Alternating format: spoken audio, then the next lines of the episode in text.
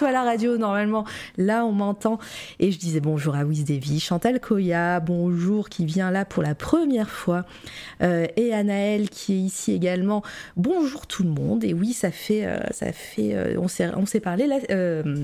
Il y a deux jours avec Guillaume Saint-Gelin et je disais aussi, c'est c'est la deuxième fois que je le répète, ça fait bizarre, Euh, bien et c'était vraiment très très cool. Euh, et on se retrouve aujourd'hui pour une nouvelle interview. Euh, je reçois encore une fois un illustrateur. Il a une chaîne Twitch et c'est super cool qu'il ait accepté de venir aujourd'hui. Bonjour Hugo Pétula. Bonjour, bonjour tout le monde. Est-ce que vous l'entendez bien? Normalement, oui, Oui. quand, quand, quand, quand j'ai un, un streamer ou une streameuse, euh, en général, le son, c'est OK. Oui, vous m'entendez? Euh, Franchement, ça devrait le faire. Oui. Est-ce qu'on m'entend pas trop fort Normalement, je peux baisser si besoin. Mais euh, ça doit être, ça a l'air d'être OK. Oui, on entend. Alors, je sais pas si c'est moi. Très bien, très bien. Bon, parfait. Euh, et ben, bienvenue à toi, Hugo. Je suis, comme je te l'ai dit en off, je suis très heureuse de te recevoir aujourd'hui. Euh, J'espère que l'exercice va te plaire de, de parler un petit peu de ta life pendant longtemps. Oui, oui. Bah, merci pour l'invitation. Je suis ravi, euh, ravi d'être là. Ouais, ça va, être, ça va être cool, ça va être cool, tu verras. Euh, pour les personnes qui ne connaissent pas, je, je pense à toi, là, Chantal Koya, qui ne connaissent pas C'est toi la radio. Euh, donc, bah, on va parler pendant quelques, quelques deux bonnes heures, je dirais. En général, c'est deux heures, voire un peu plus, euh, de la vie de, de mon invité. Et puis, euh, sa voix est un peu plus basse que la mienne. Alors, j'augmente. Ah, c'est étrange, je l'entends super bien, moi. Hop. Peut-être que j'ai parlé loin, loin du micro, si ça se bref, ça va. Je suis à distance euh, pas. raisonnable, on va dire. Ouais, le, le monitoring ouais, est ok. Euh, on a l'air d'être en même. Enfin, pareil. Mm. Là, c'est ok, parfait. Euh, Et donc, euh, voilà, on va parler, euh, et je fais ces interviews d'artistes toutes les semaines, soit une, soit deux interviews d'artistes en tout genre, pas seulement des illustrateurs et des, des illustratrices. Ça, peut, ça peut être des musiciens, des photographes.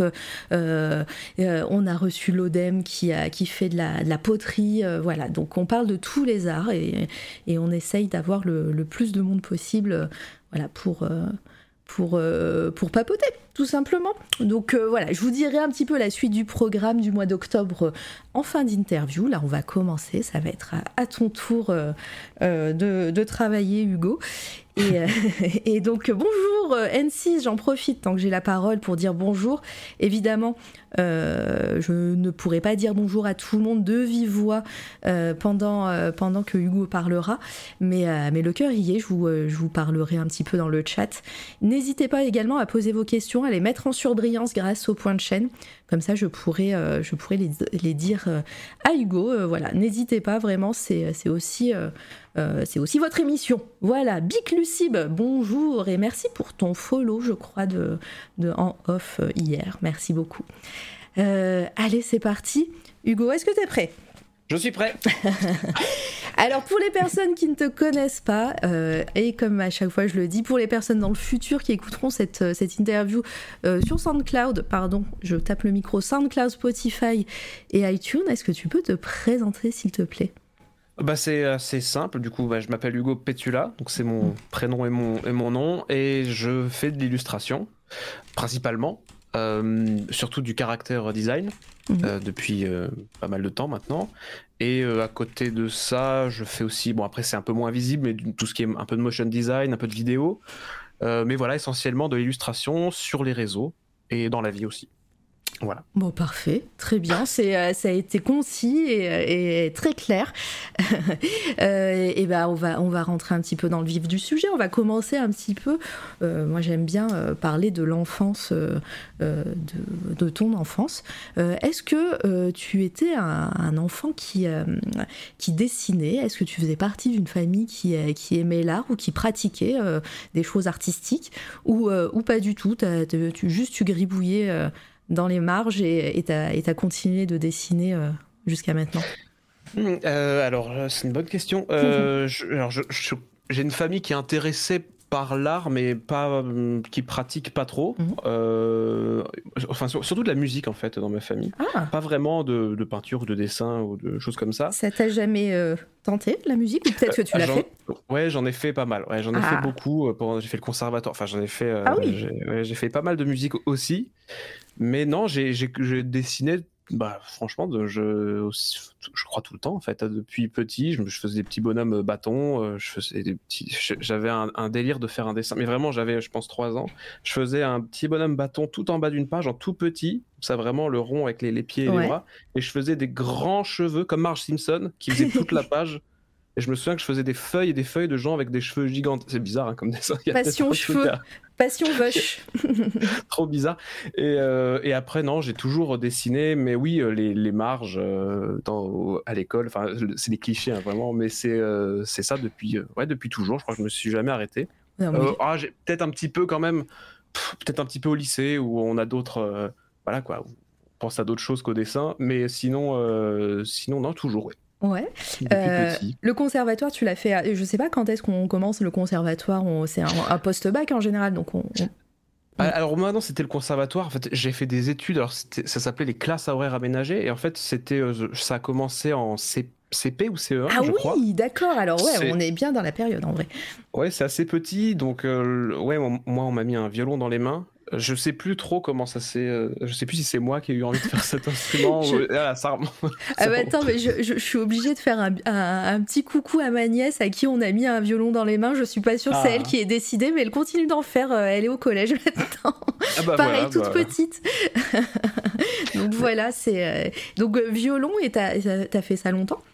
J'ai arrêté quand j'ai eu 18 ans, donc j'en ai fait quasiment dou- euh, bah, dix- oui, 12 ans quasiment Ouais. de violon.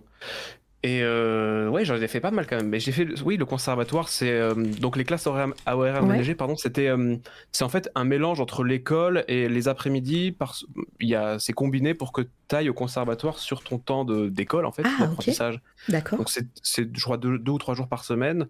Et donc bon bah c'est du chant, euh, de la chorale, du solfège, des trucs, des choses comme ça, et un instrument. Moi c'était le violon. Et oui j'en ai fait assez longtemps quand même.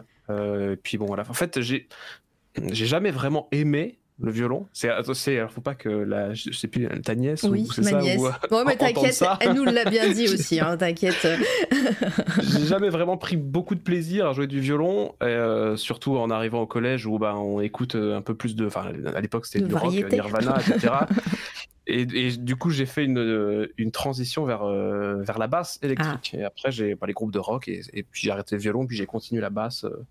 Bah- bah, J'en fais encore de temps en temps, un petit Ouais. peu, comme ça pour le plaisir. Ah, bon, on en reparlera, mais. Et, euh, et un violon, t'en as pas retouché un depuis longtemps alors? Ah, j'ai fait. Alors, j'ai fait. euh, alors, non. euh, Enfin, oui, non, oui et non. Voilà. en Ah. fait, non, il a été rangé dans sa boîte pendant des années, des années. Et. euh, C'est des Et, euh, points de chaîne belle- dans, ta, dans ta chaîne Twitch, non?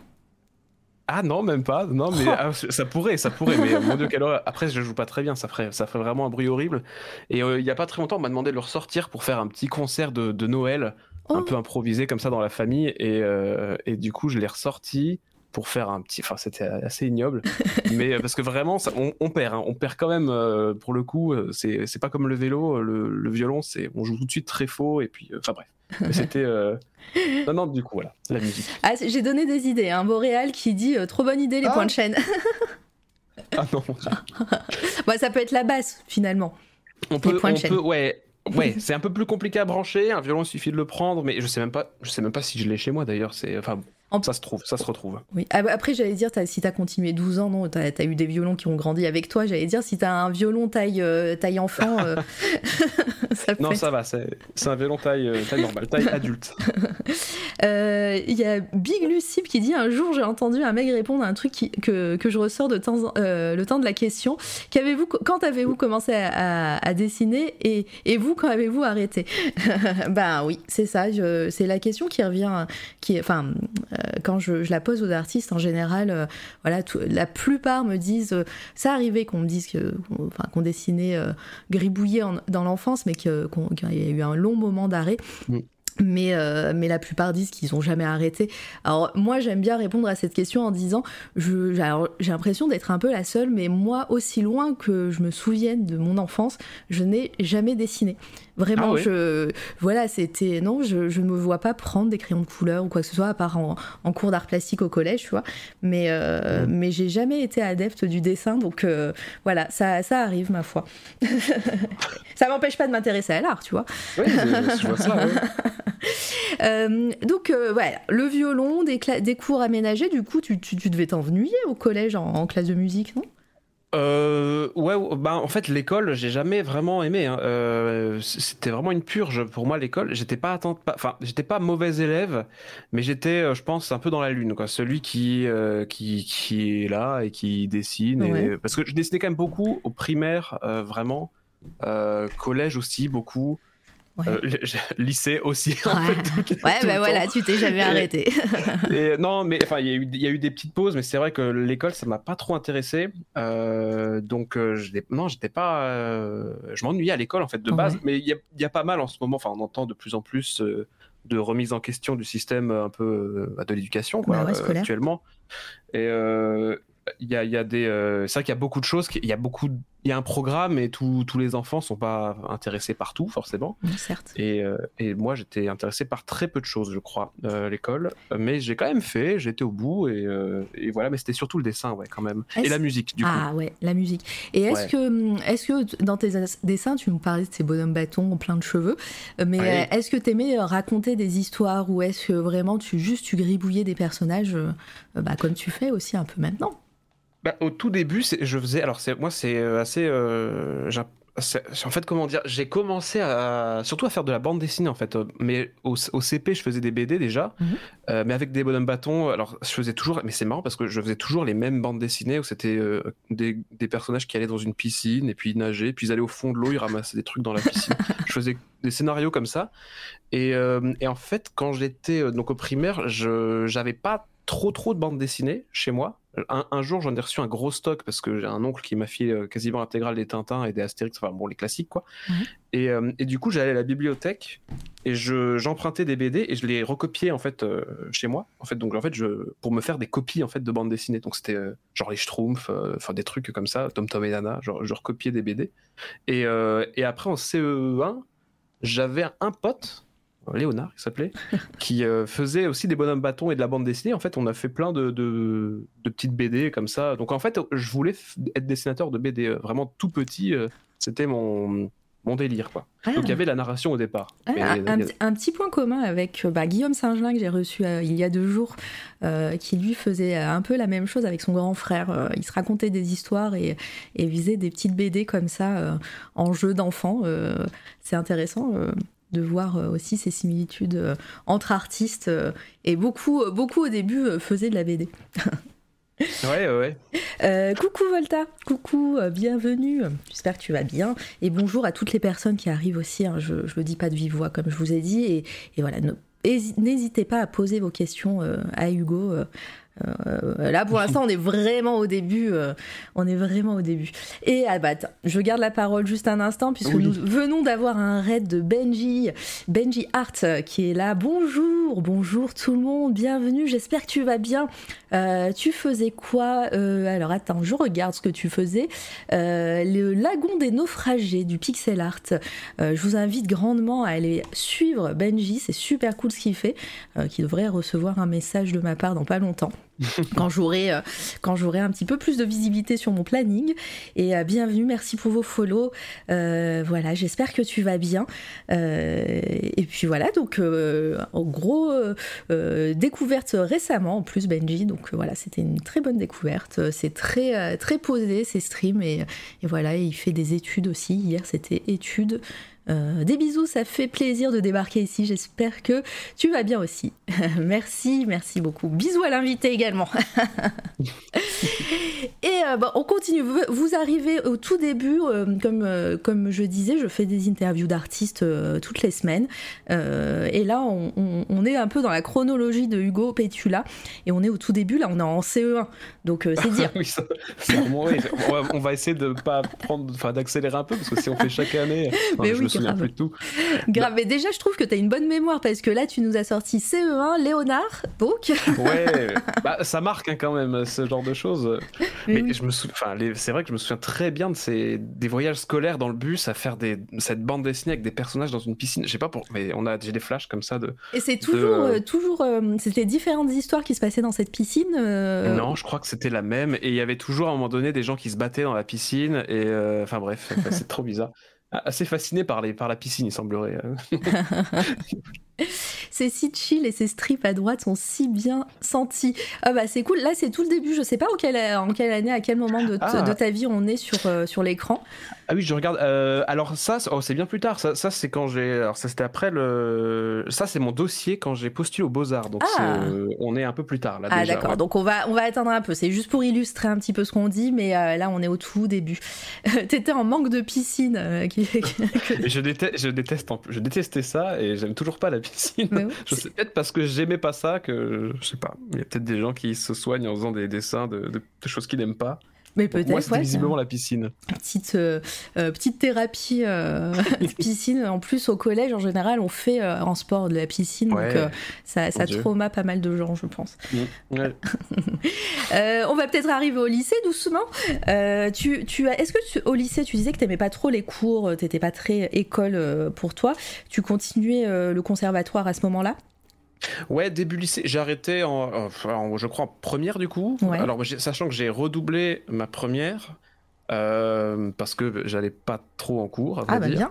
bien. et ouais, voilà, euh, super, bravo. Et, mais bon.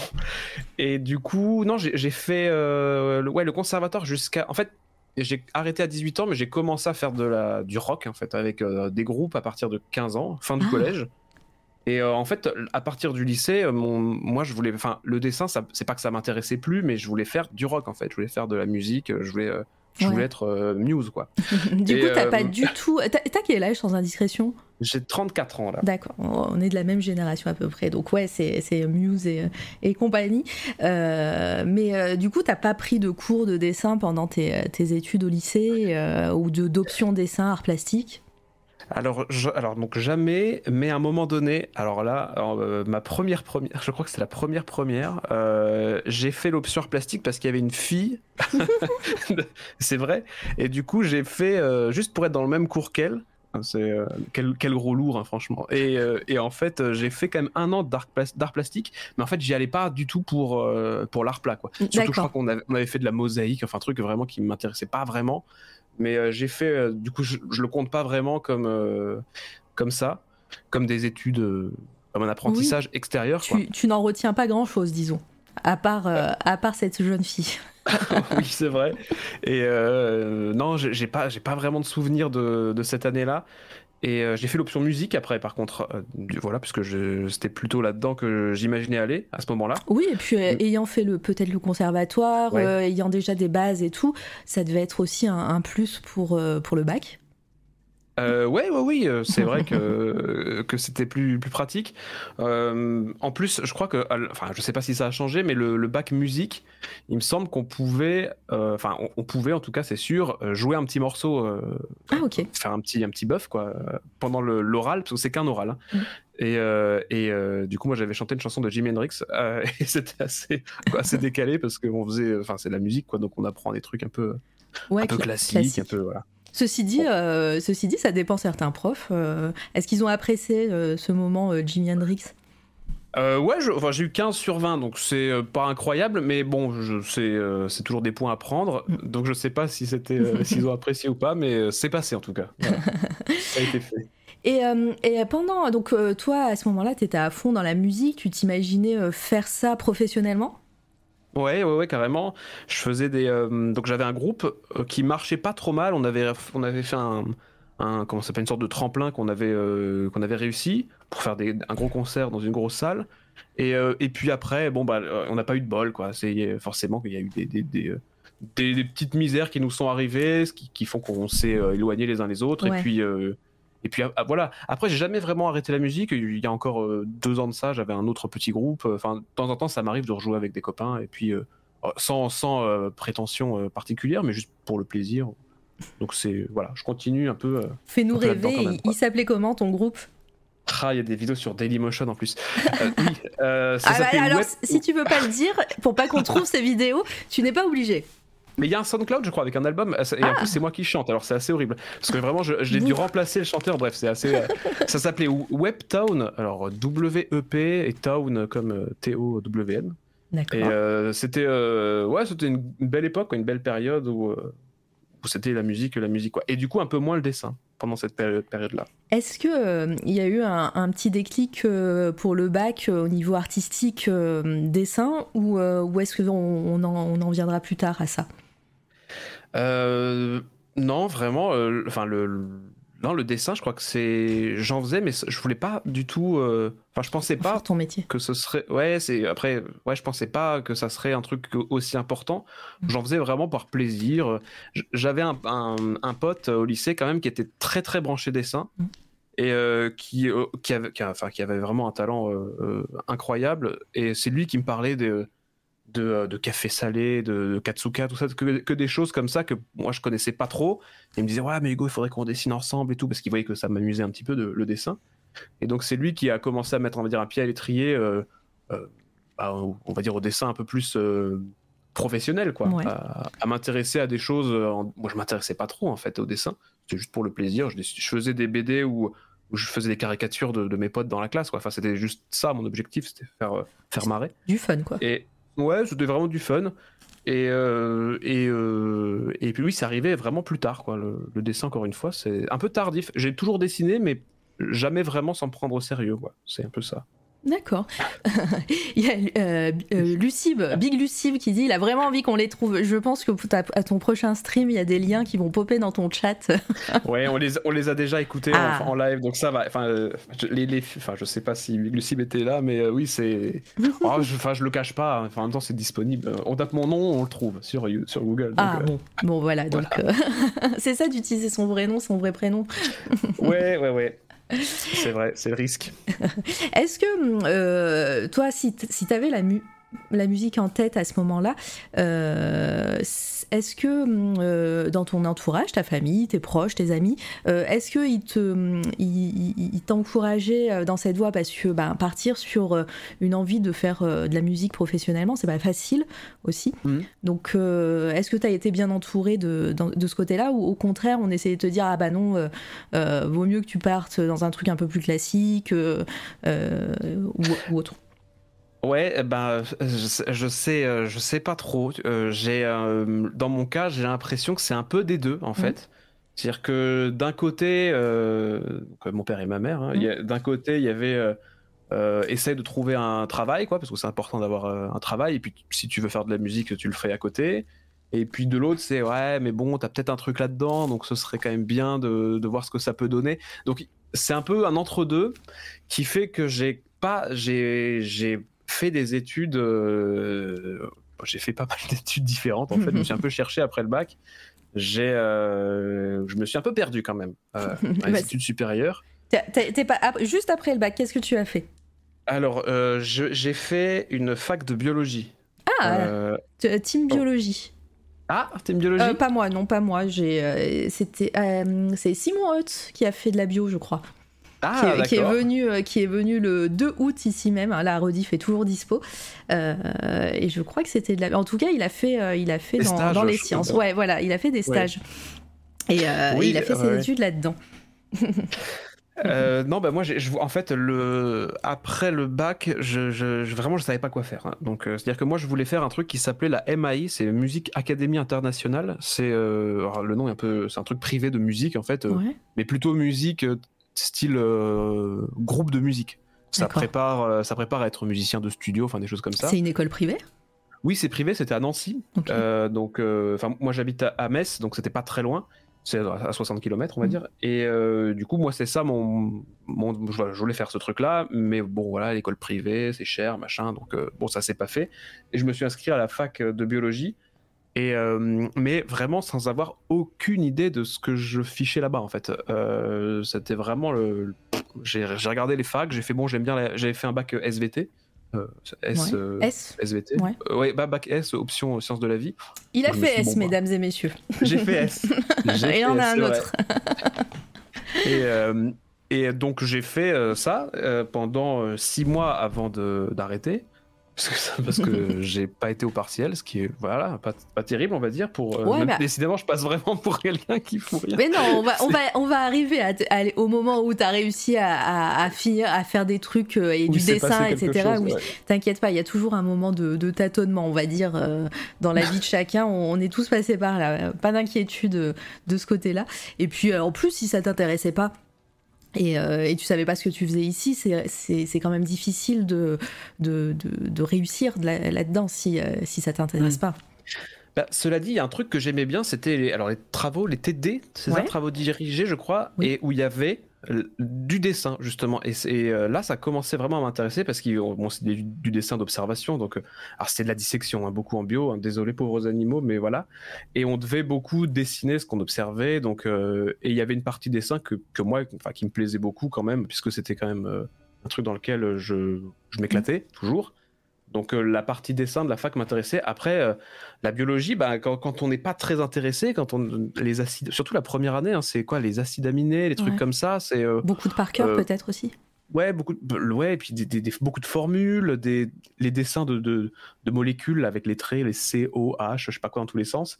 C'est pas un truc qui, qui m'éclatait particulièrement, mais bon, voilà, ça, ça fait passer un petit peu le temps, et puis puis c'est une expérience quand même. Enfin, je regrette pas d'avoir fait ça. Bah oui, ça, ça, forge aussi. Bon, je vais dire le petit, le petit commentaire de Pierrot euh, oh, et je vais même mettre, le mettre en avant parce que c'est rigolo. Euh, alors attends, bouge pas. Bonsoir, je voudrais juste dire que je trouve la voix de Monsieur Pétula extrêmement séduisante aussi. Je pense que c'est un artiste talentueux et surtout très beau. Voilà. Ouais, sacré Pierrot.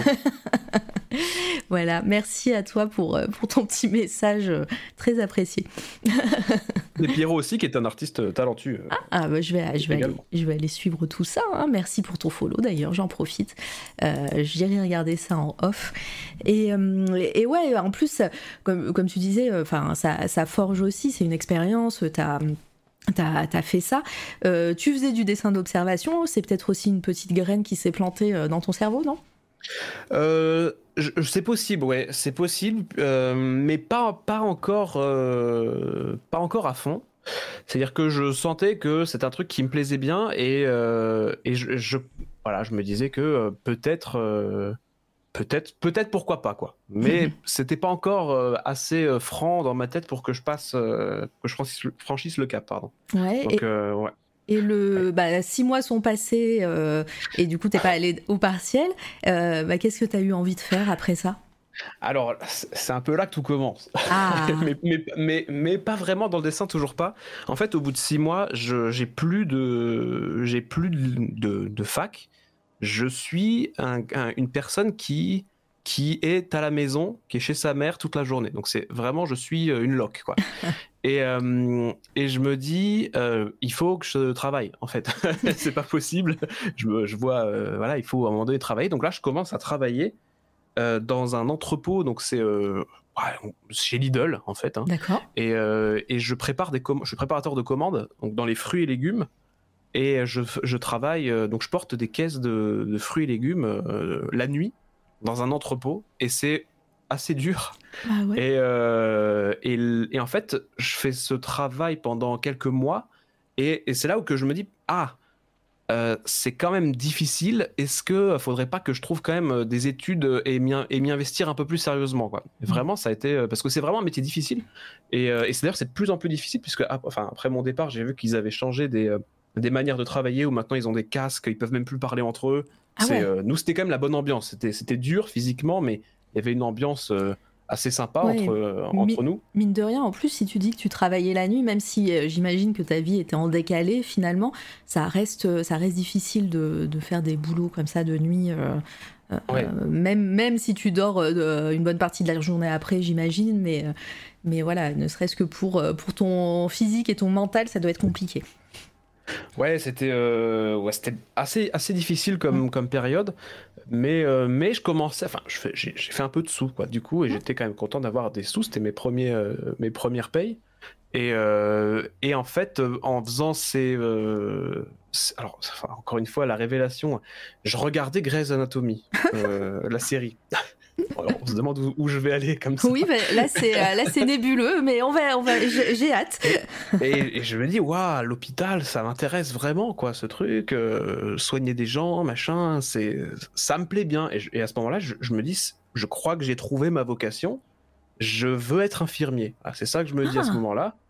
Et je passe un seul concours d'infirmier en me disant c'est obligé que je, réussisse ce concours puisque c'est enfin c'est ça quoi j'ai trouvé ma voie je le je le réussis.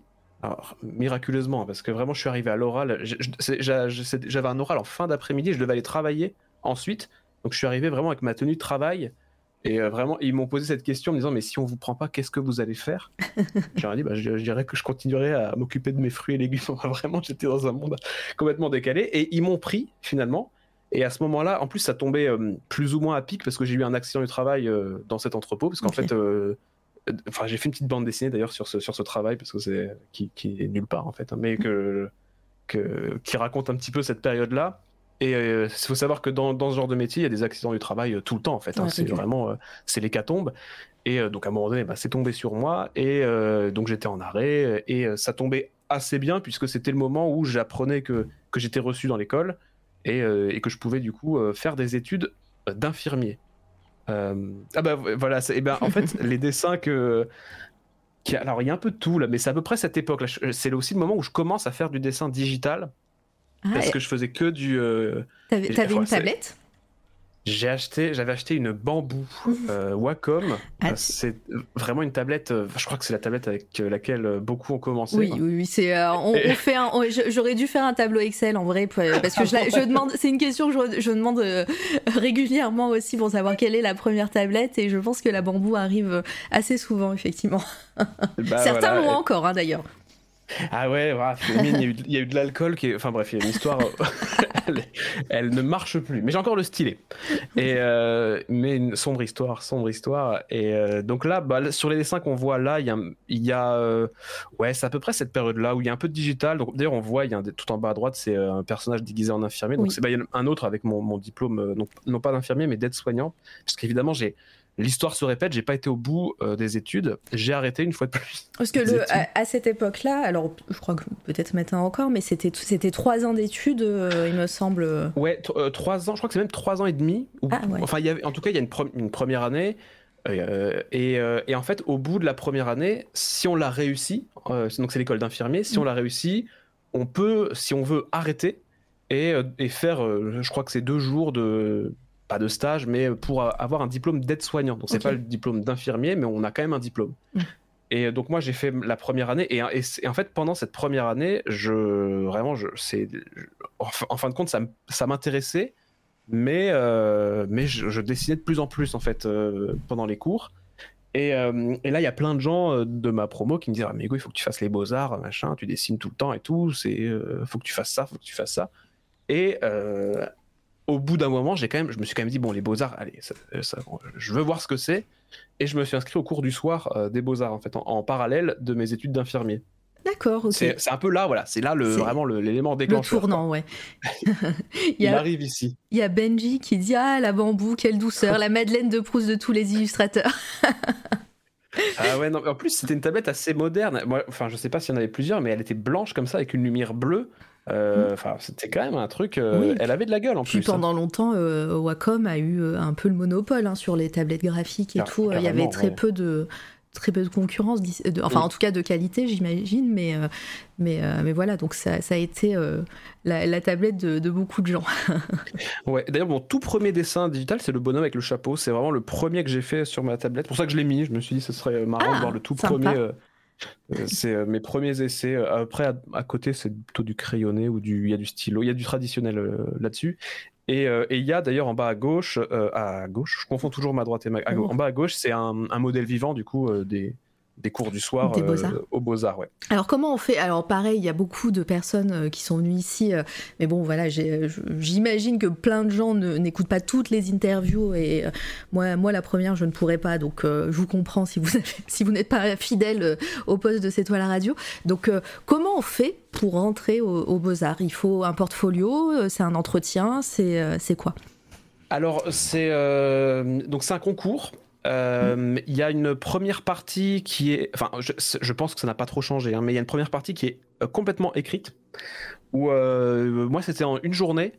le matin, c'était plutôt du, théorique. Je crois que ça devait être des questions. Il y avait peut-être ah, une petite, dissertation à faire. C'est ce que j'allais demander parce que quand tu dis écrite, c'est du dessin ou c'est ou c'est genre de la enfin une lettre de motivation et alors non, c'est vraiment, je me demande s'il n'y a même pas une épreuve de langue. Le matin, c'est vraiment écrit un peu comme on passerait euh, un brevet ou ah oui. avec plusieurs matières. Euh, et je, je, sais plus, mais il y avait peut-être un commentaire de texte, enfin des, choses assez classiques. Mais l'après-midi, par contre, il y a une épreuve euh, plastique euh, où, euh, où, ça, je me souviens, il fallait, je sais plus ce que c'était, il fallait faire un dessin en rapport avec l'actualité, je crois. Enfin, ah. pas forcément un dessin. Il fallait faire quelque chose en rapport avec l'actualité. Et, euh, et, donc ah ça, c'est l'après-midi. C'était aussi une épreuve de, de, de, de, mince, comment on dit, de culture générale cachée, quoi. Un peu, et, je, pense qu'ils cherchent aussi à, hum, aux Beaux-Arts. Enfin, après, je suis, par la suite, j'ai fait jury des Beaux-Arts. Euh, et, donc, j'ai compris qu'en fait, pour passer un concours aux Beaux-Arts, enfin, on, cherche surtout des profils avec euh, des idées, en fait, avec, euh, des, avec déjà des, une réflexion sur quelque chose. Plus mmh. que. on cherche pas des artistes, en fait, aux Beaux-Arts, j'ai l'impression. Et ça, je l'ai compris un peu tardivement, mais quelqu'un qui dessine pas du tout, mais qui a juste une façon de penser ou, ou des idées sur euh, quelque chose, ou même, une passion, ouais. eh bien, on va, il va être pris euh, quasiment euh, sans réfléchir. Alors que quelqu'un qui est vraiment un génie du dessin, enfin j'exagère, mais quelqu'un qui, qui, maîtrise vraiment bien par exemple le dessin, mais qui a rien à raconter ou est un peu ennuyeux ou ce genre de choses, va peut-être, enfin, va peut-être passer, va peut-être passer à côté de son concours. D'accord. Donc il y, a cette épreuve écrite et après il y a un oral en, second lieu pour, euh, pour ceux qui ont réussi l'épreuve écrite. Quoi. Et, euh, et est-ce que tu as réussi cette épreuve écrite? Oui, ah. oui, j'ai réussi l'épreuve écrite et j'ai aussi réussi euh, l'oral ensuite puisque j'ai été, pris été pris aux Beaux-Arts et pour l'oral, c'est un portfolio, effectivement, pas à ce moment-là. Mm. Et le, le, euh, pour les personnes, pareil, dans le chat, il y, a, pas mal d'artistes, de personnes d'artistes en devenir également, qui pourraient vouloir faire euh, le même parcours. Euh, qu'est-ce que tu retiens de, de, ces, de, de cette épreuve orale? Est-ce que, pareil, comme tu disais, il faut une intention, mais on te pose des questions d'art? Ou est-ce que, pareil, on te, on te demande une réflexion particulière? Euh, alors la réflexion, pas tellement, mm. euh, pas tellement parce que c'est c'est un concours d'entrée. Euh, ça, la réflexion, elle est demandée au fur, et, enfin au fur et à mesure des, années d'études. où c'est d'ailleurs, j'ai l'impression que le, focus sur les beaux arts, c'est plus se préparer au, discours que, que, enfin c'est vraiment ça qui est, qui est important. C'est là où c'est assez différent, je pense, d'une école, on va dire de, je, je, sais pas exactement, mais de de pure illustration ou ce genre de choses, euh, de BD, ou euh, après je connais pas très bien les gobelins, mais je suppose que c'est quand même très technique, mm. comme euh, où on prépare des, personnes à rentrer dans des studios, ce genre de choses. Les beaux-arts ont... Le, travail plastique est pas, est pas vraiment au premier plan, c'est mm. surtout le, blabla en fait mm. qui, qui, va primer. Et, et, moi, c'est pas, enfin, c'est pas un truc qui, qui me plaît particulièrement, mais c'est le jeu des beaux-arts, je trouve. C'est encore une fois, c'est mon avis, hein, je veux pas. Oui, bah. Pas, euh, Toute ta vie est bon à prendre aussi. et oui, pardon. Non, non, mais je l'ai ressenti comme ça. Et euh, bon, on était assez nombreux à, en fait, avoir une idée, avoir envie de faire quelque chose euh, parce que ça nous plaît visuellement. Et ensuite aller chercher la réflexion après. Alors, enfin, faire un peu le, chemin inverse par rapport à, à, ce qui est demandé normalement aux beaux-arts, où on nous demande d'abord d'avoir une réflexion et puis ensuite de, de, chercher à imaginer comment répondre à cette réflexion plastiquement. Et euh, la question de Boréal, et on va, on va venir euh, après, aussi sur, euh, sur le détail, mais est-ce que tu es allé jusqu'au bout de cette école Oui, cette fois-ci. Cette fois-ci, j'étais au bout. J'ai fait les cinq années. Oh, GG. oui, c'est vrai. Et, et, donc, la première année arrive. Est-ce que. Qu'est-ce que qu'est-ce que tu as retenu de la première année? C'est souvent la, la plus bah, la, pas la plus importante, mais c'est celle aussi qui, qui, permet de lancer euh, dans, ben, dans les arts. Euh, est-ce que pour toi, cette première année a été, euh, a été importante? Est-ce que tu as des cours que tu as retenus en particulier qui t'ont plu ou, ou l'inverse, hein, qui, que, que tu as détesté? Ouais, les, d'ailleurs, les deux premières années de Beaux-Arts, c'est des années de, découverte mmh. où, on, où on, te fait, on te fait faire plein de, de, choses différentes où tu découvres en fait plein de médiums, donc de la gravure, de la peinture, de la photo, de la vidéo, enfin même de la perspective, des choses comme ça, où, on, où tu goûtes à plein de manières de, de s'exprimer. Et moi, c'est vraiment, ouais, j'ai, mais j'ai adoré 100% des beaux arts. Hein. En réalité, c'est, c'était moi qui me suis un peu cherché avant, c'était le moment où où il y avait enfin des personnes euh, autour de moi qui étaient dans le même délire en fait. Et ça c'est hyper important de, s'entourer de gens euh, parce que j'étais un peu tout seul en fait à faire mes dessins. Je me rends compte maintenant, maintenant que j'y pense. J'étais toujours dans mon coin, je faisais mes dessins, dans, dans, dans... mais j'avais pas forcément de, de personnes avec qui euh, m'amuser ou, partager se pousser vers le haut, tu mmh. vois. Et les beaux-arts, c'est là où, ben, à ce moment-là, on est, je sais pas, 30 ou 40 et on a tous envie de faire, de créer des choses et c'est hyper, c'est hyper important de s'entourer de gens comme ça quand, quand on veut, euh, en tout cas, euh, créer, euh, créer tout simplement. et, et, donc, bah, c'est une question aussi que je pose assez régulièrement. En plus, là, tu disais que les, les deux premières années, c'est des années de découverte. Est-ce qu'il y a des techniques, des médiums, des, des choses, ou même en théorie, hein, que, tu, que tu pratiquais aux Beaux-Arts pendant ces deux premières années que, que tu as aimé et que tu ne fais plus du tout maintenant? Tu parlais de bah, gravure, tu parlais de, euh, ouais, la Gravure, bah, gravure, par exemple, c'est un truc que j'ai vraiment adoré euh, et bah j'en fais plus du tout. C'est parce qu'il faut aussi du matériel. Bon après, je pourrais aller dans une association et, le trouver, mais c'est après c'est beaucoup de temps quand même. Mais c'est vrai que la gravure, c'est un truc qui m'a vraiment beaucoup plu. mais même la peinture, c'est qu'elle soit à, l'huile, enfin peu importe le type de peinture. Nous, au Beaux Arts, c'était surtout peinture à l'huile et gouache en première année aussi. c'est des trucs qui sont hyper intéressant. Euh, c'est hyper enrichissant, mais c'est, mais j'en fais pas vraiment. Je fais un peu de l'acrylique de temps en temps, mais pas, euh, pas, euh, pas, autant que, que, je le voudrais. et puis pour, pour la vidéo, en fait, j'en faisais pas du tout. Et ça, pour le coup, c'est un truc que j'ai découvert et que je, je continue de, de faire de, de, la vidéo maintenant. Donc, non, c'est vraiment pas, c'est vraiment bien les beaux arts en fait. Hein. c'est euh, les, vraiment deux années d'expérimentation et ensuite à partir de la troisième année, on te demande de, choisir un petit peu, de faire ton, ton marché et je crois, que, alors je sais plus exactement, mais il me semble qu'il fallait choisir plus que cinq matières ou quelque chose comme ça pour euh, pour la troisième année pour préparer la licence, le premier diplôme en fait. Et euh, et, et ensuite pareil cinq autres pour préparer le master. D'accord. Euh, j'en profite pour dire bonjour à toutes les personnes qui arrivent dans le, dans le chat. Euh, euh, Fleur Flora, Litena, Sakachette qui est ici, Geno, bienvenue Monsieur Wawi. voilà, bienvenue, bienvenue tout le monde. N'hésitez pas à poser vos questions. Il y a Pierrot qui demande. Alors attends. Attention. Est-ce que vous pratiquez le pixel art? Ensuite, par exemple, pour les jeux de type vampire, oui, genre le pixel art, c'est quelque chose euh, je, je, découvre un peu en ce moment et c'est vrai que je prends beaucoup de plaisir à, faire du pixel art en ce moment. c'est une nouvelle manière de penser. Le pixel art, c'est assez passionnant, mais c'est vraiment. Euh, on, en, euh, parlera sûrement bientôt d'ailleurs ah, avec, bah. avec Benji. D'ailleurs, vous allez sûrement bien vous entendre tous les deux. je t'invite à aller voir encore une fois son stream puisqu'il oh, oh. pratique le bah pixel art. Ah, très intéressant ça. mais c'est le pixel art, c'est vraiment une, une bon, il, en, parlera mieux que moi, mais c'est euh, une autre manière de, considérer l'art et c'est pour moi c'est des, puzzles en fait. Le pixel art, c'est des énigmes et c'est euh, c'est vraiment intéressant. On en parlera peut-être. Bah, on en parlera peut-être un peu plus en fin de, de live, vu que si c'est si ce que tu en, si pardon, je vais y arriver, hein, j'ai du mal à articuler, si tu en fais en ce moment, donc euh, bah, on, va, on va y arriver dans ta chronologie.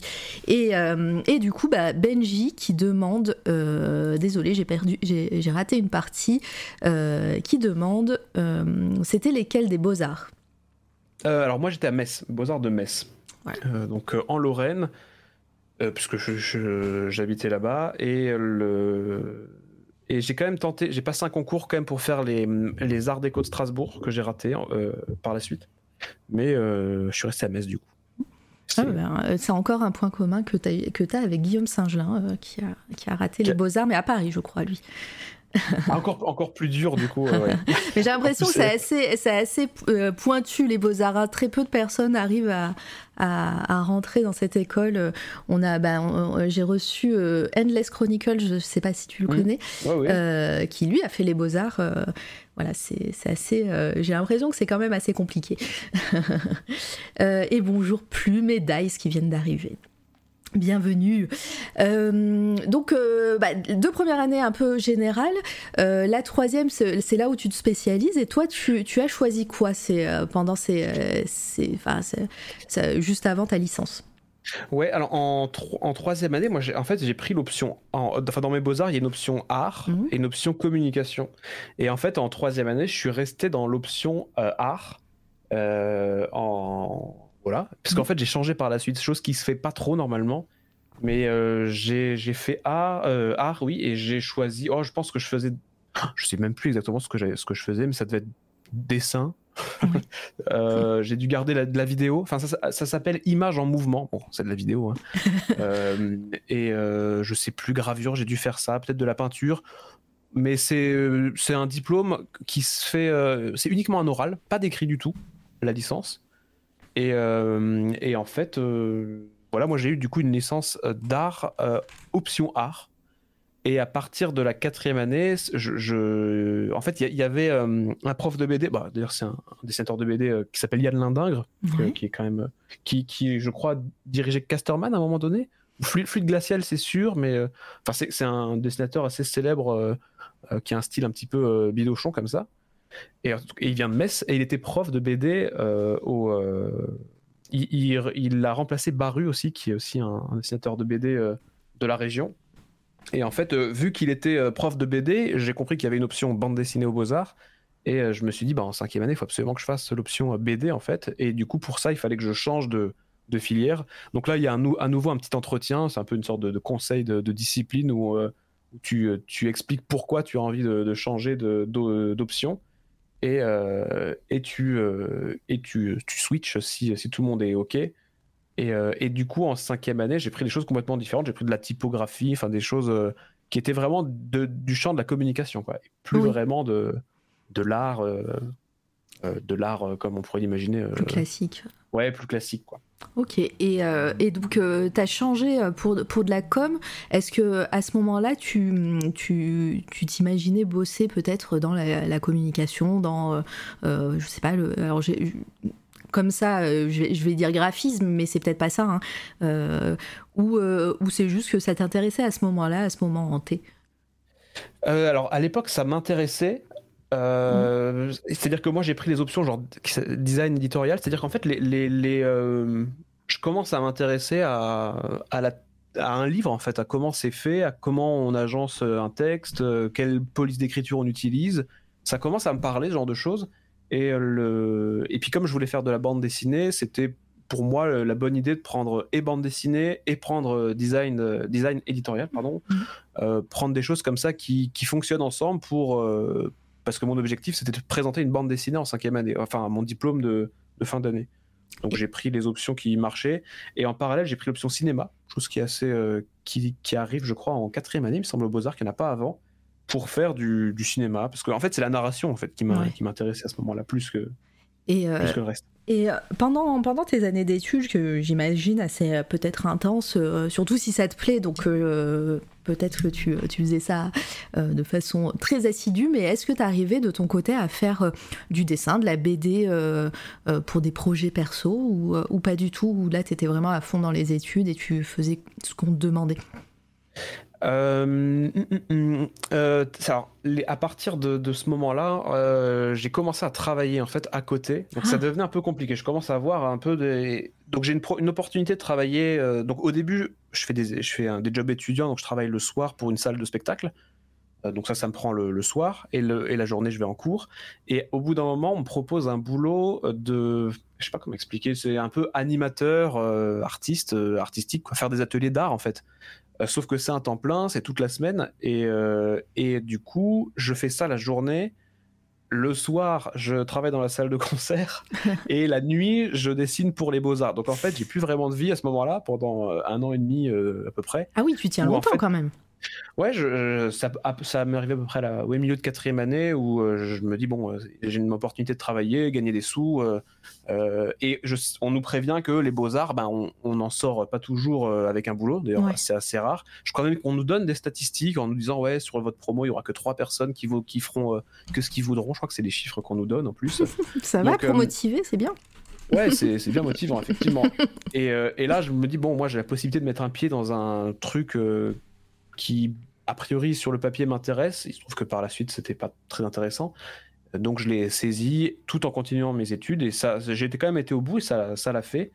Mais, euh, mais du coup, pas vraiment le temps de faire des trucs perso. J'avais des initiatives quand même avec des, des, copains, de créer des blogs. De... On en avait fait un, à un moment donné, de, faire des blogs de dessin où juste on mettait nos nos créations dessus, faire, faire une sorte de, petit euh, musée de sur un blog de, de ce qu'on pouvait faire aux Beaux-Arts. Il y a euh, et puis après il y a d'autres projets mais qui sont pas vraiment de l'ordre de, des Beaux-Arts. Je fais je me mets à faire de la radio, tiens d'ailleurs. Ah bah tiens, c'est euh, toi la radio. oui, c'est ça. Avec mon frère, mon frère lui il voulait faire de la radio donc on, on monte une radio une web radio d'ailleurs, tout, tout, début de. Il n'y avait pas trop de web radio d'ailleurs au départ, à ce moment-là. Oui, c'est euh, euh, même, euh, même maintenant, hein, des web radios. Il y a beaucoup de podcasts, mais des web radios, il n'y en a pas tant que ça. Ouais, c'était, on avait fait ça, et en plus, enfin, c'était vraiment l'époque où on passait des musiques, on avait un peu rien à faire. et d'ailleurs, on l'avait appelé Hold Up Radio, mais c'est vraiment très. petite radio pirate. Complètement petite radio pirate, on faisait des émissions, c'était assez sympa. Donc, donc ouais, pas trop le temps pour des projets perso jusque-là ça arrive après. Mais mon, objectif, c'était de présenter euh, à mon diplôme une BD vraiment très propre et, euh, et de la faire éditer ensuite. Ouais, et euh, alors, juste je reviens un tout petit peu en arrière par, par rapport à mhm. cette période où tu bossais, tu faisais tes études et tu rebossais le soir. Comment, comment ça se passe à, l'école? Parce que après, vous êtes des adultes, hein, j'imagine que, que, que, euh, que, vous faites un peu euh, comme vous voulez, mais euh, tu as eu des aménagements, enfin une dérogation, parce qu'au final, tu n'assistais pas aux cours si, si tu bossais en journée? Effectivement, mais en fait, il n'y a plus de cours ah. aux Beaux-Arts. à partir de la quatrième année, on, a, on a cours un jour par semaine. Euh, et c'est le lundi. Et moi, ça tombe bien parce que c'était le jour où je travaillais pas. Ah. Et, euh, et c'était, c'est des cours, euh, c'est des cours théoriques. C'est-à-dire que le matin, on avait, on a de l'histoire de l'art et l'après-midi de la philosophie, il me semble. Donc philosophie appliquée à l'art. Et, et du coup, je faisais ces cours-là le lundi et de l'anglais aussi. Il y avait aussi de l'anglais. Et le reste du temps, c'est des rendez-vous qu'on prend avec des professeurs pour montrer un peu l'avancée sur notre travail en fait. Donc c'est plus de on peut, y, on peut y être toute la, toute la semaine euh, dans, dans, des salles, on peut, on peut faire ce qu'on veut en fait. En autonomie, quoi. C'est ça, on est complètement en autonomie, donc c'était, euh, ça fonctionnait quoi, ça fonctionnait. Et bon, on m'a reproché plusieurs fois de pas être très présent, mais comme euh, au final les projets avançaient quand même, et ça s'est bien passé quand même. Ouais, J'ai eu de la bah, chance. Ouais, où tu bossais au final, parce que tu avais envie de montrer cette BD et en plus tu avais un projet euh, pro, euh, enfin l'envie euh, de, la faire éditer, donc elle devait être propre à ce moment-là. Tu as présenté quoi comme BD quelle, quelle, était l'histoire? Quelle était eh ben, c'est ce qu'on voit un petit peu là, c'est des, ah. cases de, de, des, ah, cases. On dirait que cette émission est, préparée quoi. Cette émission est non. c'est scripté. C'est scripté. C'est faux. Hein. C'est vraiment un pur hasard. Hein, je vous le dis. Hein. Et ben, en fait, c'est là où, je me suis servi de, de mes études d'infirmier pour faire une bande dessinée là-dessus. Euh, parce que j'étais un peu euh, trauma de, de, ça, de ce que, de ce, parce qu'en fait les études d'infirmier on fait des stages, en fait on va, on va beaucoup beaucoup en stage d'ailleurs, beaucoup plus d'ailleurs que maintenant. Je crois que maintenant il y a beaucoup moins de stages, ce qui est un peu dommage parce que c'est quand même le plus formateur. Mm. Et, euh, et, en fait je, je, me suis dit je vais raconter en fait ce que ce que j'ai vécu tellement c'est incroyable ce qu'on peut voir dans les hôpitaux ou ou un psy ou dans les maisons de retraite, enfin tout, parmi les stages que j'ai fait quoi. Euh, et, en fait ça parlait de ça. Et euh, du coup c'est c'est plus un roman graphique avec différentes histoires de d'hôpitaux, mmh. mais vu à travers euh, une personne qui qui qui découvre, qui est pas qui est pas prêt en fait à, à, à voir ça. Et c'était euh, cette bande dessinée, elle était associée à, une, euh, un mémoire, parce qu'en cinquième année, il faut présenter un mémoire.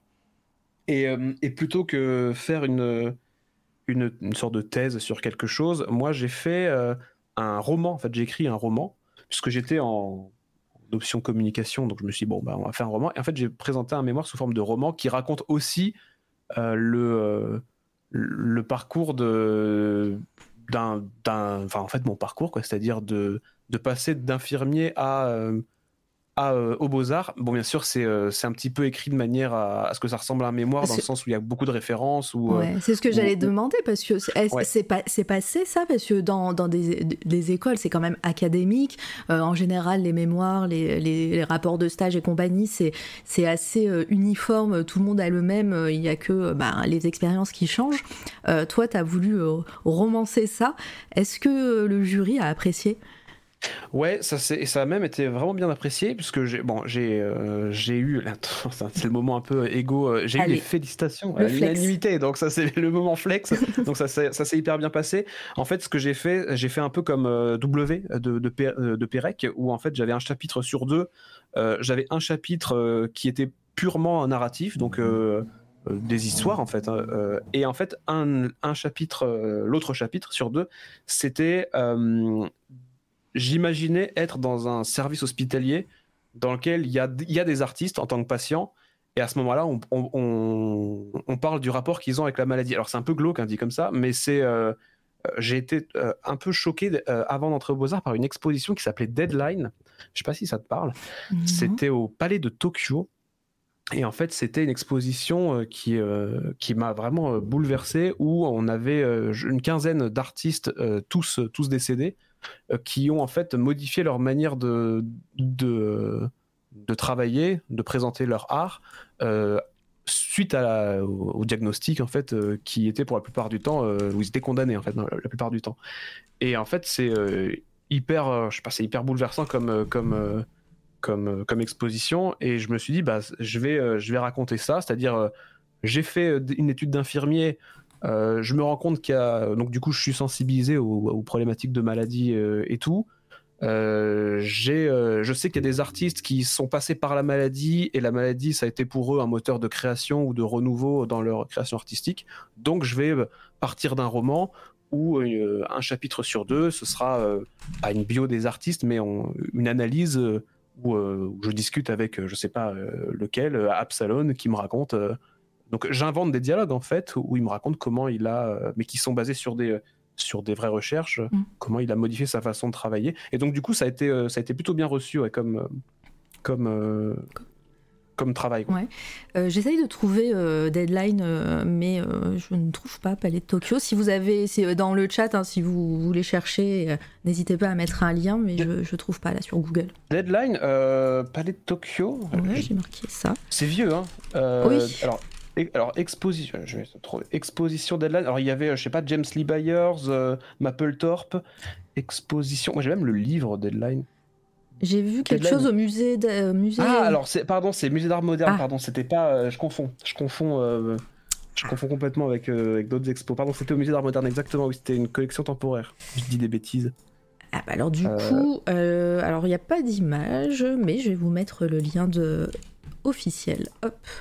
2009-2010 pour, euh, pour la chronologie. voilà.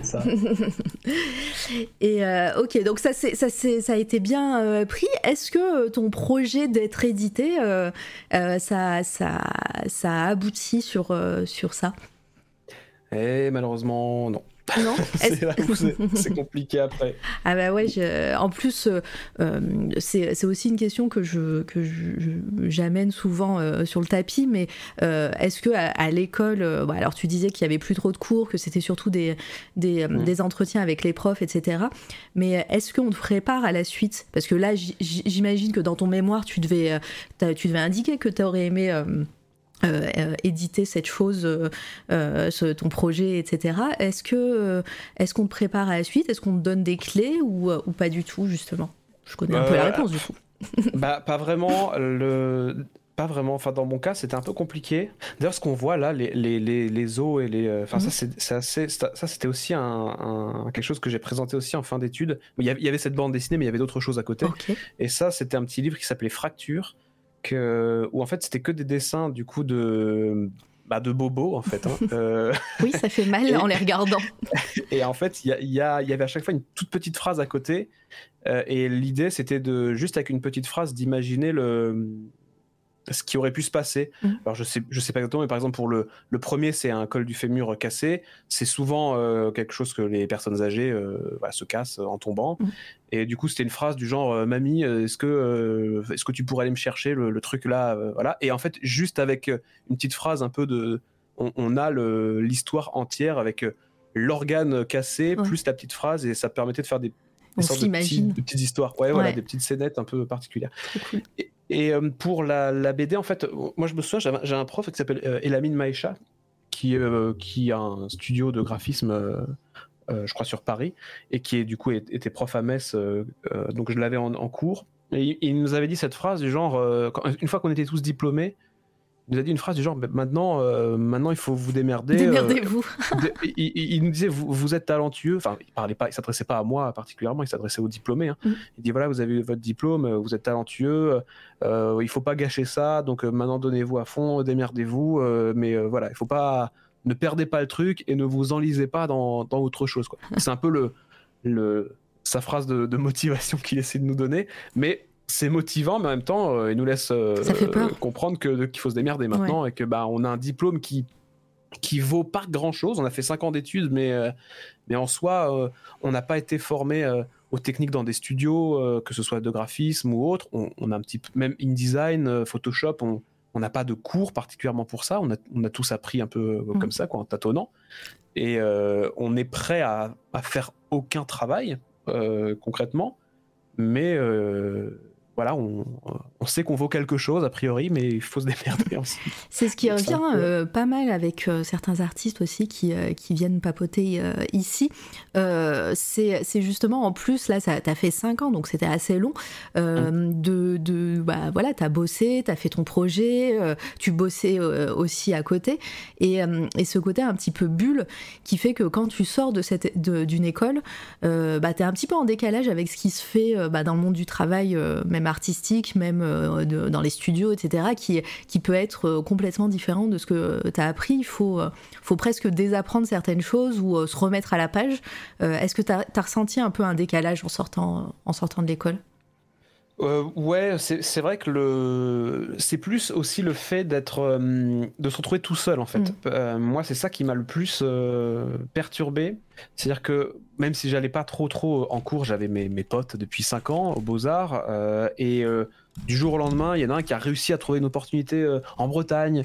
Euh, l'autre il part dans un autre pays, ma meilleure amie elle, elle part à Paris et en fait tout, tout le monde on, s'éclate tous en fait. Et on a plus ce, ce repère. Et en fait c'est- là où, euh, où je trouve que vraiment se- s'entourer de gens créatifs ou dans le même délire que nous c'est le plus important. Parce qu'à ce moment-là quand, quand, quand le- les études sont terminées moi j'ai encore un- mon petit mojo j'ai encore ma petite motivation pour ma BD mais je suis tout seul en fait. J'ai personne pour me pousser à le faire. Et là ça devient dur de trouver les ressources je trouve pour, pour continuer euh, et, euh, et en tout cas, dans, dans mon cas, euh, j'ai quand même envoyé ma BD, mais je sais pas combien de dizaines d'éditeurs que j'avais un peu sélectionné. Hein, pas, je l'ai pas envoyé à n'importe qui. Et j'ai eu que des réponses négatives, malheureusement. Et Alors tu as eu que des on- retours ou, ou certains t'ont snobé complètement? Alors beaucoup, beaucoup de, beaucoup de snobs, mais euh, des retours euh, plutôt positifs d'ailleurs, hein, de gens qui disaient que c'était un beau projet. Bon, après, on ne sait pas, il y, a- il y a aussi des, des messages, on ne sait pas si c'est de la langue de bois ou si c'est quelque chose comme ça, mais euh, beaucoup de, ah, alors, en plus, moi, c'est un truc un peu euh, pas underground, mais je visais quand même des, des maisons d'édition comme euh, Six Pieds Sous Terre, des, des- pas, pas Glénat ou euh, voilà, ou je sais pas, ou, ou, je sais pas laquelle, ou Kesterman. Mm. essayé de trouver quand même des, des maisons d'édition qui seraient intéressées par ce genre de projet, et, euh, ou les requins marteaux par exemple. Et, euh, et beaucoup de ces maisons d'édition euh, bah, ont pas des budgets de ouf, ont, des, ont des- quand même pas beaucoup de projets qui sortent, et du coup la sélection est encore plus dure comme ça. Donc j'ai pas eu trop de chance à ce moment-là. on va dire. D'accord. Euh, je reviens un petit peu en arrière sur, euh, sur ce qu'on voit à l'écran et, et ta BD. Euh, quelle Mhm. technique tu utilisais pour, euh, pour les dessins? Parce que euh, quelqu'un l'a fait remarquer, bah, alors c'était sur une autre, euh, une autre diapo, mais euh, que c'est clairement très différent de ce que tu fais maintenant. Euh, qu'est-ce, que, qu'est-ce que tu utilisais comme technique? Et est-ce que le noir et blanc c'était naturel pour toi? Ou est-ce que tu as déjà travaillé la couleur à ce moment-là dans, dans tes études? Ou très vite tu t'es mis euh, au noir et blanc et c'est ça comme esthétique que tu voulais, très euh, euh, cabinet de curiosité curiosité, livre, livre de bio ancien et tout. Exactement, je, fais, je faisais que du noir et blanc et quasiment rien en digital. Mhm. le digital, donc j'avais un petit peu tâtonné, on l'avait vu juste avant, mais c'était juste après le, lycée. Et après, j'ai complètement abandonné le digital. Je faisais tout à la main. Ça, c'est du rotring. Donc c'est voilà, donc c'est des stylos. pour ceux qui connaissent pas, c'est des, stylos à encre de Chine. Mais le principe, c'est qu'il n'y a pas de, du tout de, plein ou de délié. C'est vraiment un trait hyper euh, uniforme comme ça. Et euh, je faisais que ça. J'avais mon rotring 0.35, je crois, et je faisais que ça. Et euh, donc, pas du tout de couleur parce que j'étais pas à l'aise en fait avec la mmh. couleur. C'est un truc qui. Je, trouvais que c'était compliqué. C'était vraiment purement pratique. C'était c'était pas juste une envie, enfin que tu n'avais pas envie de pratiquer la couleur. Euh, j'avais pas très envie, puis je trouvais que ça, c'était pas nécessaire de mettre de la couleur aussi. Euh, là, même, même encore maintenant, si je vois ces dessins, je me dis bon, ça fonctionne comme ça. Je trouve qu'il n'y a pas forcément besoin de mettre de la couleur. Bah, en plus, donc c'était, euh, c'est aussi ça. Mm, en plus, quand on a le, bah, un petit peu les, back, les backstage, en, bah, voilà, en sachant que t'as fait des, des as commencé des études d'infirmier, que la biologiste aimait bien les dessins d'observation et mm. Vraiment, enfin, l'esthétique rend, rend, bien et voilà, c'est c'est ce qu'on peut retrouver dans des, manuels médicaux facilement et c'est vrai que ça, rend super bien et et j'imagine en plus un peu romancé comme ça, ça, ça devait bien, bien fonctionner. En tout cas, c'est très ouais, bon. Bah, merci. non, mais c'est complètement ça. Et mais euh, tu vois, à ce moment-là, on, on... je me pose pas encore vraiment la question de, style. Euh, j'imagine parce que ça, ça un petit peu la, question. Euh, je crois que c'était Boréal qui avait posé la question. Je, je me pose pas encore de question de quel, vers quoi j'ai, vers quel style de dessin j'ai envie. Tu vois, ça c'est assez, on va pas réaliste, mais c'est quand même assez, assez détaillé. Oui dans mon projet de, bande dessinée, c'était beaucoup de crânes. Moi, je faisais que des crânes. Hein. Vraiment, j'ai fait dessiner que des squelettes d'animaux, genre de choses, très peu de visages humains. Euh, mais c'est un peu plus des personnages. Euh, voilà, c'est un peu moins, c'est beaucoup moins réaliste. Donc, il n'y a, a, pas encore cette, euh, cette question de d'identité visuelle ou de. j'ai pas envie qu'on me reconnaisse. Enfin, c'est pas, pas, pas j'ai pas envie, mais je me pose pas du tout la question de ah est-ce que si on voit ce dessin on va savoir que c'est de moi? C'est juste J'aime bien mon stylo rotring. Euh, et ça fonctionne bien. voilà, on peut faire des on peut faire des ombres, on peut faire de la lumière euh, avec un seul stylo, avec une seule couleur. Bah ça m'éclate. Euh, il est confortable, il coule pas. donc, il y a là. Donc euh, voilà, c'était vraiment ça l'idée. Bah, je, profite un petit peu pour dire bonjour au raid de Doctrice. Merci, c'est le raid. bienvenue, désolé, je, je, je vous ai pas accueilli tout de suite, mais bienvenue. J'espère que tu vas bien, que ton stream euh, untitled.mp3, la zoologie, s'est bien passé. Je me demande ce que c'est, j'irai voir la rediff. et, euh, et, voilà, allez follow Doctrice qui est spécialiste en science-fiction, qui fait des streams d'ailleurs, c'est jeudi c'est rare que tu fasses des, euh, streams le jeudi, qui fait euh, des streams souvent le mercredi et le vendredi à 18h et qui parle SF. Euh, voilà, elle est doctorante et voilà, c'est super cool à chaque fois très intéressant. Il y a tout, il y a souvent des invités et, et, euh, et, voilà. Donc euh, je vous invite à aller follow Doctrice et merci encore pour ton raid et bienvenue Albine. Euh, voilà. Aujourd'hui je reçois Hugo Petula et on, est en pleine, en plein historique de sa life. Là on est dans ses études aux Beaux Arts. On arrive à la fin des études aux Beaux Arts et, et voilà. Donc installez-vous et puis n'hésitez pas encore dans le chat hein, à poser vos questions. Voilà, je vois que vous êtes très sage. Vous écoutez avec assiduité. mais, euh, mais voilà, posez vos questions, euh, je, les euh, transmettrai à Hugo à chaque fois. on continue. donc ouais, là à ce moment-là, toi, tu, tu voilà, t'as pas trop de, de pensée pour ton style. cette BD, tu l'as envoyée, tu as eu quelques, refus.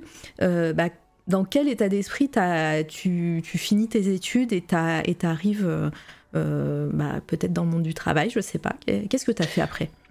Euh, alors là, c'est le moment où, je suis un peu dégoûté du coup de, ne pas de pas avoir ma BD euh, éditée et, et, en fait, je, crois que je mets une croix dessus. je me dis bon bah tant pis, personne la veut, tant pis. Je baisse un peu les bras là-dessus mhm. et c'est mon père qui me dit ouais mais Hugo, ton ton ton, ton mémoire était quand même vraiment bien. tu devrais l'envoyer à une maison d'édition mais du coup, pas du tout en BD, hein. le mémoire, euh, le texte. Le roman. le, roman, voilà, le roman mémoire, exactement. Oui, c'est un roman. Et, et, et, du coup, je l'envoie à une maison d'édition donc locale, vraiment à côté, côté de chez moi, vraiment en me disant bon, vas-y, papa, tu, tu, fais chier, vas-y, si tu veux, je l'envoie.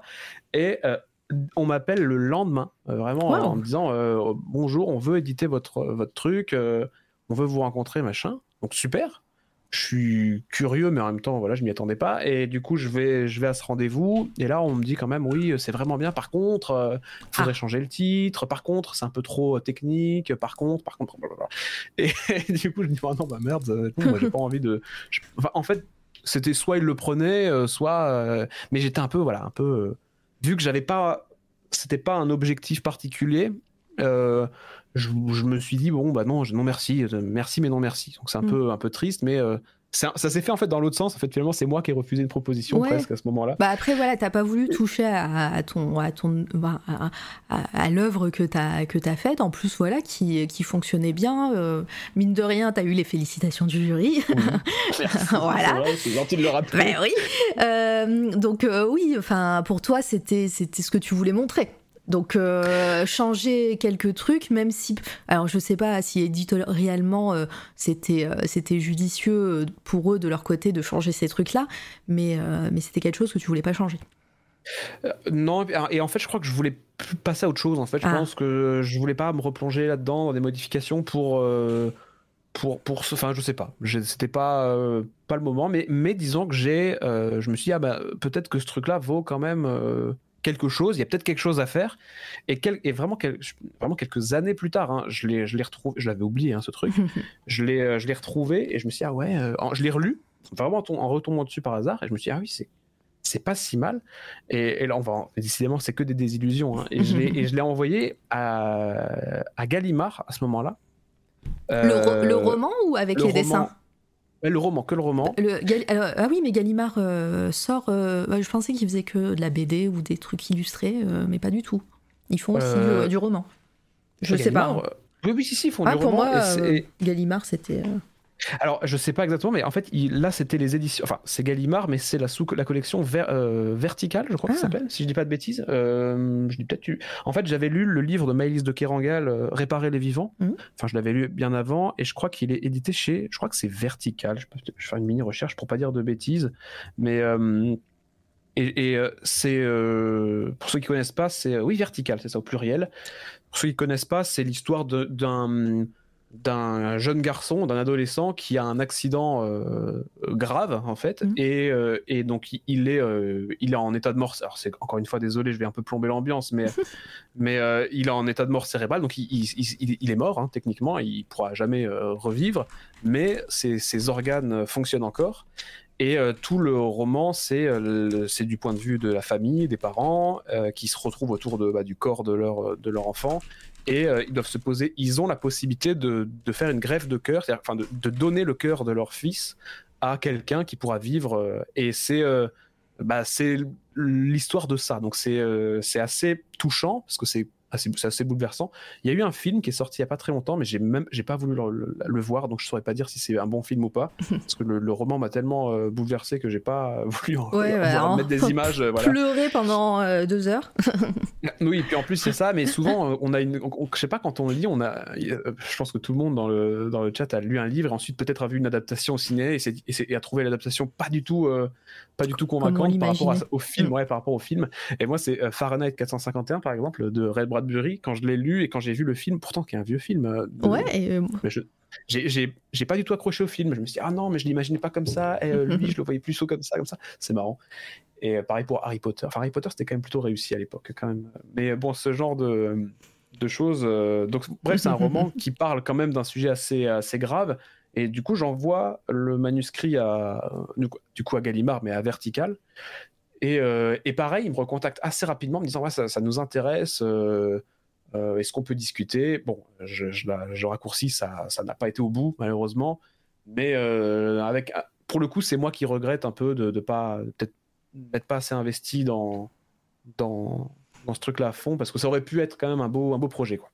Et euh, c'est pas un, euh, quelque chose que tu aurais aimé ressortir toi Parce que là maintenant on peut, on a plusieurs euh, façons d'auto-éditer quelque chose, un financement participatif, il y a plein de, de, plateformes qui permettent de d'imprimer ses propres romans. c'est pas quelque chose que tu as, que as eu en tête plus récemment? De le faire toi-même au final? Alors, En précommande? Complètement, complètement. Et c'est c'est quelque chose que j'ai toujours dans un coin de ma tête. Et en fait, j'ai beaucoup discuté avec le, donc, le directeur de collection du coup, de Vertical. On s'est eu plusieurs mmh. fois par téléphone parce que bah, au début, ça l'intéressait. Donc, pour le coup, il, donc lui, c'est pour, enfin, je, je, sais pas si je, enfin, je vais pas dire son nom, voilà, par principe, mais euh, c'est une, un écrivain en fait, hein, qui écrit, donc euh, qui a une, euh, qui a, qui connaît vraiment bien, qui m'a donné des conseils, des bons conseils. Donc j'ai réécrit plusieurs fois le, enfin deux fois le, en faisant des modifications le roman, et puis au bout d'un moment il m'a dit ah non là ça va plus, machin. Enfin je sais pas exactement ce qui s'est passé, mais il trouvait que je m'étais un peu trop éloigné de, et je pense que j'avais voulu trop en faire à ce moment-là. Effectivement, je m'étais un peu éloigné de du du du roman du départ. Et, euh, et du coup, euh, j'ai commencé un peu à le réécrire, non pas, enfin plutôt essayer de faire du lien entre les, euh, entre les chapitres, essayer de faire quelque chose un tout un peu cohérent. Mhm. Et de temps en temps, je, je, je, réécris, je rajoute une phrase par-ci par-là, mais c'est dur de finir un, un projet, je pense que c'est à un moment donné, tant que tu te dis pas stop, euh, j'arrête, tu, peux, tu peux le retravailler euh, toute ta vie. Euh. c'est ça. je pense que c'est ce, stop qui me manque. Surtout un, projet aussi ben, important déjà pour toi, qui, qui, est là depuis pas mal d'années maintenant. Hmm. Ouais, j'imagine que ça doit être compliqué de mettre un point final à un projet comme celui-là, qui doit être aussi important pour toi. Euh, et, bah, ouais, ouais, c'est, euh, enfin, c'est, même dur de le lire, je trouve. Je trouve que euh, c'est, enfin, c'est bizarre de parler d'un projet que personne que personne n'a lu et de dire ça, mais c'est dur d'aller un peu d'aller fouiller dans des dans des choses qu'on a écrites à un moment donné où on était dans tel état d'esprit, pas forcément bien, et de, de, lire parfois des choses un peu dures, même sur soi je trouve que c'est. Euh, mais en même temps, c'est c'est pour ça que le, projet est beau, je trouve. C'est. Mais bon, j'aimerais bien, j'aimerais bien le, finaliser un jour pour euh, pour euh, voilà pour juste en finir. D'ailleurs, là, ce que tu viens de montrer, c'est les c'est un des chapitres du du coup de la BD du roman graphique que j'avais présenté. Et donc ça pour l'histoire, oh c'est une histoire un peu gore celle-ci d'ailleurs. C'était en en fait, je, je, raconte pas mal de choses, un peu des petites histoires euh, qui arrivent dans les hôpitaux, dans différents services, euh, euh, qui sont un peu choquantes ou en tout cas ou même drôles par moment. Et ça, c'était dans, dans un hôpital psy.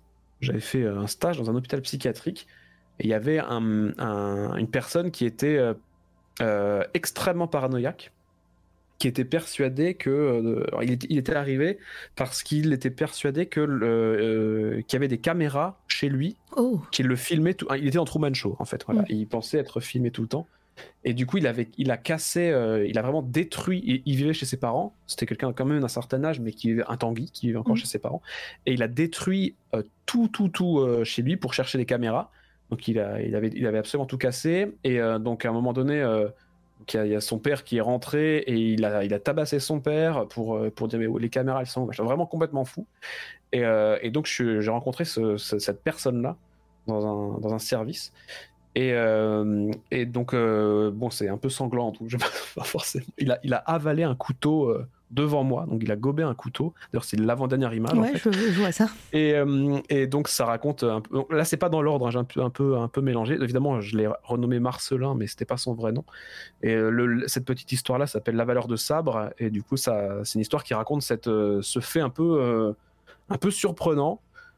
surtout quand on est jeune et qu'on connaît rien à la vie et qu'on arrive là et qu'on voit ce genre de choses, c'est bah, c'est un des chapitres. C'est pas le mm. plus drôle, hein, mais d'ailleurs. Mais, pas mal dur même. il est, il est, il je pense que c'est un des plus durs d'ailleurs. Mm. Bon, bah, d'ailleurs, j'ai pas fait, mais trigger warning, hein, si vous faites attention à vous, euh, voilà. Si vous, si vous avez un petit peu du mal avec les, les images un peu, un peu gore euh, ou morbides, euh, voilà. je l'ai pas dit oui, non, c'est vrai que c'est, ouais, c'est une imagerie qui est un peu en fait, tous les personnages ont des, ont des, euh, ont des crânes d'animaux. Ça, mm. c'était un choix que, en fait, je sais pas comment dire. J'avais imaginé une sorte de lore dans la bande dessinée où en fait tous les humains naissaient humains avec une peau. Mmh. Et, et en fait, plus quand ils décident d'avoir recours à la violence, ils deviennent des animaux. Et euh, dès qu'ils sont confrontés de près ou de loin à la mort, ils deviennent des crânes. Donc en fait, la plupart des gens sont des crânes d'animaux. Mmh. Et euh, c'est pour ça que la, la, plupart des, des, personnages que je dessine avaient des. Ça justifiait un peu le, le crâne, euh, le, voilà, le, côté là. Et, et, en plus, ça raconte quelque chose qui fait que si on voit un personnage dans le roman graphique qui, est, qui a un visage d'humain, bah, on comprend que c'est quelqu'un qui a été jamais confronté soit ni à la mort, ni à la violence, ce genre de choses. Et... Mais oui, c'est assez, assez sombre et assez dur. Hein. mais. Donc oui, bah, tu, tu, tu, disais que voilà, ce projet, tu l'as mis de côté. Euh, est-ce qu'il y a eu, pardon, après tes études, un tournant euh, euh, de, par rapport déjà à ton style, par rapport aussi à, à, ton envie de, créer ou, ou, ton envie de, de, de, rentrer dans le monde professionnel? Ou est-ce que, encore une fois, ça s'est passé un peu petit à petit par, par des, des, des anecdotes ou des moments T euh, non, alors moi, du coup, je travaillais pendant, pendant, euh, donc, pendant les beaux-arts. Mmh. Euh, et en fait, j'ai continué à travailler. une fois que les beaux-arts sont, sont, terminés, j'ai pas, j'ai pas arrêté mon travail. j'ai eu même des propositions donc, pour évoluer. donc, en, fait, je continue encore à l'heure actuelle. Je suis donc du coup dans le graphisme. Et donc, donc c'est dans, dans, la communication, le graphisme. Donc, mais pour le coup, vraiment ce qu'il y a de plus euh, traditionnel, hein, on va dire le print, ce genre de choses. Et euh, donc j'ai euh, fait ça et ah bah, bah, c'est marrant que tu switches sur, sur ce genre de choses. Et en fait j'ai déménagé à ce moment-là dans une autre ville et en fait je devais prendre tous les jours le train. donc pour faire des allers-retours en fait entre chez moi et le travail euh, et, c'est à ce moment-là où je, où je dessine ben, tout, tout, tout, ce que tu montres, c'est-à-dire des, des, personnages avec euh, des crânes. Toujours. Hein, le crâne est toujours euh, présent, en tout cas, omniprésent et même jusqu'à maintenant. Hein. J'en fais, mais de moins en moins, parce que je commence un peu. J'essaie de me détacher un peu de, de ça, parce que ça, ça renvoie vers une, idéologie que, que, j'aime de moins en moins, un peu trop morbide, et j'avoue que j'ai envie d'autre chose en ce moment. Et euh, je pense que tout le monde d'ailleurs a envie d'autre chose. Et, euh, et donc j'en fais de moins en moins, mais c'est quand même quelque chose dans lequel je suis assez à l'aise. Donc euh, c'est sûr que presque si, si, je passe un coup de fil et que j'ai un stylo dans la main, il y aura un crâne à la fin de l'appel, quoi. C'est quasiment sûr. Et donc là, je prends le train et tous les jours et je remplis des, des moleskines, mais vraiment des, des, quantités de. Parce que je dessine dans le train en fait avec mon rotring toujours. Euh, quoique à ce moment-là, c'est peut-être euh, c'est peut-être un copic, c'est peut-être plus un rotring. ouais, là on le voit le, stylo juste à côté. Euh, ah bah voilà, oui, bah, ah c'est micron, c'est un micron. ouais. et, et, marqueur, il y a des marqueurs aussi. Et d'ailleurs, je vois que la couleur arrive petit à petit. peut-être, oui, c'est vrai que ça commence peut-être à arriver. mais quand même beaucoup de noir et blanc. En même temps, c'est plus simple. Et en, fait, je fais mes dessins, mais dans le train. En fait, je fais que ça. Euh, pendant les trajets. Et, euh, et, je pense que c'est à ce moment-là que je dois euh, me mettre un peu plus à fond sur Instagram parce que bah parce qu'il y a du contenu en fait. Celui que je prenne en photo, d'ailleurs on voit les mon appareil photo qui n'était pas incroyable. je prends en photo mon dessin le soir en rentrant chez moi de ce que j'ai fait la journée. je le poste et puis puis rouler, ça, ça repart mmh. tous les jours comme ça. Et d'ailleurs c'est parmi tous les tous les dessins que j'ai que j'ai archivés de mon Instagram, il y a quasiment, enfin il y a des centaines je crois de dessins de comme ça. Parce que j'en fais bah deux, trois par jour et, euh, ça ne s'arrête pas. et c'est que des, euh, des, personnages avec, euh, tu vois, beaucoup de cœurs. Tu vois, soit, les, soit il y a des petits cœurs sur les écharpes, soit, soit ils sont tous un petit peu dans, dans le mood de, de l'amour. Donc Boréal, trop goth, non, tu vois? Il y a un peu, un peu de love. Je trouvais que en plus le mélange crâne et petit cœur, je trouve que c'est un mélange que j'aime bien. Donc, donc je trouve ça mignon. Euh, et, toujours, euh, toujours avec ces, euh, cette, bah, ce style assez particulier, avec des petits points, des, du noir et blanc, un peu, un peu de couleur. Les, les os qui sont toujours omniprésents hein, dans ton, dans mhm. ton œuvre.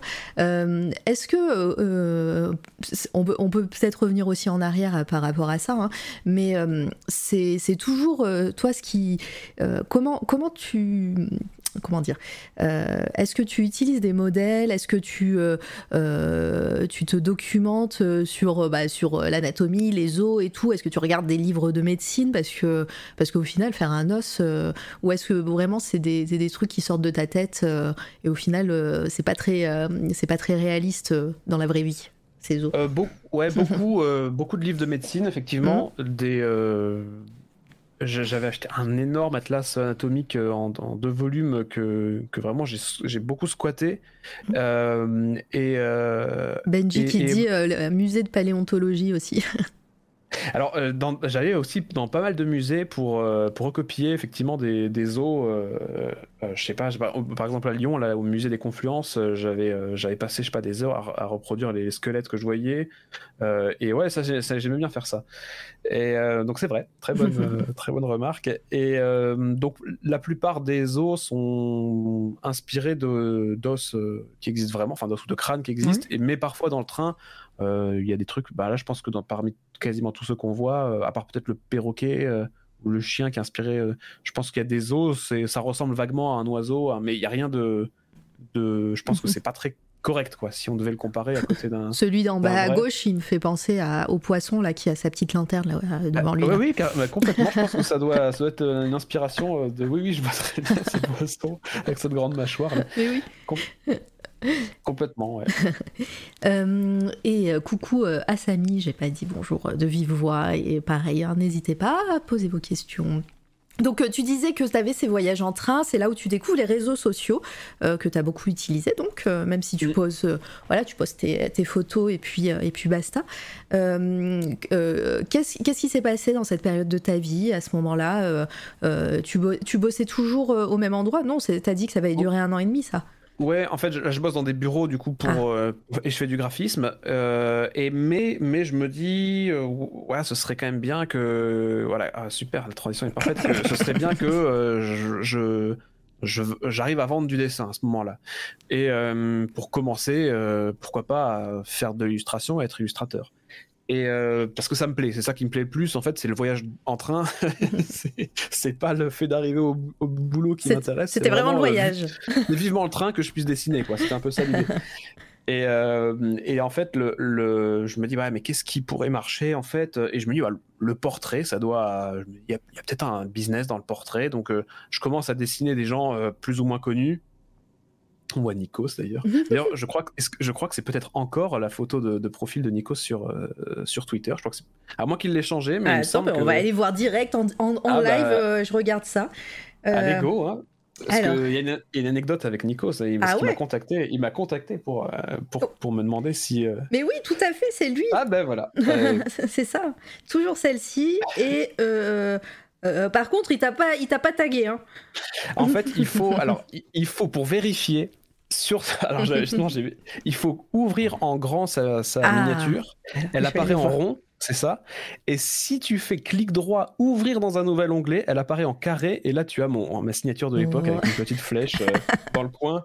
Donc c'est un peu euh, mais effectivement et mais il m'avait mentionné au moment où il l'avait mise en photo. Enfin bon il, il avait été assez sympa euh, et, donc il t'a contacté? Vas-y, l'anecdote Nikos hein, quand même. Hein. Non, en fait, c'est alors oui, je pourrais, je pourrais raconter l'anecdote Nikos, mais il y a eu pas mal d'anecdotes célébrités parce que mon, plan, mon plan à l'époque, c'était, bah, je vais dessiner des gens connus, je vais les mentionner, et puis, bah, ils me rapporteront peut-être de la visibilité. D'ailleurs, les réseaux marchent certainement encore comme ça maintenant. Et, euh, et du coup, c'était mon, mon, idée au départ. Et du coup, je, je faisais beaucoup de, euh, de, portraits. Et bon, certains mentionnaient pas, d'autres mentionnaient. Et, euh, et Nikos, ouais, quand j'ai fait le, le, le, dessin, m'a il m'a contacté je crois que c'était sur Twitter il me semble et il me dit il me dit Enfin, je pourrais retrouver les messages. il, me dit euh, Est-ce que j'aime beaucoup le dessin? Est-ce que, est que je peux le mettre en. Est-ce que, est -ce que ça, ça, te dit enfin, Est-ce que je peux mettre en photo de profil? Est-ce que ça te dérange tout ça? Je dis Bah non, ça me dérange pas, il n'y a pas de problème. J'étais même content, c'était un des premiers, je pense, à, me parler de ça. Il me demande d'ailleurs si, euh, si, si je demande de l'argent pour ça. Donc j'étais euh, quand même sympa. Oui, quand même classe, 2000, Nikos, hein. 2 millions. 2 millions J'aurais pu dire, j'aurais pu dire, oui, je veux plein de millions, mais j'ai- rien dit parce qu'en fait le dessin était déjà fait en fait. Oui. Et euh, ça aurait été une commande, j'aurais peut-être demandé quelque chose, mais là, bon, je, je l'avais fait, il était fait, et puis voilà. Donc je lui ai cédé euh, gratuitement le, le dessin. Et d'ailleurs, pour la, la petite anecdote, il me l'a demandé ensuite en très grosse résolution parce qu'il souhaitait l'imprimer pour chez lui. Donc Ouh. potentiellement, Nikos a chez lui, Petit ego Un trip un peu. euh, peut-être. peut-être. Et Peut-être. Et d'ailleurs, j'ai même sa véritable adresse email personnelle et euh, elle, est, euh, elle est assez, euh, assez ordinaire finalement. Oui, bah oui. Parce que lui aussi, il utilise son vrai nom et son vrai prénom au final. Oui, absolument. Et donc, donc il a, donc bon, non, mais ouais, donc très sympa, Nikos. En plus, je l'ai rencontré deux fois ou trois Mhm. fois dans la vraie vie. Et donc c'est, il est sympa, Nikos. Voilà, je peux vous le dire, il est sympa. Parce que j'ai ce petit côté, euh, alors c'est le, c'est Oli qui dit ça de Big Full Oli. Je suis un peu rat de star en fait. J'adore, euh, j'adore les stars, j'adore les célébrités. J'aime bien les, j'aime bien les petites anecdotes, euh, créer des petits moments un peu bizarres. Donc c'est ça. Et donc là ouais beaucoup de portraits. Donc il y a bon il y a le, le- Il y a, euh, je sais y a Benji, pardon, Mais pour oui. revenir à, à Nikos, euh, t'as raté un beau bifton quand même, mais grand prince. Et d'ailleurs, euh, Nikos, qui est artiste aussi, je sais qu'il fait de la photo, il fait des Oui, très belles oui, photos de main, euh, en, en l'occurrence. Et euh, je crois que je sais pas si c'est de l'argentique, mais en tout cas, voilà, il fait, il fait pas mal de photos. J'avais vu ça, sûrement dans Alors, un je- reportage, j'en sais rien. Je, je crois que- qu'il a un Nikon, je crois que c'est numérique, euh, mais euh, oui, il fait du noir et blanc euh, et c'est assez profond. C'est vrai qu'il fait des belles photos pour Mm. le coup. euh, euh, ouais, c'est, euh, il a un vrai, euh, surtout quand il quand il part en Grèce et il prend vraiment des des, des personnes dans des villages Ouais. qui, comme tu dis, travaillent avec leurs mains, donc euh, on- qui sont très marqués comme ça. Il y a des belles des belles ombres et je trouve qu'il ouais, il a un vrai euh, un vrai truc là-dedans. Voilà. Donc on sait Nikos est, est assez sympa. C'est sympa, Nikos, ouais, c'est vrai. Vas-y, et les autres, les autres stars, donc euh, Euh, non, mais qui, c'est le moment bah, euh, people, allez, hein, euh, voilà. Non, mais là, euh, en, en gris en bas à droite, c'est euh, donc The Avener, euh, le, le DJ, qui lui aussi m'a reposté euh, sur Facebook, je crois. Ah non, mais après, j'ai eu des. Alors, j'en ai vraiment dessiné beaucoup, hein, des célébrités. Et, d'ailleurs, j'en ai supprimé beaucoup, beaucoup de mon profil Instagram parce que c'était vraiment l'époque où je faisais que ça. Euh, ça n'a pas vraiment marché. Et vraiment, j'ai dessiné des, des influenceuses. euh, j'ai dessiné Enjoy Phoenix, quoi. Ah, Euh, ouais. euh, ouais, du coup, le, le, il y a eu, j'ai dessiné Clara Morgan, tu vois, qui, qui m'a, qui m'a reposté. Peut-être même que si on scrolle un certain temps sur le profil Instagram de Clara Morgan, elle a reposté un de mes dessins. On le retrouve, ouais. Euh, non, mais là, il y, a- enfin, il y a beaucoup. Ça a créé Et- quand même pas mal d'anecdotes, ouais. et à ce moment-là, euh, après, toi, voilà, tu disais que tu kiffes, euh, tu kiffes les stars, t'aimes bien, bien ça. Mais est-ce que t'avais une Enfin, c'était vraiment aussi pour, pour cette visibilité, c'était important aussi, ça t'a créé, j'imagine, pas mal de, de lumière. Euh, Est-ce que c'était aussi pour ça ou vraiment au début, euh, euh, tu t'en. Voilà, balèque et, euh, et tu dessinais ce que tu avais envie, mais euh, il y avait. euh, où t'as senti qu'il y avait un potentiel, euh, un potentiel bah, en riposte euh, de, de ces célébrités et qui a fait que bah, ton Instagram a peut-être euh, augmenté? Bah, il a un peu augmenté, mais pas, pas énormément en fait. Euh, c'est- enfin, il y a le chat qui commence à faire n'importe. Alors, tout va bien. Elle a pas marché sur le clavier, tout va bien. On m'entend toujours? Oui, oui, c'est bon. Ça va.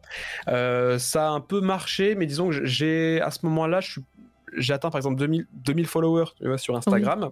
Et, euh, et en fait, c'est à peu près en arrivant à 2000 que j'ai arrêté. Oui. Parce que, euh, en fait, euh, je crois. C'était marrant, en fait, mais ça c'est pas, c'est pas des trucs qui me qui me plaisaient particulièrement en fait. C'est-à-dire qu'au début c'est rigolo de dire ah tiens je vais dessiner machin, peut-être qu'on va me reposter, euh, je vais dessiner telle influenceuse de tel pays, euh, voilà. Et euh, puis au- bout d'un moment ça fait quand même un peu euh, un peu crevard en fait. et, et je, et je me voyais pas faire que ça, que du portrait. Euh, c'est pas un truc qui m'éclatait. Et puis je- au bout d'un moment les dessins se ressemblent un peu tous. euh, je sais pas. Oui, parce qu'au final, ils font tous la même pose, ils font tout- Ouais. c'est- ça se ressemble, quoi. J'avais un, j'avais un compte qui ressemblait quand même à des dessins de gens connus et, ça manquait un peu de, de quelque chose de personnel Ouais. aussi. Et donc j'ai arrêté euh, quasiment du jour au lendemain parce que ça. euh, voilà, c'était plus, plus trop ce à quoi j'aspirais. Mais cela dit, pendant cette période, j'ai quand même commencé à vendre des, euh, des portraits de gens qui me disent Ah, Tu pourrais dessiner ma femme pour son anniversaire, tu pourrais me dessiner en, en, en Superman, machin. J'ai commencé à vendre quelques petits trucs et euh, pas grand chose, mais c'était à droite à gauche quelques, quelques premières commissions. j'ai un peu commencé à goûter à, la vie de, freelance. Très, très doucement. Et est-ce que pendant cette période, je me suis dessiné beaucoup de portraits, mais est-ce que tu avais toujours en tête la BD ou, ou là c'était passé complètement dans l'ombre? Ah, c'était euh, ouais non, c'était un peu. Euh, enfin, j'ai toujours, même encore maintenant, hein, j'ai toujours. Euh, bah, en stream, j'avance très doucement sur une BD aussi, donc j'ai toujours quelque part dans ma tête la bande dessinée, mais mais mais c'est pas, tu vois, c'est pas actif. Je suis pas investi à fond dedans, mais oui, j'y pense toujours. Mmh. Si on te propose, alors, tu aimerais faire tes propres histoires ou, par exemple, un scénariste arrive et il te propose quelque chose tu, tu, tu, y réfléchirais? Ouais, non, j'y réfléchis. Hein. Mmh. J'y réfléchis. Après, la bande dessinée, ce qui est, dans mon cas, ce qui est un peu compliqué, c'est que, je, bah, on l'a certainement vu, je, je, dessine pas, quasiment pas de décor, en fait. Je fais que, quasiment que du personnage. Euh, parce que je prends pas trop de plaisir en fait à faire du décor. En plus, je pense que je suis pas très bon là-dedans, donc euh, le c'est pas quelque chose qui euh, qui, qui m'intéresse. Donc tu vois, ça limite quand même les projets en termes de, bande dessinée. On en connaît hein, des BD sans décor. Hein. ouais, non, il y en a, il y en a bien sûr. Et, mais euh, du coup, c'est pour ça que faire la mienne euh, à ma manière, c'est quand même plus simple. mais bon, c'est un milieu quand même compliqué la bande dessinée, donc je.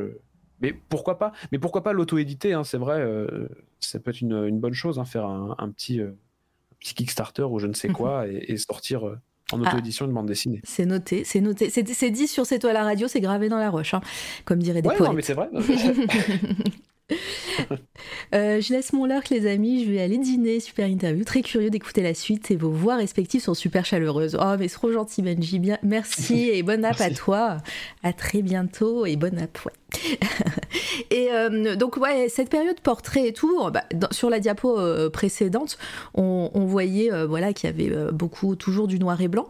À, quel moment tu t'es mis à la couleur, vraiment, en digital ou pas hein? Euh, bah, ça doit être là, hein. ça doit être euh, doucement euh, quand, quand, je commence à faire un peu plus de, de, portraits avec des un peu plus éloignés. Donc là, c'est des personnages un peu plus en, bah, en, entier en fait, un peu plus. Et c'est le moment où j'ai donc je continue à prendre le train à ce moment-là, mais j'avais j'ai acheté une, je me suis dit ah, tiens ce serait bien de dessiner mais sur une tablette dans, dans le train et j'achète une Cintiq mais compagnon elle s'appelle Ouais, elle, est plus. Hein. Euh, ouais, ça doit être la 16, 16 euh, pouces, l'équivalent maintenant, ou je sais plus, euh, bah, peut-être pas 16. Elle a, elle, a, un autre nom maintenant, mais enfin, le, nouveau modèle. Et donc, j'ai cette tablette là, je, je, crame un mois de salaire là-dedans, et, et, du coup, je, je dessine dans le train, mais avec une tablette. Et on va dire que c'est vraiment à ce moment-là où je fais vraiment du digital, où je mm. commence, donc très tardivement, tu vois, parce que c'est j'ai, euh, je sais pas, 25, 26 ans, euh, même plus peut-être. Euh, ouais, je, sais pas où on est dans tes chronologies. On a parlé de l'expo tout à l'heure qui était en 2010, donc c'est peut-être quelques années plus tard. Ouais, bah 2010, je crois que c'est quand je suis rentré au Beaux-Arts à peu près, donc là on doit être en 2000. 15, 16, hein, je pense. Euh, enfin, ouais, quelque part par là. Et euh, dans la voix parfaite pour dormir. C'est vrai que Boréal s'endort en regardant ah oui, mes, pas lives, ouais, euh, j'allais dire, je sais pas si c'est un compliment ou pas. Ou pas. si, si. Enfin, je sais pas si c'en est un vraiment, effectivement. Mais... Et donc, ouais, donc je commence le digital. Donc, bah, du coup, ça peut répondre un petit peu à ta question. Il n'y a pas vraiment d'âge pour, tu vois, pour commencer quelque chose. Et autant le digital, j'en étais complètement pas. J'étais pas anti-digital, mais mais, euh, mais voilà. Et puis en fait, pour le, pour le portrait, je trouvais que c'était plus facile parce que tu peux gommer 50 000 fois, tu peux chercher le trait plus. Mhm. Enfin, il y a aussi ça qui, qui faisait que moi je gomme beaucoup, hein, donc euh, surtout pour un portrait, c'est difficile d'avoir une tête qui ressemble. Euh, donc donc le, le, digital était plutôt parfait pour ça. Donc le donc je, prends ma Cintiq et, je, et je, je, dessine dans le train, mais avec un avec une tablette cette fois-ci. Il n'y avait pas encore l'iPad, donc qui arrivait un peu plus tard. Ah, surtout l'iPad où tu peux dessiner avec euh, le stylet. Hein, parce que bien sûr, l'iPad Pro. Voilà, l'iPad, euh, l'iPad est sorti il y a longtemps maintenant, ça commence à faire, mais c'est vrai que tu, tu pouvais, c'était, euh, c'était un gros téléphone quoi. Sans, sans... On pouvait pas faire grand chose avec, c'est vrai, c'est vrai. et, et, donc ouais, tu, tu commences à, à, dessiner voilà en digital, c'est plus pratique et tout. niveau pro, tu es toujours sur de la commission? Euh, alors, euh, donc moi, j'ai toujours mon boulot de graphiste à côté, et, euh, mais, mais je fais ouais, quelques, quelques commandes. Mais mais ça prend pas. hein. Et d'ailleurs, encore en ce moment, c'est difficile hein, de, de- de vendre des commissions. Et j'en vis toujours pas d'ailleurs. hein. Mais le, le, il y a quelques commandes qui, qui arrivent et c'est c'est plutôt après quand, quand, quand je commence à. En fait, je me suis beaucoup cherché ensuite sur, euh, sur, sur le style à ce moment-là. Parce que là, je fais des portraits, du coup, il n'y a pas vraiment de style. Et ah, bah, c'est une, diapo qui est pas trop mal. C'est vrai que c'est c'est assez chronologique Oui. où j'essaye de faire un peu de réalisme. Désolé, il y a encore un- une sorte d'organe, un peu un crâne un peu voilà. Il y a un peu de portrait, il y a un peu un- encore un crâne avec un corbeau et un renard. Euh, j'essaye des trucs. Les, les, les couleurs sont vraiment pas parfaites. Ah, mais c'est euh, c'est- le jeu. Hein. C'est voilà, mais bon, après en plus c'est moi qui ai choisi de te les envoyer parce que ça représente bien. C'est le moment où euh, où, je, où je me dis bon ben je, je veux je veux un peu lâcher les portraits. Qu'est-ce que mais qu'est-ce que j'ai envie de montrer? Qu'est-ce que j'ai envie de faire? Dans quoi je m'amuse? Et euh, c'est tardivement qu'arrive enfin dans mon cas le la recherche d'un style en fait.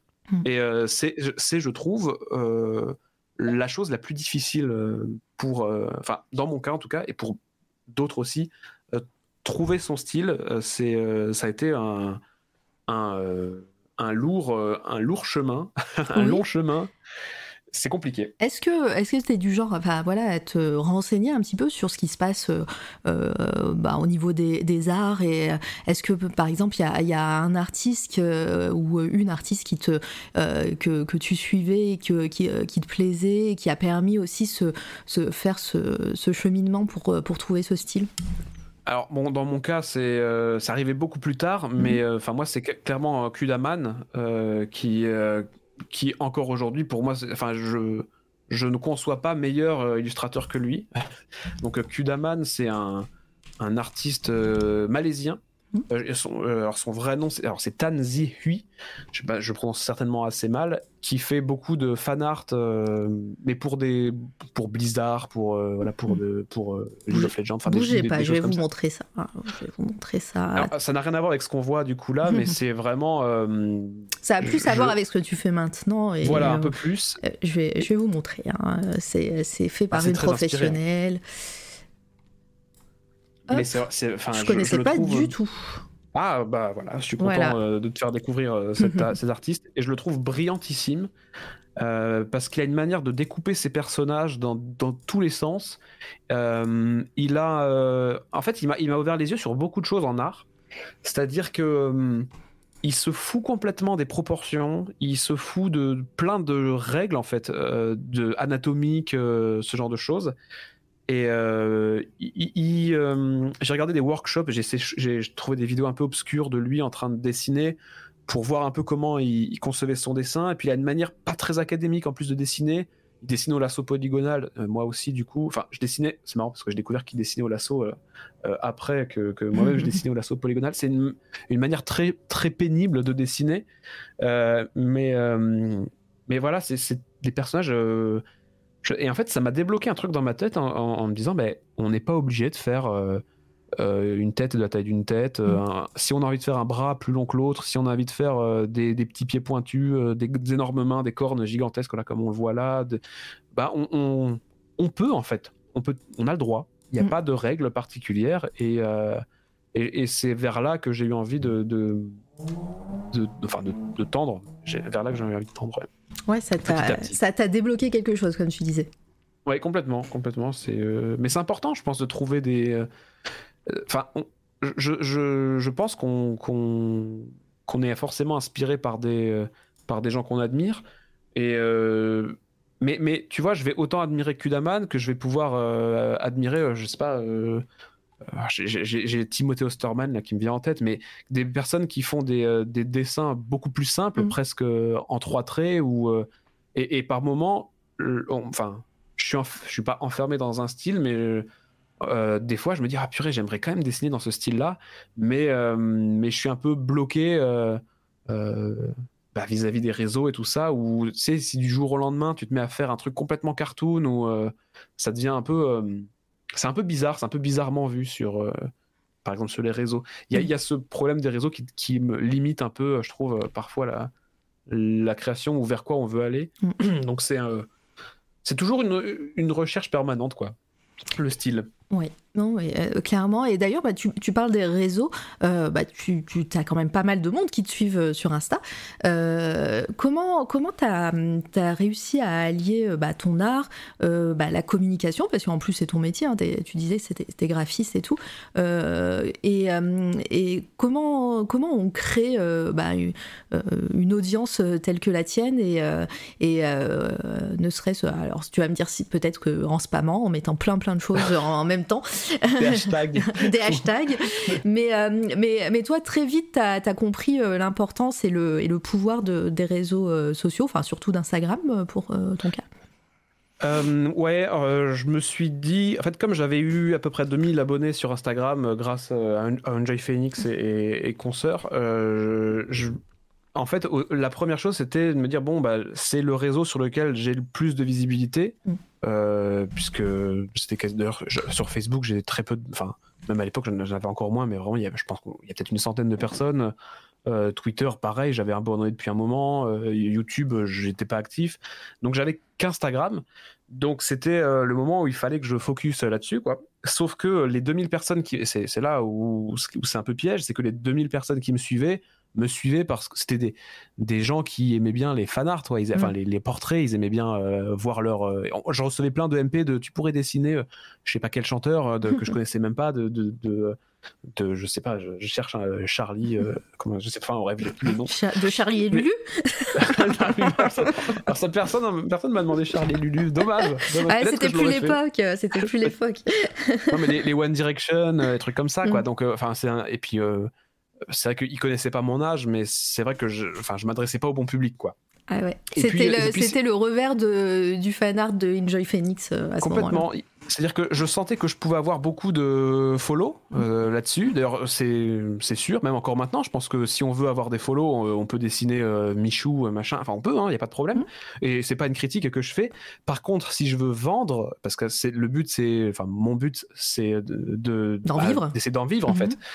C'est pas le bon public en fait, parce que c'est des jeunes, euh, c'est, bah, ils ont pas d'argent, ils vont, ils vont il y en a beaucoup qui pensent que c'est gratuit, donc euh, ils, te, ils, vont en message, ils disent tu pourrais faire ça s'il te plaît. Bah en fait non, en fait je peux pas.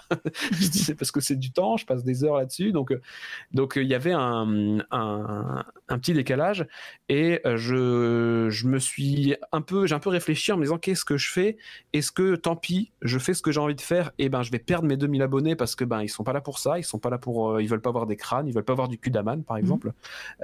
et tant pis. Ou est-ce que je je crée un nouveau compte, mais je repars à zéro. Et Instagram, je sais pas trop si je vais réussir à revenir à 2000. Donc euh, c'est le moment un peu de la réflexion, puisque les algorithmes, tout ça, on sait jamais trop comment ça fonctionne. Et euh, je me dis, bah tant pis, je vais perdre mes abonnés, mais je vais faire euh, mon truc. Bah, là, c'est donc là, c'est dessin dans le train. Ouais, c'est du coup, j'en profite pour aller sur ton Insta. on revient au tout début et il y en a un peu plus que tout à l'heure, donc ah non, j'en ai pas rajouté. J'en ai pas. Ah oui, j'en ai pas. Oui, j'en ai pas rajouté entre temps.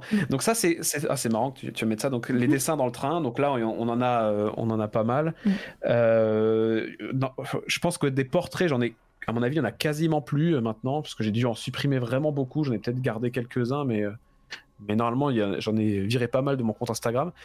Et, et oui, ensuite vient un peu les, recherches sur Instagram avec bah, un peu de motion design, un peu mhm. des des choses un peu différentes, un peu plus colorées, un peu plus cartoon, où j'essaye un peu de voir euh, ce qui me plaît. Bon, Nikos, je l'ai laissé. Hein, ah bah oui, Nikos, euh, euh, on le laisse, on le laisse. Il y a un peu, voilà, un peu d'Illustrator aussi, puisque ben, au boulot, j'utilise Illustrator. C'est vrai que pourquoi pas mettre un peu de essayer. Donc là, les personnages un peu, un peu les gros bonhommes, les gros catcheurs, c'est c'est fait sur Illustrator. J'essaye de, de, reprendre un peu mes dessins, le style un peu d'avant, mais en mettant des couleurs. Donc c'est ce qu'on voit euh, là avec. Alors Pardon, ah. je, je, montrais, je montrais le Batman. Euh. Le, Batman, bien sûr, Batman, une, une référence, bien sûr. Ah oui. un peu on va le remettre en mode euh, petit ah bah, Il y en a beaucoup, il y en a beaucoup des Batman. Hein. Je pense que j'en ai dessiné vraiment une paire. Moi, je sais que j'ai euh, repéré un peu plus haut le, Hellboy et on n'est pas encore passé notre point Mignola, mais on en parle à chaque live. Mais euh, on va mettre Hellboy un peu plus haut tout à l'heure. Mais Batman, ah, Mignola, ouais.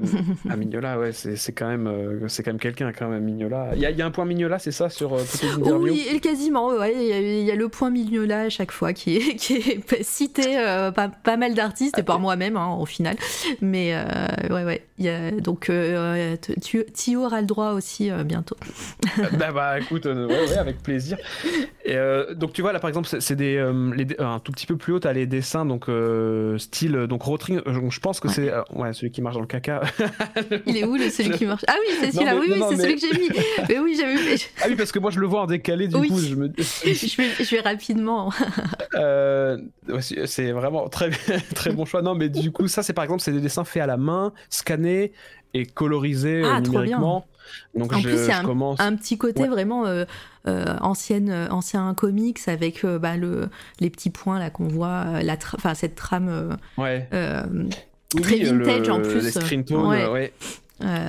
Trop cool. Ouais, c'est Oui, à ce moment-là, je, je, découvre aussi parce que je faisais du coup pas trop trop de digital, donc je commence à voir qu'il y a des qu'il y a des presets, des trucs pour pour mettre des pour avoir des effets euh, de vieux papier donc oh, je bidouille un peu je mets pas j'ai pas mis toutes mes, mes expériences sur euh, mais c'est vrai que j'ai découvert le digital tellement tard que que bah, pour moi c'est un nouvel univers qui, qui, qui s'ouvre à moi quoi.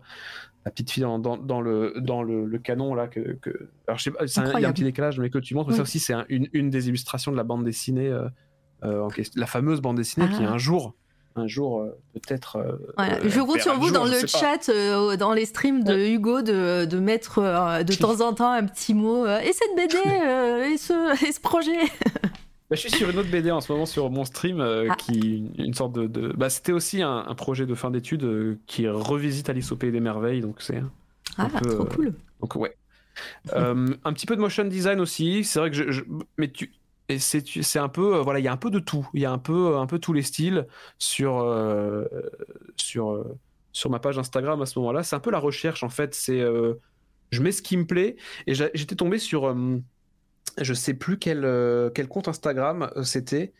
Euh, je sais qu'il y a eu Galchir, il y a pas très, enfin je sais pas comment prononce son nom, il y a pas très longtemps qui a dit à peu près la même chose, c'était de dire ben en fait Instagram c'est un voyage et en fait les gens ne suivent pas forcément ce que ce que tu fais mais plutôt qui tu es mm. et, et, tes expérimentations et ça ça m'a un peu décoincé quand même des réseaux en me disant ben il y a peut-être des gens qui sont là plus pour voir euh, ce que je deviens, ce que j'essaye, euh, plus que pour voir que du, que du Hugo Petula, par exemple. Ou du, donc, donc ça m'a un, ça m'a un peu décoincé là-dessus. surtout avec l'algorithme maintenant qui, qui ne montre pas forcément voilà, tout à tout le monde. Et voilà, si les, si les personnes veulent te suivre, c'est vraiment toi et il, presque ils doivent faire une recherche pour, pour savoir ce que tu deviens. quoi. Mmh, ouais, carrément. L'algorithme, euh, c'est compliqué. On en reparlera peut-être, mais mmh. l'algorithme, j'ai pu en profiter à un moment donné où il était euh, assez cool avec les artistes, mais maintenant c'est compliqué. Euh, ouais, et puis à une époque, Instagram c'était chronologique, on s'en souvient hein, mmh. aussi. Donc bah, tu es arrivé sur Instagram comme Twitter. Twitter a un algorithme un peu plus cool parce qu'il y a quand même ce, côté chronologique et en plus on te montre ce, que as, voilà, ce, que, ce, que, ce qui t'intéresse. Et, et, Instagram ne fait plus du tout ça. quoi. C'est.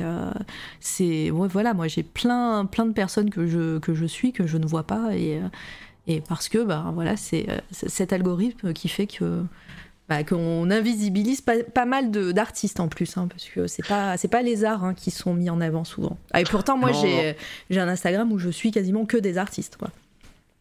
ouais, euh, c'est un peu dur, mais le, bon, ils tendent à faire plus de vidéos maintenant, mm. et le, le, problème, c'est que bah, on fait pas de vidéos, nous, on fait des dessins, même pour les photographes. Hein, c'est pas que, que, que, pour les illustrateurs, mais euh, se réinventer en vidéo, alors c'est faisable, mais bah, c'est pas c'est pas ça à la base qu'on. désolé, je te, je te coupe. Euh, désolé, désolé, Boréal, j'ai mis ce clic et j'ai rejeté ton commentaire, mais il disait in de caca. voilà, désolé. J'ai mis ce clic, je voulais accept et en fait ça, ça a cliqué sur le reject. Donc ben voilà, désolé, tu t'es fait modérer. J'espère que ça t'a pas ça t'a pas ban de mon de mon live. Redis un truc juste pour voir si t'es toujours là. et merci Eraser pour ton sub. Merci, bienvenue à toi, c'est trop gentil très très euh, apprécié. Euh, oh, j'espère qu'il est pas parce que euh, moi je suis je suis en mode multitask là, donc j'espère que je t'ai pas ban def de ma chaîne. Sinon bah unban. Non c'est bon il est là. Ou elle, je sais pas. Et oui c'est bon, merci. Ouf. Bon bah voilà j'ai in de caca qui disait. et euh, euh, pardon, oui, Insta et ouais, c'est pas cool et c'est les vidéos et vous enfin voilà, les artistes n'en font pas. Euh, c'est vrai que c'est compliqué pour être vu, surtout maintenant. À, à, l'époque, tu disais que tu avais profité d'une certaine d'une certaine bah, visibilité des artistes sur Insta. Donc c'est là où tu as, eu beaucoup de monde qui est arrivé d'un coup? Ouais, il y a eu. Euh, je, suis passé vraiment très rapidement, de, de, 2000 à 10 000, mais vraiment très rapidement. Je pense que ça a dû prendre 5-6 euh, mois. Ouais, est-ce qu'il y a euh, une, une, illustration qui a fait le tournant ou, ou est-ce que pareil, c'était parce que tu postais beaucoup? Euh, je postais beaucoup, mais je faisais beaucoup de, de, de, de challenge Drody Senior Style. Ah euh, j'en faisais pas mal. Et il y a eu celui, il y en a eu deux. Il y a, il y a eu euh, un de, de Chrome qui a bien marché. Euh, où j'ai redessiné son Bird King, euh, c'est un de ses personnages, d'ailleurs sa bande dessinée sortie je crois la semaine dernière ou la semaine d'avant, et euh, qui a bien marché, et un je crois de mince, je sais plus exactement, mais ça va être un peu plus haut, on, tombera dessus à un moment donné, et à partir de là, je sais, Instagram mettait plus, plus en avant mes dessins, alors que je faisais la même chose, mais après parfois tu fais un truc, tu sais, Instagram, parfois tu fais un truc, tu passes 5 euh, minutes dessus, euh, tu as, des milliers de likes. En fonction des trends. Euh. Ouais, c'est un peu compliqué. Et il y a eu ouais, cette période où bah, tous les dessins marchaient bien, quel qu'ils soient en fait. dès que je mettais un truc, il y avait, ça marchait tout de suite. Et alors, c'était probablement les hashtags hein, qui, qui, faisaient le, le taf à l'époque. Maintenant, les hashtags sont beaucoup moins. D'ailleurs, Mosseri lui-même, donc c'est le, le, PDG d'Instagram, que vous pouvez suivre d'ailleurs sur Instagram parce qu'il il explique toujours vers quoi ils vont et du coup c'est bah, à chaque fois un peu plus déprimant. Mais au moins on voit vraiment vers quoi ils tendent. Et euh, maintenant il dit clairement que les hashtags non pas ça sert à rien mais c'est c'est plus. On voit d'ailleurs, j'en mettais des tonnes. Hein, ouais, et puis euh, moi j'ai l'impression que les, enfin, euh, qu'il y a même euh, ce qu'on appelle les shadow ban. c'est pas, c'est un hmm. peu une légende urbaine, mais maintenant j'ai l'impression que les hashtags, si plus t'en mets, plus l'algorithme pense que t'es un robot ou j'en sais rien, donc forcément il te, il te met pas trop en avant si t'en mets de trop. Vrai, faut trouver le hashtag ou voilà, c'est, c'est ouais vraiment l'algorithme là, c'est un peu n'importe quoi. Enfin voilà, c'est très beaucoup de chance euh, à ce niveau-là euh, pour Instagram, quoi. Ouais, ouais, c'est, compliqué. Si tu mets plusieurs fois le, même sur plusieurs posts, ils considèrent que tu es un robot. Euh, si. je sais plus ce, qu'il y avait, mais oui, il y a beaucoup de. T'as, as raison là-dessus, les, les hashtags, faut pas trop en mettre, mais j'en mets toujours beaucoup, donc faut. mais bon, voilà. Et d'ailleurs, ça franchement, ça s'est arrêté quasiment. Il y a eu une grosse mise à jour Instagram il y a, oh, il y a plus d'un an maintenant. Euh, et puis du, jour au lendemain, euh, tu vois, tu, passes de, plusieurs milliers de, j'aime. Bon, c'était pas encore le cas là sur celle-ci, mais, sur cette époque-là, mais tu passes de plusieurs milliers à 100, euh, 200. Donc, et tu comprends que ben, plus personne voit tes dessins. Et c'est un peu triste pour, pour tous les artistes d'Instagram. Quoi. Ouais, bah, ça, ça, ça, fait presque réfléchir. Tu, ça, beaucoup, enfin voilà, c'est beaucoup se, se, posent des questions à cause de ça, alors que c'est pas du tout de la faute euh, des artistes ou de leur publication, c'est juste que les gens ne voient pas. Et euh, c'est pas un désintérêt pour, euh, pour l'artiste ou pour ce qu'il fait. Et, et, donc, enfin, c'est c'est vraiment compliqué pour, pour certains, certains artistes, j'imagine que pour, voilà, pour, juste pour la confiance en soi. ouais. Et, euh, et, donc là, là, je suis en train de montrer des, des, images. Hein, c'est, euh, on commence à arriver tout doucement avec ce que tu fais maintenant. Euh, on voit une certaine évolution aussi sur, la, sur ta manière de dessiner. Sur, bah, voilà, on passe de de dessins au rotring très détaillé, très réaliste presque, à, à, des choses plus je ne sais pas si c'est le terme, mais plus cartoon, plus dessin animé presque. ouais, ouais. Qu'est-ce qui t'a fait euh, arriver à ce... Alors, euh, comme tu disais, c'est la recherche d'un style particulier, c'est compliqué, mais, euh, mais tu t'es à, quel moment tu t'es dit ok bah c'est ça que c'est des trucs très colorés c'est des trucs plus plus simples sans être péjoratif hein. quand je dis simple c'est plus moins détaillé disons ou moins réaliste qu'est-ce que comment t'es arrivé à ça? Alors là déjà le premier changement, c'est euh, l'iPad, l'iPad Pro qui arrive à ce moment-là, Ouais. et euh, Procreate déjà, euh, où c'est miraculeux ce truc. Moi, j'avais ma, ma vieille Cintiq euh, pas terrible, où quand je faisais un trait, il apparaissait deux secondes après. Là, Ah ouais. je, je me dis bon, j'ai un pote qui a un iPad, il me le fait essayer, et je fais, il me le faut absolument ce truc. Et euh, d'avoir, ça répond tout de suite, et je me dis mais c'est fou ce truc. Et, et à partir de là, il y a quasiment plus de plus traditionnel, alors que j'en ai fait tout le temps. Mm. Et d'ailleurs, depuis, je- j'en j'en fais de temps en temps, mais c'est quand même. euh, Enfin, oui, si, je fais quand même toujours le traditionnel, mais quasiment pas sur Instagram. Mm. Pour les personnes qui, Ça- ne- qui ne savent pas, Procreate, euh, c'est un, un petit logiciel euh, qui est que sur iPad et qui coûte quoi 10 balles en plus euh, et ah, tu l'as à rien, ouais. ouais. C'est ça hein Ouais, oui, complètement. Et euh, contrairement à Photoshop, où maintenant c'est des, des abonnements, où voilà, c'est. je sais plus combien c'est le Creative Cloud, mais c'est. Alors, ouais, 60 si tu prends, je crois, toute la suite. Ouais, c'est- donc c'est c'est ça. par mois. Mm. Ça picote. Ça pique un peu, sachant qu'à l'époque, ouais, Photoshop c'était quoi 2000 balles euh, si tu l'achetais? Je sais plus. euh, Ah, il y, avait un prix fixe, quoi, Ouais. mais euh, bon, il tout, tout le monde, tout le monde le piratait, de toute Oui. façon. C'est vrai. C'est un, un peu comme WinRAR. hein. si quelqu'un l'achetait, ça, ça me fait penser à ce même où il y a les, les gens de WinRAR qui, qui montrent un graphique où il y en a un, une personne a acheté le WinRAR et, ils font la fête, ils ouvrent le champagne et tout. Photoshop, c'était peut-être un peu comme ça à l'époque. Ouais, c'est c'est vrai WinRAR, qui a, qui a acheté ça, c'est vrai. Il y a Monolith euh, d'ailleurs qui, est sur une, question euh, par rapport au réseau, donc je vais la poser maintenant, euh, qui te demande, qui nous demande en général, est-ce qu'il y a un réseau aujourd'hui qui est plus efficace qu'un autre pour diffuser son travail selon vous? Il y a plusieurs euh, réseaux. D'ailleurs, en ce moment, c'est un peu la, la grande réflexion, puisque euh, les, alors je, par- je fais une généralité, mais les artistes commencent à se poser la question ben, euh, on se casse ou comment ça se passe p- par rapport à Instagram Mhm. Mais on va où En fait, c'est ça la question. Et l'avantage, oh, il y a plein de réseaux. Alors, il y a Behance, euh, ArtStation, par exemple. Euh, et euh, donc, mais le problème, c'est que c'est des réseaux qui sont euh, artistes-artistes. Il y a Madame Michu qui, qui, veut, qui potentiellement est une cliente. Alors, je- évidemment, je dis Madame Michu, ben, elle n'est pas sur ArtStation, elle est encore moins sur Behance. Donc, euh, ce qui est l'avantage d'Instagram, c'est qu'on peut toucher aussi des, des personnes, des clients, des gens qui sont pas forcément artistes, mais qui pour- pourraient te passer une commande ou acheter euh, un print ou, euh, ou être intéressés par un livre, enfin n'importe quoi. Et c'est ça qui est compliqué de trouver un équivalent à Instagram dans ce sens-là.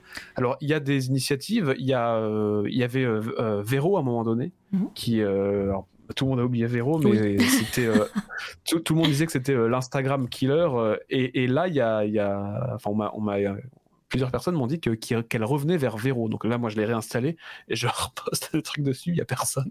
Bah c'est ouais. vraiment le désert. Mais qui sait Qui sait?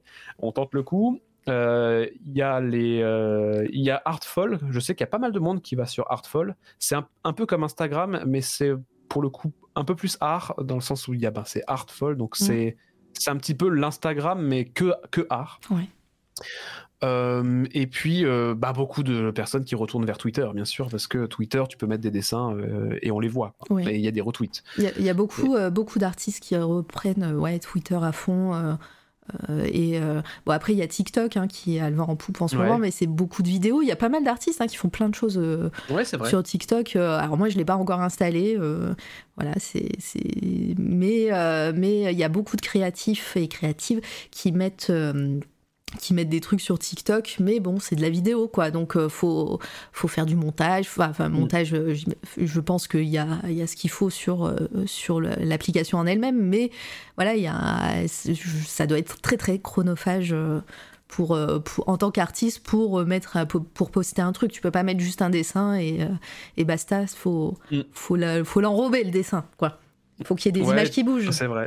c'est vrai que TikTok, c'est quelque chose. Et en plus, c'est-à-dire que tu dois penser pendant que tu fais ton dessin à filmer certaines parties. Enfin, Ouais. c'est une manière de penser un peu euh, à laquelle je, je suis pas habitué, mais c'est euh, c'est vrai que ça marche bien TikTok. euh. Enfin, ça, enfin, ça peut bien marcher. Il y a des, bah, il y a des artistes qui font beaucoup, beaucoup de, de vues sur TikTok. Donc c'est que c'est que c'est possible. C'est complètement Mm. possible.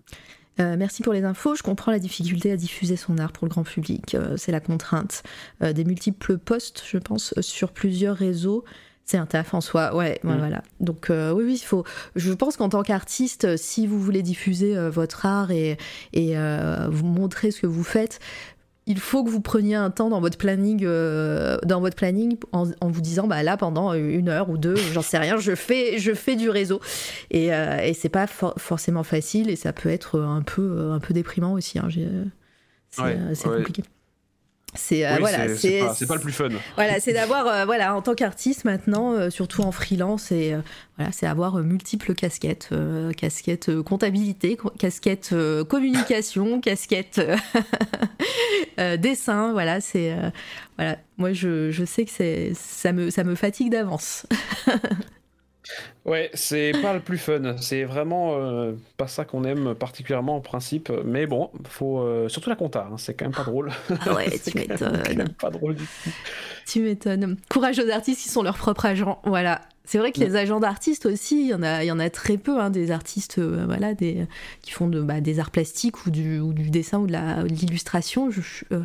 Peut-être les gens qui font de la BD ont leur agent, mais je, je suis pas sûre qu'il y ait beaucoup de de freelance qui, euh, qui, euh, qui, ont des agents, à part ceux qui ont des millions d'abonnés, quoi. Ouais, ouais. On n'est pas des masses. Non, et puis euh, et puis il faut le payer aussi l'agent, donc voilà, c'est c'est un, un, cercle à, à penser. Et euh, on voit aussi euh, bah, voilà, que les crânes euh, sont toujours un peu présents, hein, les crânes en masque, en pas masque, en des... c'est c'est toujours cette recherche, les trucs fun que t'aimes faire et depuis toujours quasiment que, qui t'animent pendant ces, cette période? Ouais, je, je, je, me dis aussi que on reconnaît du coup les dessins parce mm. que enfin il y a une sorte de marque de fabrique où, où les crânes féminins il y a une petite bouche euh, comme ça. Les, les, crânes masculins, ils ont euh, des grandes dents. Et du coup, bah, je me dis, je vais faire du. Euh, je vais en mettre. dès que je vais faire un dessin, il y aura ce. Cette, avec parfois des grandes oreilles aussi.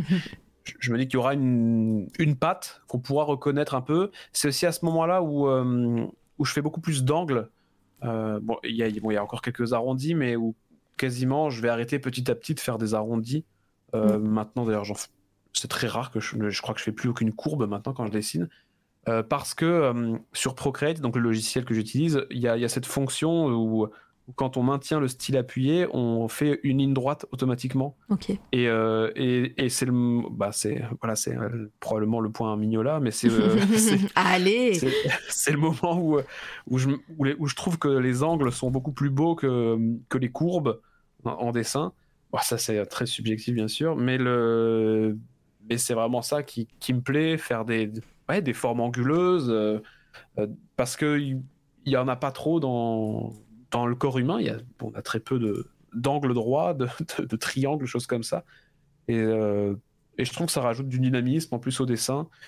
Et, et c'est effectivement petit à petit que je, je pense que le, style arrive, quoi. Mais mm. doucement, hein, tu vois, c'est vraiment très long. C'est ça, c'est des dessins qui sont pas si vieux. Pour autant. Ouais, 2019, là.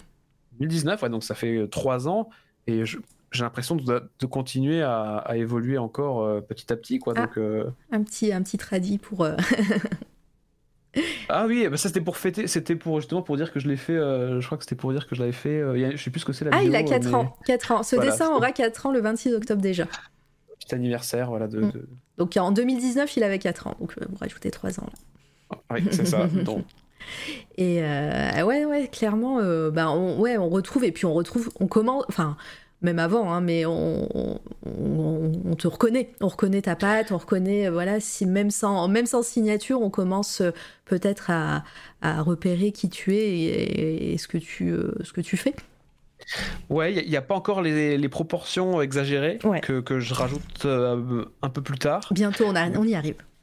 mais pour l'instant, ouais, je j'aime bien faire des petits, enfin des, j'allais dire des petits univers, mais c'est juste un peu, bon, ça c'est, on est plutôt sur, euh, après il y a des fan art euh, avec, avec le crâne, enfin avec le masque, mais euh, l'idée de créer un petit univers avec un personnage et puis un objet, des, associations de choses comme ça, je, je, commence à m'exercer là-dessus. Et puis c'est aussi une époque où vraiment je, je, dois faire quasiment un dessin par jour pour, pour vraiment, où je commence à spammer vraiment le Instagram en disant bah il faut il faut, euh, il faut poster, il faut que je m'exerce. C'est du, c'est du, euh, c'est Procreate. les dessins vont vite sur Procreate.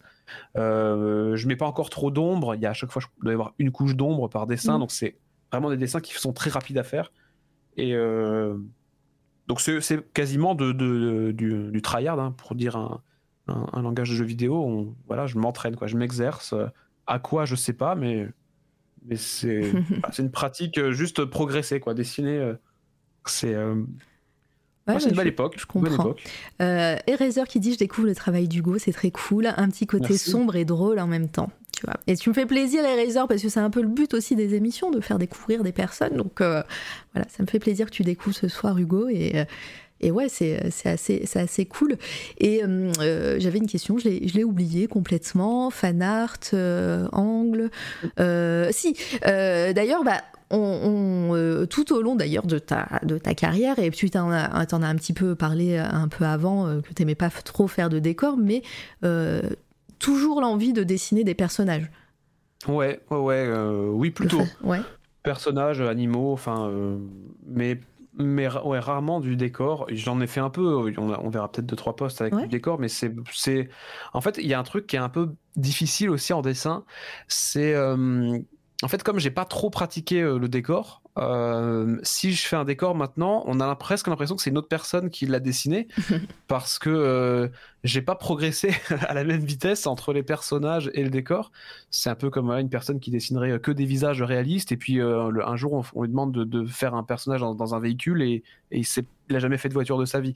Et donc c'est c'est voilà j'évite alors quand je fais du décor maintenant c'est assez simple c'est assez minimaliste pour que pour pour qu'on puisse intégrer quand même n'importe quel personnage dedans. Mais c'est vrai que je me, risque pas trop. Euh, enfin, j'en fais de temps en temps, mais c'est pas c'est pas ce que je fais le plus souvent. Ouais, euh, et faire des collaborations. Alors, je sais que c'est pas très fréquent en France euh, euh, dans les BD ou même dans les illustrations, mais je sais que par exemple au Japon, dans les mangas, des fois, voilà, t'as des as des assistants préposés au décor, aux véhicules, même dans l'animation, hein, t'as des as des personnes qui font. Moi, je, connaissais quelqu'un qui faisait que les voix. Dans, je sais pas si vous vous souvenez de cette série animée qui s'appelait Funky Cops, qui était trop cool. Oui, oh, le ouais, le générique de DJ Abdel, je crois, trop trop cool.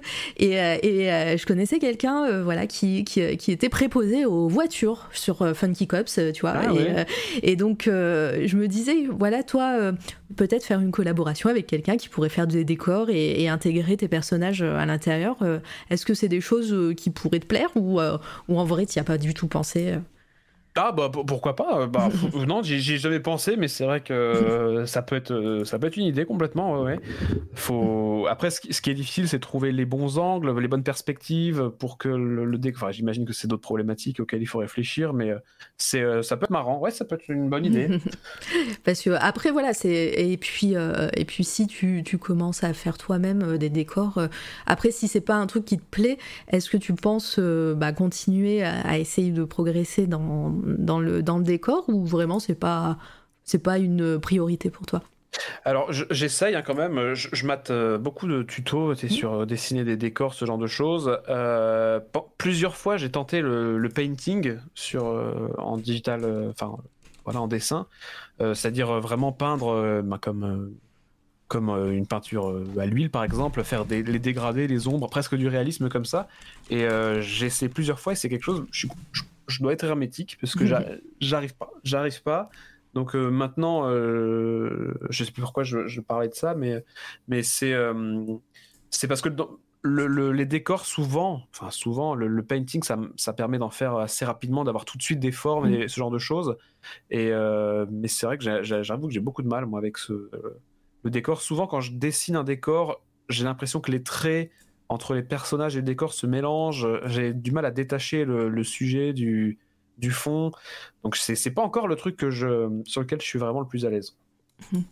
Euh, Ouais, non, mais voilà, c'est une réponse. T'as raison. Euh, euh, j'ai oublié, encore une fois, j'étais sur Funky Cops, euh, Axum qui arrive et qui dit Funky Cops, excellente série. Oui J'ai la musique dans la tête, ah, alors, que, alors qu'on l'a même pas écouté. Donc ah, ouais, non, mais ça, ça, donne trop envie. Et ce que je disais, ça me donne envie de les revoir, ça y est. c'était cool. C'était cool. Les dessins étaient particuliers aussi, donc c'était c'était très. c'était pas fréquent de voir ce genre de dessin dans les. dans, dans série animée. Bonsoir Lucie Mazel, comment tu vas? On a parlé de toi tout à l'heure, je sais plus pourquoi j'ai cité Lucie.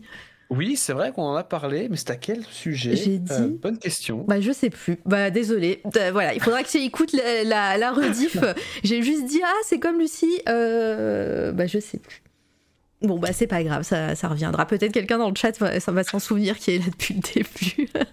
Un peu à la bourre, du coup. Non, mais t'inquiète. Il y a la rediff, c'est fait pour. Euh, voilà, les podcasts euh, sur SoundCloud, Spotify et iTunes. Hein. N'hésitez pas à follow sur toutes ces, tous, ces, euh, tous ces réseaux, ça aide. Le projet, c'est toi la radio. voilà, donc n'hésitez pas, c'est toujours un plaisir de, de, voir les petites stats de gens qui écoutent ça en, en rediff. c'est sympa. Euh, oui, j'allais te poser la question, pareil, je la pose souvent à, certains artistes dont le, style est très marqué, euh, comme le tien, euh, ta palette de couleurs. on, retrouve beaucoup, bah alors ces fonds beige, beige, saumoné, rose, vert, et puis pareil, les personnages ont souvent, souvent certaines couleurs très caractéristiques. Comment tu as, réussi aussi à trouver cette palette euh, grâce euh, sûrement à Procreate euh, Et comment bah voilà, tu t'es dit, bah, ces couleurs-là, elles me font kiffer, je vais les utiliser régulièrement? Alors ouais, c'est vrai que c'est une bonne question parce qu'on on demande souvent ça d'ailleurs sur les lives, sur les couleurs parce que moi je suis pas, je viens pas du, tout de la couleur donc mmh. c'est vrai que les couleurs c'était un peu difficile au début et il me fallait un truc pour pour un peu être sûr que ça fonctionne à chaque fois. Et euh, du coup, j'ai. Alors, moi, c'est euh, comment j'ai fonctionné. Hein. C'est en fait, j'ai pris un dessin que j'aimais beaucoup de Cora Louise. C'est une illustratrice, je crois qu'elle est euh, britannique. Attendez, on va, on va aller voir. Cora, C-O-R-A-H, Louise, illustration. Je, je crois qu'il y a un H à Cora. ouais. Et. Ah. C'est vraiment une illustratrice. Enfin, j'aime beaucoup ce qu'elle fait. D'ailleurs, c'est un peu aussi déstructuré. Euh, et euh, d'ailleurs, elle n'a pas posté depuis assez longtemps, donc il euh, faudrait que je regarde un peu ce qu'elle ce qu'elle devient. Ah, c'est peut-être euh, l'algorithme Instagram, si ça se trouve, elle a posté des centaines de trucs que t'as pas vu je sais qu'elle a beaucoup bossé sur un, dessin animé il y a pas très longtemps. Et euh, ah ouais, c'est incroyable fait, c'est très beau. Ouais, c'est très beau. Et, je suis tombé sur un, un, dessin à un moment donné où, j'ai fait, ouais, mais les couleurs, je sais, alors je saurais plus dire lequel c'était, où vraiment les couleurs, j'ai eu un coup de foudre pour la palette qu'elle avait utilisée à ce moment-là. Et j'ai pris euh, la pipette euh, et j'ai pipeté toutes les couleurs que je voyais dans le dessin. Et, du coup, c'est donc ça remonte, c'est à peu près à cette époque-là, donc ça va faire trois ans, et ça fait trois ans que j'utilise la même palette, euh, inspirée, alors je elle a un petit peu évolué, euh, mais très légèrement, hein. c'est-à-dire que j'ai rajouté peut-être une couleur de peau, euh, et d'ailleurs c'est une, une, palette où j'ai pas de vert, par exemple, j'ai pas la couleur verte. Ah ok. Et du coup, dès que je mets du vert, c'est pour moi compliqué parce que.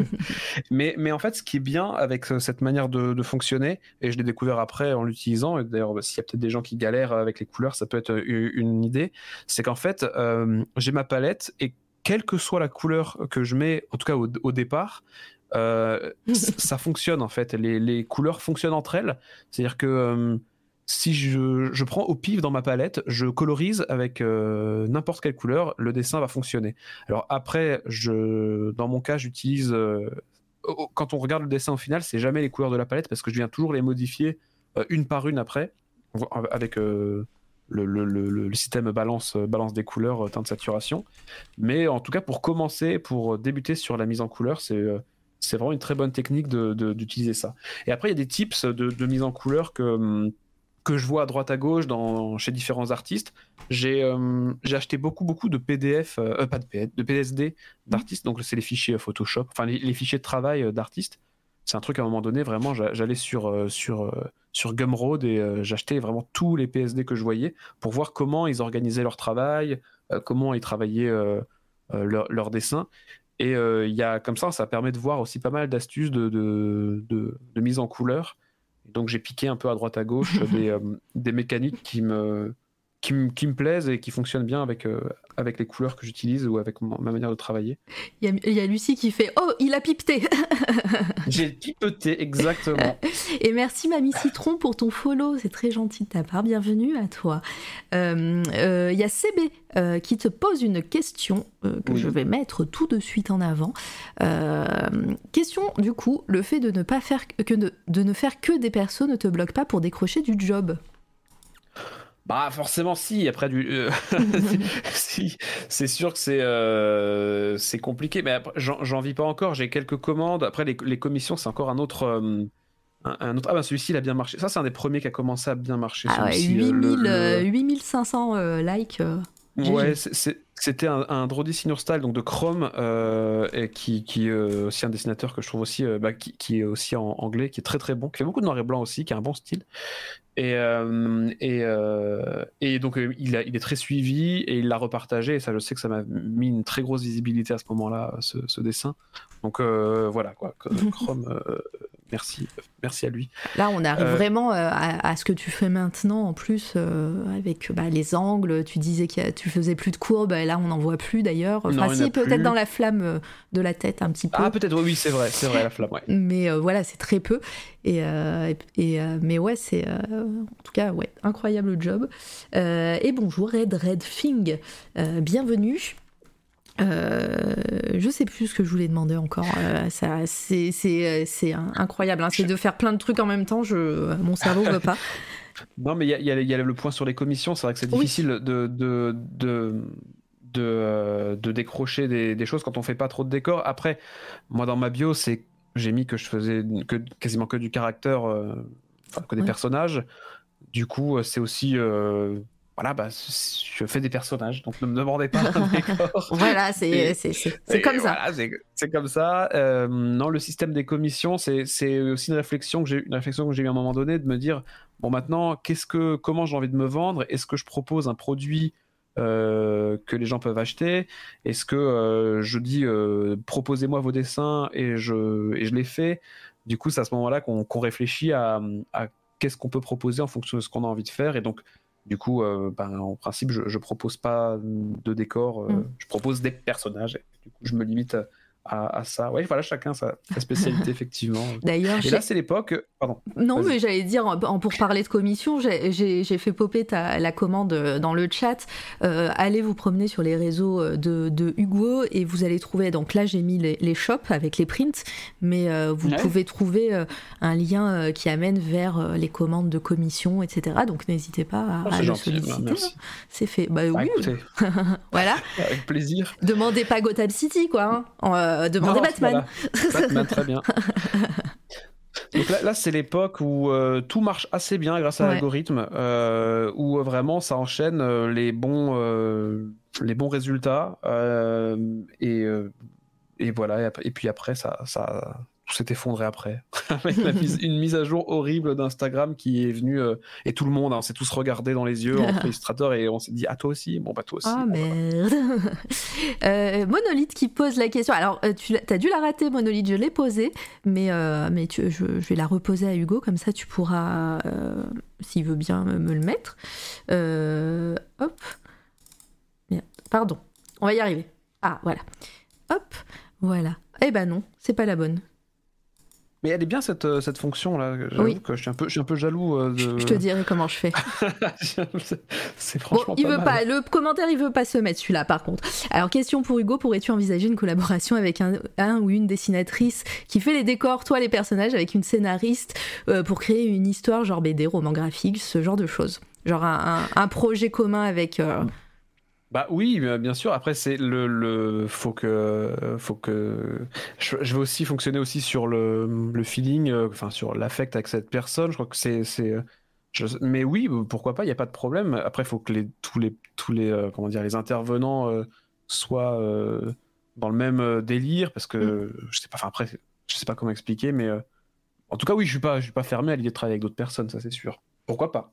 Ouais, et puis, euh, et puis comme tu, enfin, on, on, le disait aussi, en France, c'est vrai que ça se fait pas. Ça, alors, avec un ou une scénariste, oui, mais euh, faire un projet euh, avec plusieurs dessinateurs, dont, dont, certains font les décors et autres, c'est là où on avait parlé de Funky Cops et Razer. Mmh. Et, et c'est pas trop commun, je trouve, en France. Alors, peut-être que je me trompe et, et, vous me le direz dans le chat.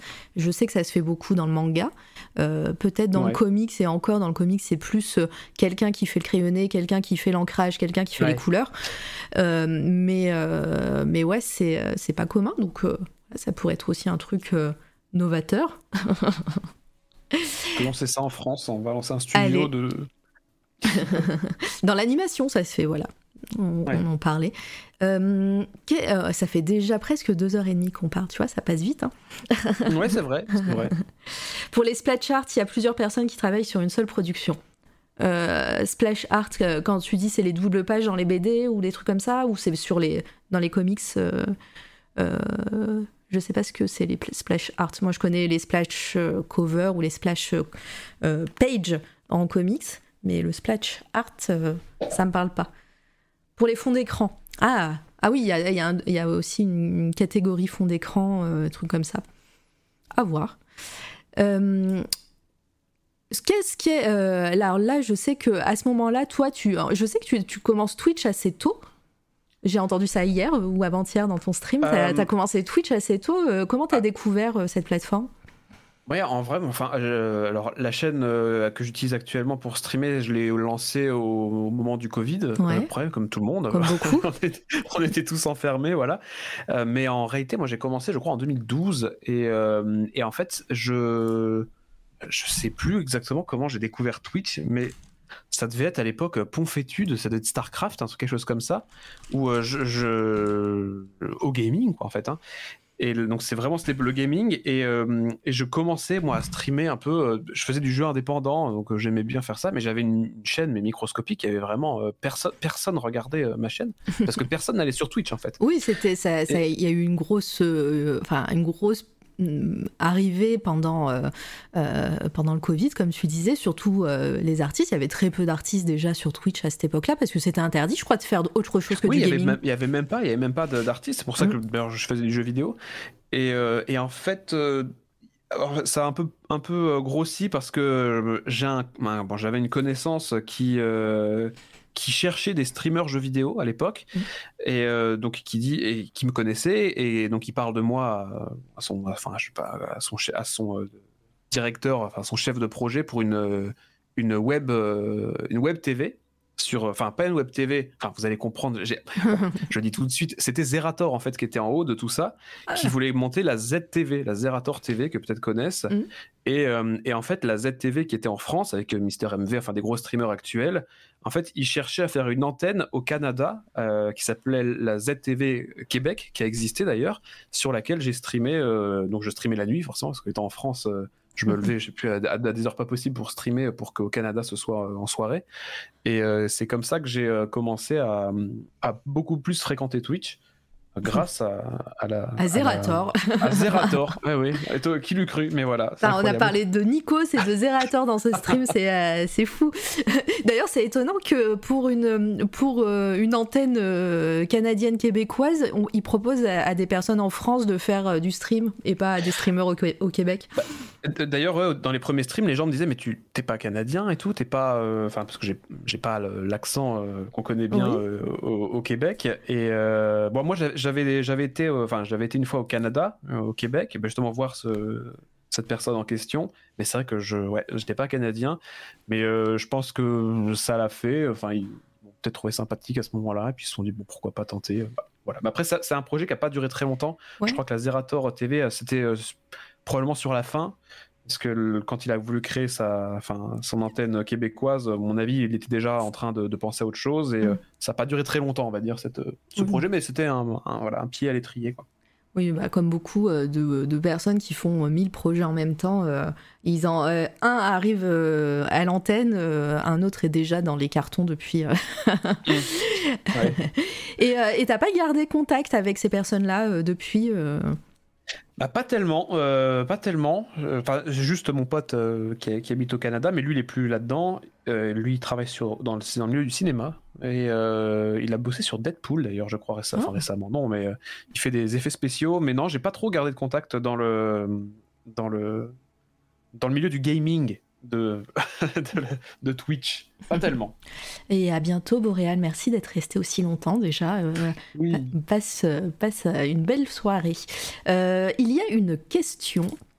Euh, de Mamie Citron, question pardon si elle a déjà été posée. As-tu un temps fixe hebdomadaire qui te consacre à la création graphique, que tu consacres à la création graphique, ou est-ce que tu travailles au feeling par phase?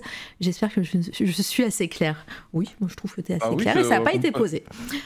Euh, non, non, euh, c'est intéressant aussi. Alors, bah, après, ça, c'est chacun. Euh, je pense qu'on a tous notre, petite horloge, notre petit fonctionnement.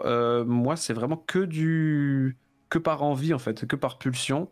C'est-à-dire que si j'ai rien, si j'ai pas envie, si je suis pas inspiré, je, je vais jamais, jamais me forcer. Donc parfois je dessine pas pendant une semaine ou deux. Après, je, bon, je retourne toujours au dessin. Mais là, par exemple, c'est vrai que j'ai quasiment pas dessiné depuis euh, deux semaines à peu près, donc euh, j'ai quasiment pas touché ma tablette. D'ailleurs, ça se voit, il n'y a plus rien sur Instagram. donc euh, c'est non, c'est vraiment vraiment au feeling dans, dans mon cas. Après, si j'ai enfin si une commande qui tombe, je vais la faire et du coup je vais je vais m'imposer un rythme de travail pour le faire. Dans ce cas-là, ce serait dans mon cas plutôt en soirée mais euh, ou le matin très tôt parce que je me lève extrêmement tôt moi le matin. Donc euh, je me lève à 5h45 alors je sais ah, ça fait ça fait sursauter certaines personnes mais mais, du coup voilà à 6h je peux commencer à bosser. Euh, je suis plutôt du matin. Et il y en a et, voilà c'est le et du coup voilà c'est un peu c'est un peu c'est voilà ça va dépendre ça va dépendre Ouais, non, mais. Et en, bah, on reste un peu sur le planning. Tu disais que tu avais gardé ton, ton métier de, de graphiste c'est ça? Ouais. Et euh, tu, tu, bosses de chez toi ou, euh, ou tu as la chance de bosser de chez toi et comme ça, ça te permet de, de gérer ton planning ou tu, tu, as du présentiel et tu as toujours ces petits voyages en train euh? Alors voilà, du coup là j'ai plus de voyages en train parce que du coup j'ai redéménagé entre temps. Donc bon, c'est un mix de, de, télétravail et de, et de, présentiel. comme on mmh. dit. Mais depuis, ça, ça va faire bientôt deux ans, j'ai euh, du coup je me suis enfin mis en auto-entreprise du coup à côté en micro pour euh, bah, pour espérer une transition euh, vers ça. Euh, je dis pas que ça va ça va le faire tout de suite, mais bon ça petit à petit ça ça reste envisageable. Enfin j'espère. Mais c'est un peu voilà donc j'ai toujours mon travail à côté, mais ça y est maintenant il y a il y a cette volonté quand même d'aller vers vers autre chose plus sérieusement. Donc euh, c'est là qu'entre les la fameuse compta, les factures, l'URSSAF, les, les, grands, voilà, nos grands amis de, des impôts, etc. Donc euh, ouais, non, non, non, du coup, il y a un tout, tout qui se mélange un petit peu. Ah bah, bah ouais, donc euh, comment on peut se lever aussitôt? 6h30 grâce mat C'est vrai, ah bah, quand je me lève à 6h30, je suis, ouais, je suis, je suis refait, hein. c'est vraiment la grosse grâce mat. Hein. C'est vrai. Euh, quels sont. Euh, alors, tu disais que tu n'as plus trop le temps, enfin, tu dessines plus trop en ce moment, euh, mais quelle est ton actualité Qu'est-ce que, Est-ce que tu as des projets en, en, tête? Tu parlais de BD d'ailleurs. Oui, alors bah, il y, a plein de, plein de choses sur lesquelles je bosse en stream surtout. en fait, quasiment tous les dessins que je fais, je les fais sur, sur le live. Mm. Donc, il y a, donc oui, il y a une bande dessinée donc, plutôt, plutôt autour du, de l'univers d'Alice au Pays des Merveilles que je suis en train de faire donc ça, mais c'est encore une fois, c'est un projet qui va prendre euh, beaucoup de mois parce que j'avance très lentement dessus. Là, pour les pour les plus, euh, on va dire le, plus proche, ça va être une sorte de jeu de cartes. Ah. Que alors c'est pas vraiment pas vraiment un jeu de cartes. Euh, alors ça, par contre, le, ça c'était le. On a vu quelques cartes pendant. Ouais, j'ai que tu as montré. C'est un jeu de cartes classique que j'ai que j'ai fait imprimer, mais que on va dire le coût était pas, enfin c'était pas, voilà ça c'est les, toutes les toutes les figures qu'on voit. Mm c'était pas c'était pas rentable en fait de le faire imprimer etc. enfin j'avais pas trouvé un bon imprimeur donc euh, c'était une idée qui, est tombée à l'eau mais beaucoup hein, comme beaucoup de, choses mmh. finalement et là par contre je suis sur euh, des, cartes à collectionner ah, qu'on pourrait s'échanger. Exactement. C'est un peu ma réponse au, NFT, si tu veux. Euh, il y aura des vraies cartes vraiment physiques cette fois-ci qu'on pourra vraiment avoir dans sa main. Et donc j'ai travaillé là-dessus. J'en ai une cinquantaine et, ah, je suis en train de faire le, le design pour, pour faire des petits boosters comme ça que les, donc ça c'est un, un, petit projet mais ça m'amuse de le faire et puis ça fait longtemps que j'ai ah, envie de faire des cartes donc, euh. en plus les cartes ont un peu le vent en poupe en ce moment hein. il y a pas mal de projets euh, tarot euh, cartes d'artistes c'est c'est hyper intéressant et puis et puis pareil tu, tu penses tu penses l'auto-éditer ou penser au, au financement participatif peut-être? Euh, non, ça, je vais le faire. Le, petit jeu de cartes euh, à collectionner, tu veux dire? C'est ça, c'est non, ça, c'est je vais le faire. Euh, j'ai tout faire moi-même sur mes frais. J'ai trouvé un imprimeur qui est brillantissime, mhm. qui stream aussi d'ailleurs, qui, a une émission autour de, des arts, des arts imprimés. Ah, trop bien. c'est qui? Vas-y, fais de la pub. On aime les imprimeurs. Tristan, alors c'est son, c'est Printiverse sur sur Twitch, et je crois que c'est tous les vendredis. Alors je sais pas si c'est le en matinée. Printiverse. Printiverse. Avec un Y ou un I à la fin. Un I. Ok. Printiverse. Et euh, je crois que c'est, si je dis pas de bêtises, c'est ça. Oh bah, euh, ça, a l'air de confirmer dans le chat. Et, et euh, je vais follow tout de suite. il est imprimeur et en fait c'est enfin c'est bah, qui était là tout à l'heure qui, qui, me l'a présenté. C'est une personne qui est passionnée par son métier. Et en fait, c'est vraiment génial pour tous les illustrateurs de, de pouvoir un jour rencontrer quelqu'un comme ça, qui a, envie de, se donner à fond dans tous les projets, il va chercher le, truc qui peut rendre l'impression la plus belle possible. Euh, il est prêt à mettre du, des, je sais pas, des matériaux assez rares, du doré, des machins, des trucs euh, qui brillent. Euh, J'ai l'impression que c'est toi qui lui as fait sa petite photo de profil sur Instagram en plus. Ah oui, c'est possible qu'il l'ait mis encore. C'est vrai, mais et ben voilà, c'est fort possible. Et donc, je sais, oui, donc, donc j'ai passé par lui pour imprimer les cartes. On a, on a déjà fait quelques petits essais et, et du coup du coup, voilà, un bon imprimeur, c'est vraiment super. C'est vraiment un ah bah oui, important. Oui, euh, pareil, euh, dès qu'on peut faire, mettre en lumière des, des, bons, des bons imprimeurs euh, ici, on le fait. Donc voilà, si, si vous avez l'envie de, de, de, voilà, de créer et d'imprimer des choses, voilà, vous avez une nouvelle adresse. J'aurais dû faire un tableau Excel de ça aussi, des, des, ah imprimeurs dans les différentes villes.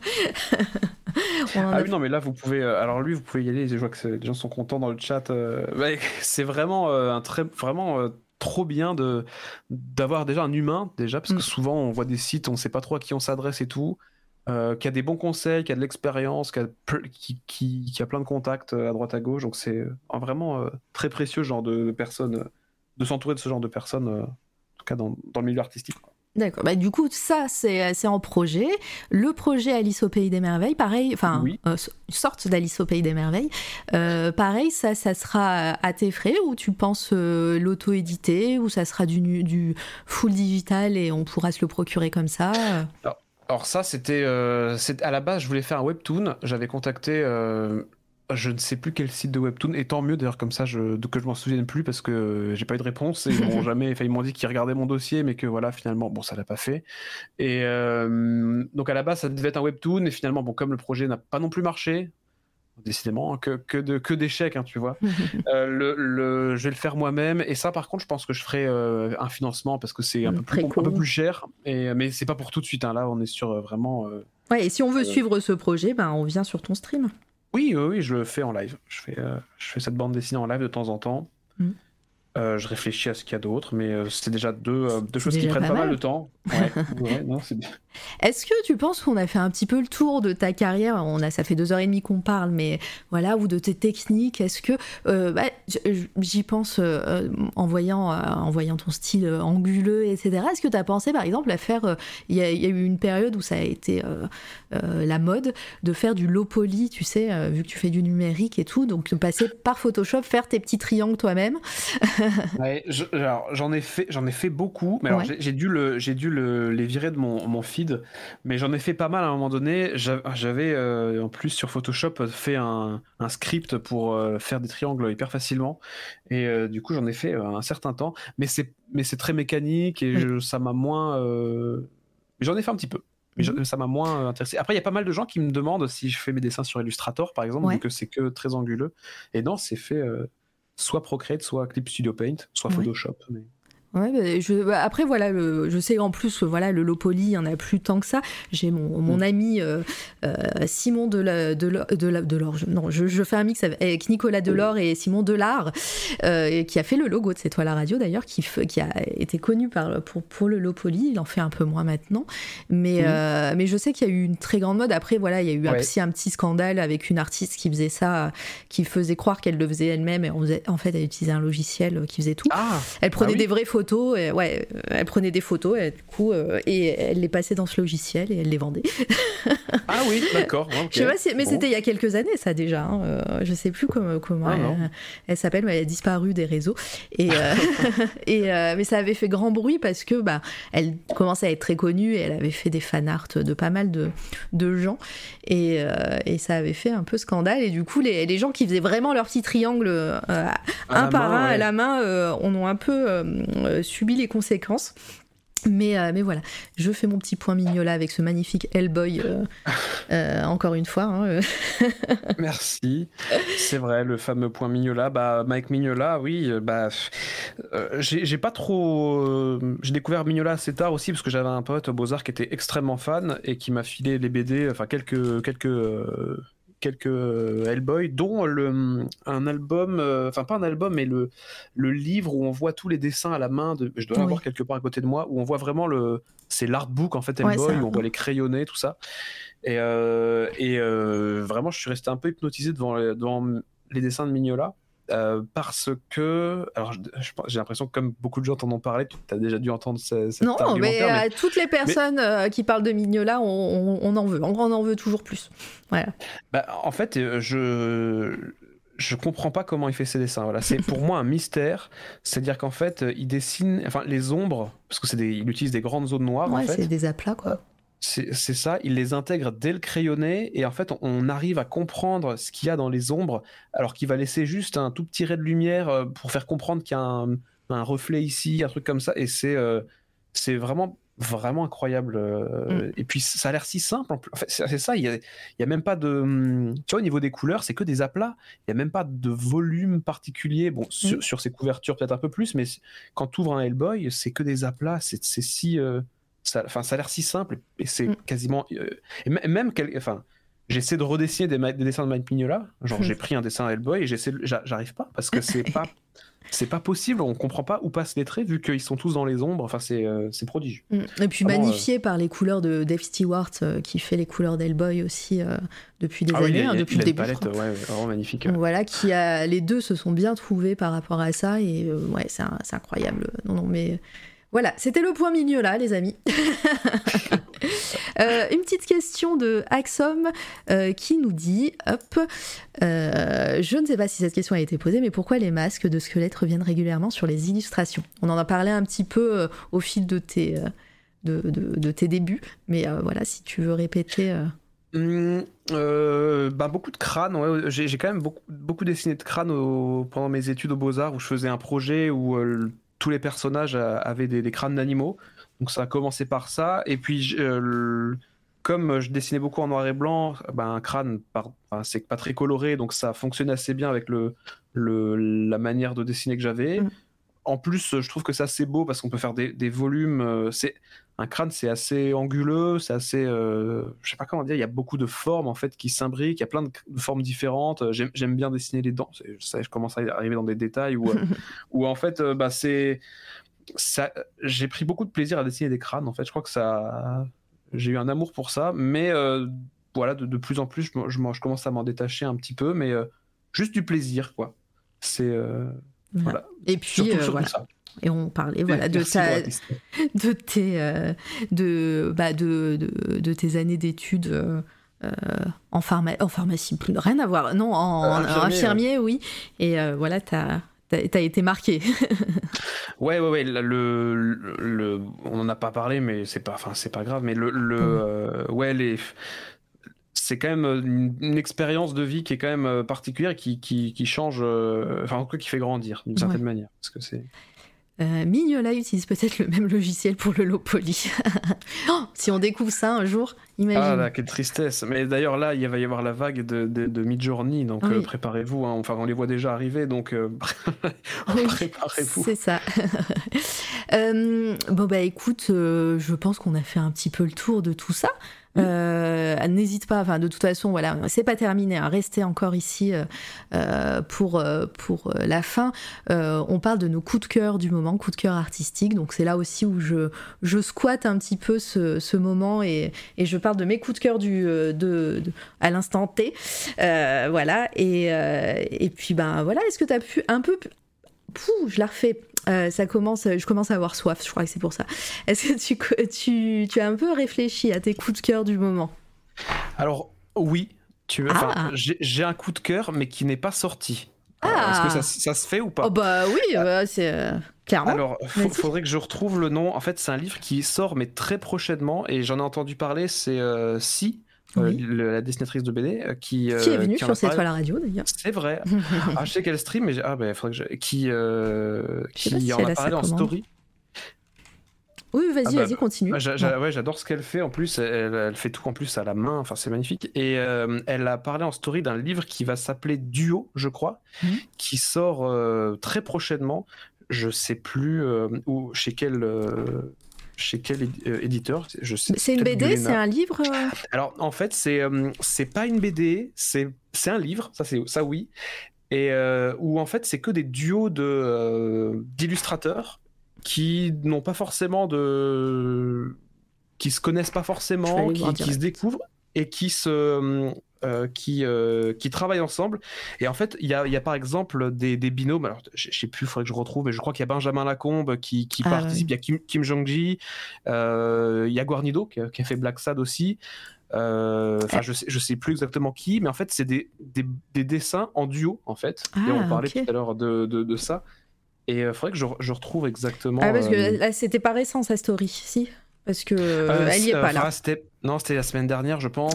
Ah euh, si, tu, retrouves, parce que là, si je tape duo, livre et tout, il n'y a, pas. il y en a beaucoup, je pense. Euh, Illustration. Je tape Guarnido. Euh, ah voilà, c'est Fnac, ça s'appelle Duo et ça sort chez. ça, part, ça, paraît, ça paraît le 5 octobre, donc vraiment c'est dans 5-6 ah, jours. La semaine prochaine. Alors je l'ai sur le site de la Fnac, collectif Duo. C'est quel éditeur? C'est chez Glénat du coup. Et, euh, et vraiment, moi, c'est quelque chose qui m'intrigue vraiment parce que les premières pages que j'ai vues, c'est euh, genre euh, vraiment beau. C'est ça exactement, c'est celui-ci. Ah et elle, en elle, elle a déjà reçu en. Donc, elle a montré en story, elle a montré des trucs vraiment, ça, je trouve que c'était impressionnant. Et la, la, petite, le petit teaser, la textuelle, m'a vraiment mis la. Est-ce qu'on va voir des, pages ah, J'ai un peu la petite dalle en, donc c'est des associations d'illustrateurs qui ont fait des trucs. Euh, parfois certains ah. s'admirent l'un l'autre, parfois il y, a y a quelques Français et euh, c'est des dessins qui se répondent comme ça. Ah, et beau. Je suis très impatient de, de, de, feuilleter ce, ce livre-là. C'est en mode artbook ou il y a des textes aussi euh, Là, il n'y a pas de texte, hein, en tout cas. Je crois qu'il n'y a, pas, je crois qu'il a pas de texte. Je, je suis même pas sûr qu'il y ait des textes. Mmh. Il doit y avoir le nom de qui a fait quoi, mais J'essaie de voir un peu la liste qui, qui aura. Euh, Trop beau. Oh, mais attends, regarde, je suis sur le site, je vais te le dire. Ah, bah oui, ouais, bah, ouais ah, ça a de la gueule quand même. Ouais, c'est beau. C'est beau. Euh, alors, Duo, c'est un projet collaboratif d'une ampleur internationale, initié il y a plus de 10 ans par Gérald Gerlet et Sébastien Ménard, euh, tous deux illustrateurs. Duo, c'est aussi l'histoire de, de, deux carnets itinérants transmis de main en main au rythme des rencontres. Au total, pas moins de 110 artistes ont participé à cette œuvre pour former 57 duos d'exception. Allez, parmi eux, on trouve deux grands noms comme King Jungji, mm. euh, euh, euh, Juanjo Garnido, j'arrive pas, Benjamin Lacombe, mais aussi ah des bah artistes émergents moins connus. Alors du coup, ils disent pas les noms évidemment. ils viennent de l'illustration, de la bande dessinée, de l'animation et ont conjugué leur talent pour dépasser les euh, les, les, les j'ai raté la ligne, distinction de genre et de médias et vous offrir ces duos réunis pour la première fois dans un ouvrage unique présenté en version bilingue. Voilà, je, je continue pas le truc, mais, mais ouais, ça a l'air euh, incroyable. Donc, euh, je vous mets la petite page de Glénat. Ça sort donc le 5 octobre. Et ben ouais, c'est un projet de 10 ans. En plus, ça a l'air d'être incarné, qui a été passé de main en main en plus. Mm. Donc, waouh! 40 euros. C'est un petit budget, mais. Euh, c'est un petit budget, ouais. Euh, c'est un bel objet. En plus, en plus je crois que le, la, la... il est dans un boîtier euh, qui est, qui est découpé. Le duo, je crois. Ah oui. c'est pas possible vu que ça ferait un trou. Donc je suis en train de réfléchir comment c'est fichu. Si, mais si, regarde, regarde là, on le voit. Ah voilà, le dé, oui, du coup, il est, voilà, il est pas. Oui, d'accord. Et, et l'objet a l'air vraiment très beau en plus. C'est, ils ont bien travaillé sur le, bah, sur l'objet en fait. Regardez, on voit ici un petit peu. Euh, quelqu'un l'a en main là? Non. Euh, non, c'était euh, c'était Si qui parlait de sa BD. Ah bah ah oui, c'est drôle, qu'on la retrouve ici aussi. Ah, elle a dû en parler peut-être pendant le live de. Ça a l'air d'être du build-up, donc euh, elle, a dû en elle a dû en parler ah à bah, ce moment-là, peut-être, c'est pour ça. Et euh, non, mais ouais, franchement, je ne savais pas que ça allait sortir. Et euh, wishlist, évidemment. ouais, c'est un petit budget, 40 euros, mais y a, on rappelle qu'il y a 110 artistes, que bah, ça a l'air d'être un grand format. voilà, c'est format artbook en plus. Donc, ouais, non, mm. c'est. Ok, bon bah wishlisted. Est-ce que, bah à mon tour, on fait un, un chacun. moi, je suis en train de lire un livre, un roman, euh, qui est vraiment cool, alors qui date de 2020, je crois. J'ai découvert, alors vous allez comprendre pourquoi, euh, pourquoi j'ai aimé. Ceux qui connaissent un peu C'est toi la radio vont comprendre. Euh, c'est euh, un livre avec une narration un petit peu particulière. vous savez que j'aime beaucoup ça, hein, les livres bah, comme La Maison des Feuilles, on en parle aussi souvent, euh, des livres objets assez particuliers avec un, design ou, une, ou une mince un, un, maquettage un peu particulier. Et euh, ce livre-là, c'est un roman avec une narration particulière. Ça s'appelle Le Code euh, Twyford, je dirais. Euh, mince, j'ai écrit n'importe quoi. c'est écrit par Janice Hallett. hop. Et la couverture m'a meilleur, meilleur plan marketing. Hein. La couverture, elle est rouge, comme ça. On la repère de loin. Euh, euh, c'est quelque chose, euh, voilà, que dans les. C'est édité par De Noël. donc voilà, dans, en librairie, je l'ai repéré d'un seul coup d'œil. Ah ouais, ouais. on le voit, on voit direct. Hein. C'est simple et, efficace. Donc évidemment, mm. je l'ai pris en main pour regarder la quatrième de couverture. Je vais, vous, je vais lire la quatrième de couverture, vous allez comprendre. Steven Smith, condamné pour braquage, vient de terminer une longue peine de prison. Ne, sachant ni bien lire ni écrire, il enregistre ses pensées sur un téléphone portable afin de progresser dans sa quête. Sa quête, déchiffrer le code Twyford, inventé par une écrivaine de littérature jeunesse des années 40. Edith Twyford, c'est un, un, besoin impérieux, presque vital. Pour l'aider, pour l'aider, Steven peut compter sur quatre amis avec qui il a partagé à l'époque du collège un événement qui a changé le cours de leur vie. Rapidement, il devient évident qu'Edith Twyford n'était pas seulement un simple écrivain. Le code Twyford est un grand pouvoir, a un grand pouvoir, et Steven n'est pas le seul à essayer d'en percer le secret. Donc ce, ce, ce pitch m'a un peu fait penser à Utopia, la, série, si, si tu l'as vu. Euh, non, je l'ai pas vu, euh, je crois pas, non. Euh, bah, c'est très bien, c'est une série british qui a, qui a eu son remake américain qui est pas très bien, mais la série british est cool. Et le remake américain est sur Amazon Prime, la version anglaise, elle n'y est pas. Je, je dirais qu'elle est sur Canal Série, mais je ne suis pas sûre. Et, et on, suit, on suit les aventures de fans d'un comics. Et en fait, ces, ces personnes-là découvrent que dans les dessins du comics, il y a un code caché des, des, trucs euh, un petit peu, un petit peu mystérieux. Et, euh, j'aime beaucoup ça, moi. De toute façon, les chasses au trésor, les trucs un peu, euh, mmh. un peu, un peu mystérieux, ça me, ça me plaît bien. Et merci Lel Fox pour ton follow, c'est très très gentil. et, et, donc là, je le commence tout juste. Et la narration, comme je le disais et comme, vous, comme je vous l'ai lu, c'est en fait des, des, des retranscriptions écrites d'enregistrements vocaux. Euh, ah. de, bah, de ce fameux Steven Smith. Et, euh, et en plus, les, euh, au début du livre, on te, on te dit un petit peu que, ce, que c'est des retranscriptions, que des fois, il y a des petites erreurs vu que, vu que ça a été enregistré. Donc, par exemple, on te dit que il y avait, le terme il y avait, c'est un petit peu traduit par y avait, comme voilà, il y avait. Et, et voilà, et donc des fois, c'est un petit peu même la lecture c'est codé. Euh, et puis euh, et puis bah, voilà c'est super intéressant. Ça se lit très vite parce qu'en fait chaque retranscription euh, on voit fichier audio 17 date 20 04 2019 de 22h36 qualité audio bonne. Et, et voilà et c'est ces petits ces petits moments qu'on lit. Et, et, pareil on sait pas d'où sortent ces, ces enregistrements qui les a qui nous les retranscrit qui qui nous nous fait nous donne un petit peu les clés de, ça et on découvre voilà l'histoire de ce Steven Smith qui essaye de découvrir comment euh, une de ses profs a disparu euh, après avoir lu un peu euh, ce livre en cours. Donc voilà, c'est très mystérieux. Je le commence, mais en tout cas c'est très très prenant et bah voilà, je vous invite à le lire pour le moment. Je vous dirai à la fin ce qu'il en qu'il en est. en plus, je dis n'importe quoi. Il n'a pas du tout été édité en 2020. C'est bien avril 2022. Donc voilà, c'est tout, euh, c'est tout neuf. Le livre est un peu cher, hein, il coûte 23 euros. Euh, il y a, euh, j'irai, 500 pages, mais voilà, ça se lit vite. Mais voilà, ça se trouve, ça peut se trouver d'occasion, ça, voilà. Mais et puis l'objet est cool, hein. vraiment, c'est un livre rouge, un énorme pavé comme ça. voilà, on le voit bien. Donc, je sais pas si t'es lecteur un peu de romans. T'en as écrit un, mais est-ce que tu lis beaucoup? Euh, pas trop de romans, moi je lis des, plutôt des, des, des essais, ça fait un peu des essais, ce genre Oh. de choses.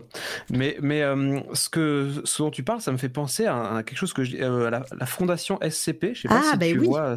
Ouais. J'ai l'impression que c'est souvent des rapports euh, écrits de trucs, Totalement. on sait pas trop ce que c'est, on doit décrypter un petit peu. Ça, je sais pas, ça fait un peu penser à ça ou c'est pas trop. Alors pas trop enfin si ça, ça reste des rapports des, des, des rapports des retranscriptions mais c'est toujours la même personne donc ça, ça serait genre un rapport ça le livre entier serait un rapport si tu veux et euh, mais euh, pour l'instant voilà c'est beaucoup de mystères autour de ces euh, de ces hum, retranscriptions donc je sais pas trop ce qu'il en est mais mais oui ça fait un peu penser à ça effectivement d'ailleurs là c'est le point alt 236 hein, je vous invite à, à écouter Oui. Oui, oui, oui. écouter sa vidéo, enfin à voir sa vidéo sur la fondation SCP, elle dure peut-être presque deux heures, je dirais. Et Ah, elle est passionnante. ouais. elle est trop bien. Et voilà, donc si vous ne connaissez pas, c'est c'est vraiment très cool. Et mais oui, oui, oui. Et puis moi, je te dis, c'est c'est vraiment le genre de livre que, que j'essaye de trouver à chaque fois avec des narrations particulières. D'ailleurs, bah, Alt était venu sur cette toile radio pour parler de bouquins comme ça. euh, c'était Wow. l'année dernière, vous pouvez retrouver ça sur SoundCloud. Euh, on a, j'ai fait tout un cycle où je parlais de livres un peu atypiques et, euh, et singuliers. Et euh, voilà, j'ai montré ma collection. hein. C'est vraiment mon, mon- mon truc de, de- de trouver des livres un peu, un peu spéciaux comme ça. Donc on a parlé évidemment de, de, de Georges Perec, on a parlé de, Oui. de, de Loulipo évidemment, on a parlé de la Maison des Feuilles. Ah, la maison des feuilles. voilà, du S de J.J. Abrams où, où, on, on lit un livre et, et sur les, euh, dans les marges il y a des annotations de personnages et on découvre l'histoire de ces personnages qui annotent un livre et le livre en lui-même. Enfin, c'est c'est fou. Ah ouais, euh, mais euh, dans les dans, en- enfin dans les BD, t'as as des t'as des BD aussi euh, complètement folles. Bah, Marc-Antoine Mathieu Oui, par exemple, bah oui. euh, j'ai quasiment l'intégrale. Mais même, euh, je crois que alors il me semble que c'était Bastien Vives qui avait fait un truc qui s'appelait euh, Chien méchant, quelque chose comme ça, qui est aussi qui est un film d'horreur mais pour enfants, mais sans texte. C'est un livre où ah ouais Marc-Antoine Mathieu, Ouais. qu'est-ce que j'aime ce qu'il fait. Et je les ai quasiment tous. C'est Julius Corentin avec fac là. Ah, moi, je les ah, ai ça, pas faut- et ça fait partie de mes wishlist, wishlisted aussi. Euh, c'est vrai que j'ai plus des, des- j'ai pas beaucoup de BD dans ce genre-là. J'ai plus des, des romans ou des livres ou des ou des artbooks, mais euh, mais c'est vrai que que, que ce genre de BD là, moi, on m'en a parlé justement pendant ce cycle où on parlait des livres extraordinaires et euh, c'est c'est ouf ce qu'il fait. Voilà, le découpage là. Je- ça me fait penser à un truc. J'ai fait une vidéo sur YouTube. Alors c'est drôle. Bon, elle est, elle, est- c'est- elle est, elle est à, à son niveau, à son, à son modeste niveau, qui s'appelle Des livres anticonformistes, je Oh, crois. trop bien. et euh, et je aller. crois que euh, moi sur la chaîne Hugo Pétou. Ouais, je vais y aller. Et, et je, je dois parler de quatre ou cinq livres que j'ai euh, que j'ai chez moi, donc forcément il y en a pas beaucoup qui sont un petit peu originaux par. euh, par- alors je l'ai Ah, fait il y a drôle. longtemps, alors je sais je sais plus trop de quoi je parle, mais Ah oui. mais doit y avoir dedans deux trois trucs peut-être qui qui seraient euh, qui, qui, peut, qui peuvent un peu sortir du lot. Il y en a un qui... Ah, c'est mon chat. Oui, c'est ton chat, il est trop chou. Non, en vrai, j'ai- vu, j'avais pas vu cette vidéo parce que quand je faisais ta commande, j'ai dit est-ce que je mets la, la vidéo, You- la, la chaîne YouTube? Et j'ai vu que t'avais pas posté depuis longtemps, donc j'ai dit je Ouais, vais pas la mettre. Mais euh, mais euh, j'ai j'ai vu la première où tu gratouilles ton chat, il est vraiment trop mignon. Elle, d'ailleurs. Oui. Et euh, Ouais. voilà. Pardon, je- j'enlève le son, mais euh, je, je vais avancer un petit peu. Mais quelle beauté oh là là. Alors oui, alors je commence avec euh, alors ça bon enfin, avec des choses euh, vra- il y a vraiment de tout hein, ça il y a des livres enquêtes, il y a des il y a du pop-up ce genre de choses et je, je crois que le, le dernier de la vidéo c'est un livre qui a été fait uniquement par- sur des post-it trop bien. et que et du coup c'est enfin, c'est il y a un peu tout. Moi, je montre ma dédicace en plus forcément Oh, vas-y. le rat de star quoi forcément. Je regarderai ça après.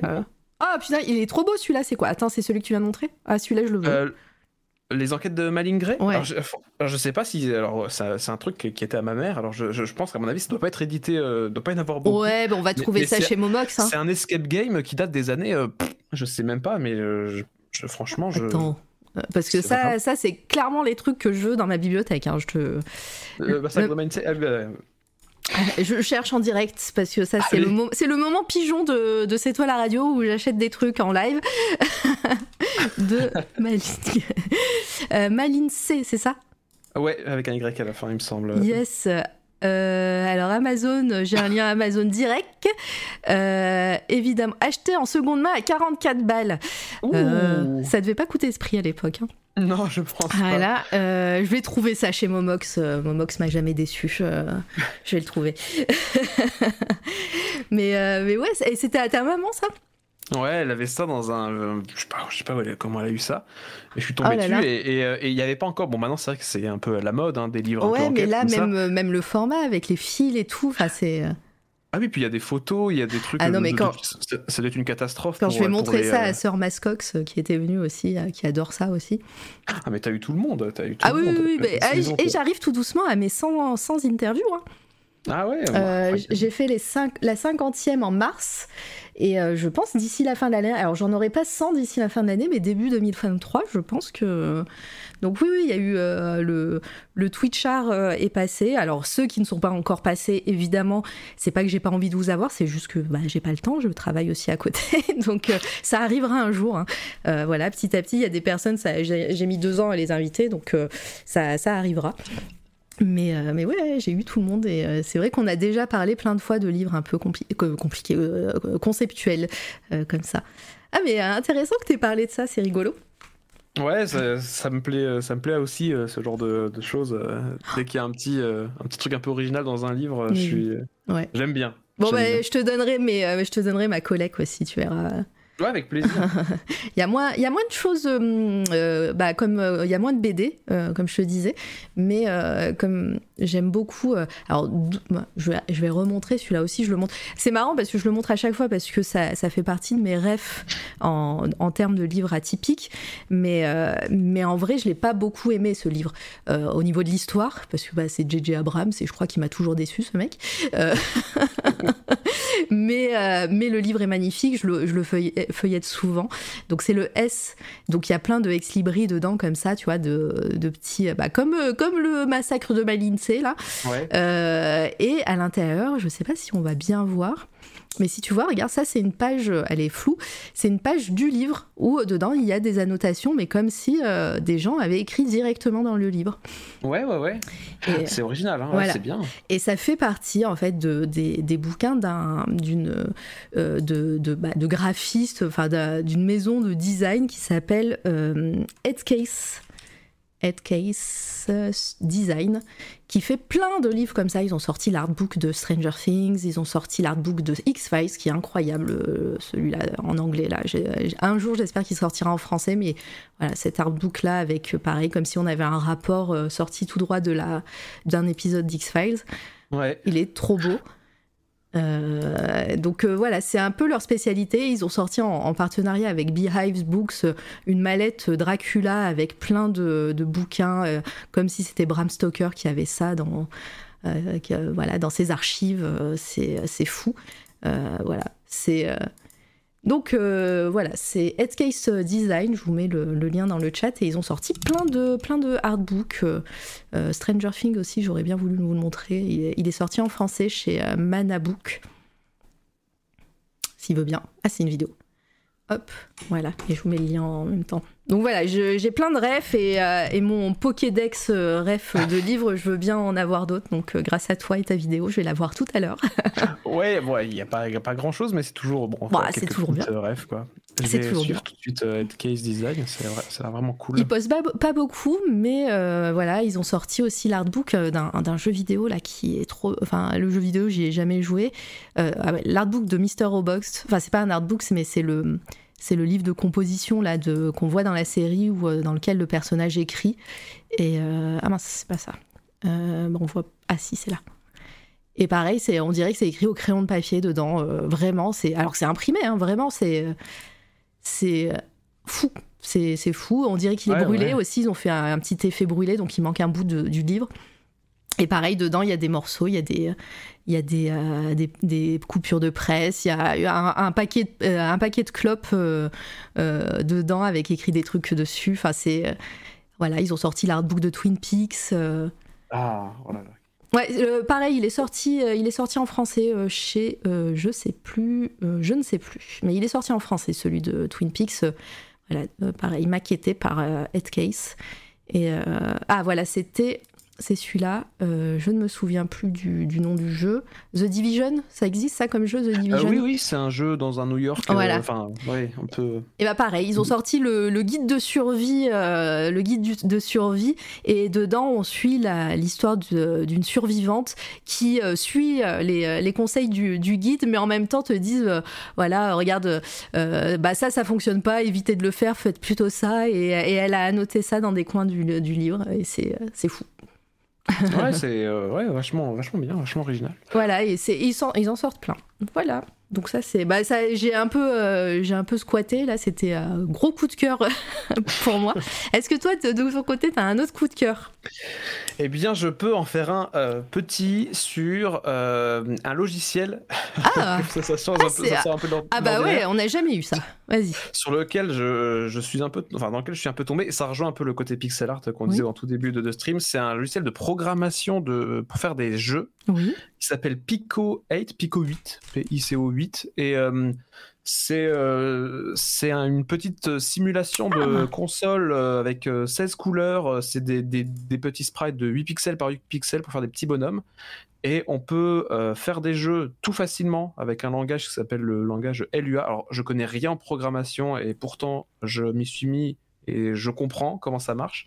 Et ce qui est vraiment bien, c'est qu'en fait, il y a plein, plein, plein de jeux qui, euh, qui ont été faits déjà, qui existent, et on peut tous les, euh, les essayer et voir comment ils ont été codés. Tout est en accès libre, tout est open source, et, euh, et c'est vraiment très chouette. C'est un petit logiciel de rien du tout qui permet de faire vraiment tout ce qu'on peut imaginer. Et il y a un truc, ils ont réussi un tour de force qui moi me fascine complètement, c'est qu'en fait l'idée c'est de reproduire une petite console de jeux vidéo un peu à l'ancienne. Et en fait les jeux c'est des, des, images en point PNG. Et en fait, que tu ah enregistres sous sur ton ordinateur, c'est des PNG. Et, euh, et, tu importes des PNG dans ton logiciel et ça te lit le jeu comme si tu mettais une cartouche dans ta console. Ah, trop bien. Je, je sais pas comment ils ont réussi à faire ça. Je sais pas comment ils arrivent à mettre des données euh, de, du code dans des PNG, dans des, dans des images. Mais euh, enfin, jusqu'au dans, dans, le moindre détail, c'est bien pensé. Et voilà, c'est ah, un petit coup de cœur sur ce truc-là. Et c'est gratuit? Tu disais euh, C'est une dizaine d'euros, ah il me semble. Donc euh, c'est pas trop cher. C'est pas gratuit du coup, mais c'est pas trop trop cher. Et donc mine de rien, c'est quand même. Alors bon, c'est peut-être que certains connaissent le jeu Céleste par exemple.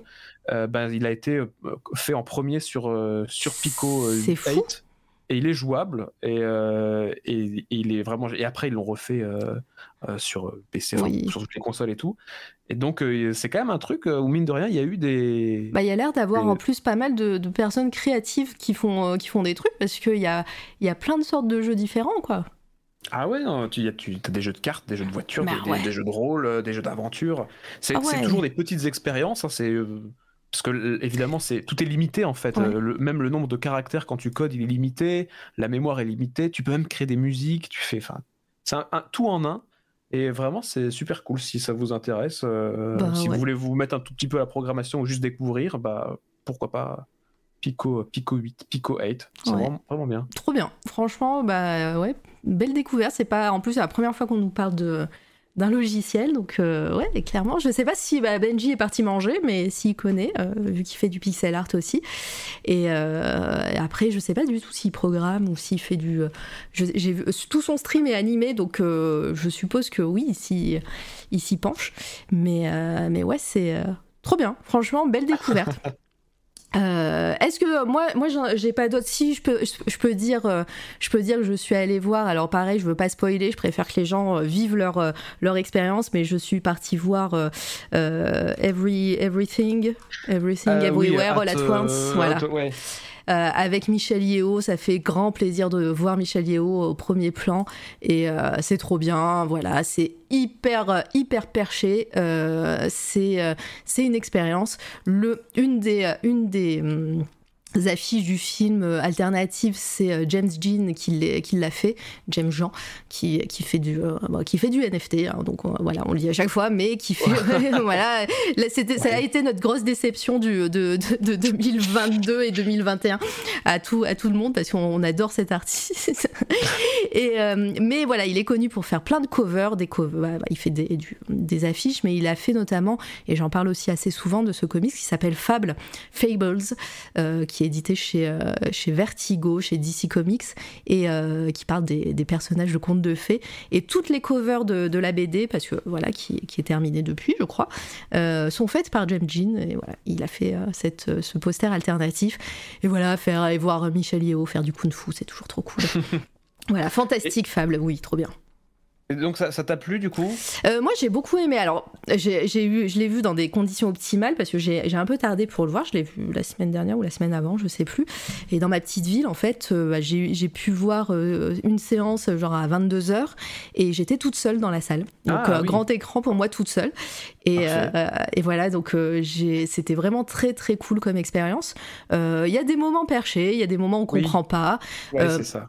J'ai très très hâte de découvrir des YouTube youtubeurs euh, ciné ou euh, des gens qui a un peu comme, euh, je sais plus comment il s'appelle, celui qui fait la théorie de Graham, voilà, qui a une très bonne chaîne YouTube qui parle de films et de, concepts un peu cachés dans les films. J'ai hâte de découvrir des gens qui un peu analysent le film de fond en, de fond en comble pour, pour voir un peu ce que j'ai raté, parce qu'il y a des trucs vraiment, il y, a des détails partout.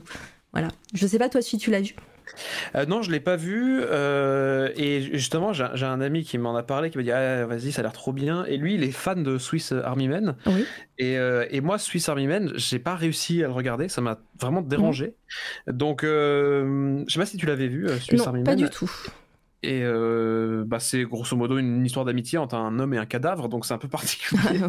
et, et, avec Daniel Radcliffe, d'ailleurs, qui joue le cadavre. Donc Harry Potter. Ah oui, la fameuse. Ça ah, Harry Potter, d'ailleurs. Ça me parle de, comme film maintenant que tu en parles. Et euh, moi, ça, mais c'est pas euh, glauque ni rien, c'est un peu euh, sur le ton de l'histoire d'amitié, un peu presque du road movie comme ça. Mm. Et mais du, du coup, ouais, j'ai un peu cette cette arrière ressenti, je, sais pas, mais la bande-annonce avait l'air quand même très, très, très intrigante et euh, donc, euh, puis j'en entends beaucoup de bien, même si beaucoup de gens me disent qu'ils n'ont rien compris. Oh, oui, on comprend. Euh, après, le, le, message de fin est très touchant, c'est très cool. Euh, c'est vraiment, c'est un mélange entre Matrix, Doctor Who et, et du Kung Fu, quoi. Donc, c'est vraiment très, très étrange et même esthétiquement, c'est magnifique. Il y a des moments un peu bizarres, mais, mais vraiment, enfin, moi, j'ai adoré et beaucoup ont adoré. J'ai vu très peu de personnes en, en dire du mal. Euh, puis euh, après c'est vraiment c'est une expérience aussi à voir au ciné euh, je pense. Mm. euh, pourtant moi je suis pas je suis pas la première fan de l'ambiance ciné hein. je suis un peu claustrophobe je pense être enfermée dans le noir et pas pouvoir faire autre chose ça me des fois je suis un peu avec le son très fort. Ça voilà ça, ça je suis pas très bien. Mais mais là en étant toute seule et tout c'était trop cool. Donc voilà c'était une expérience.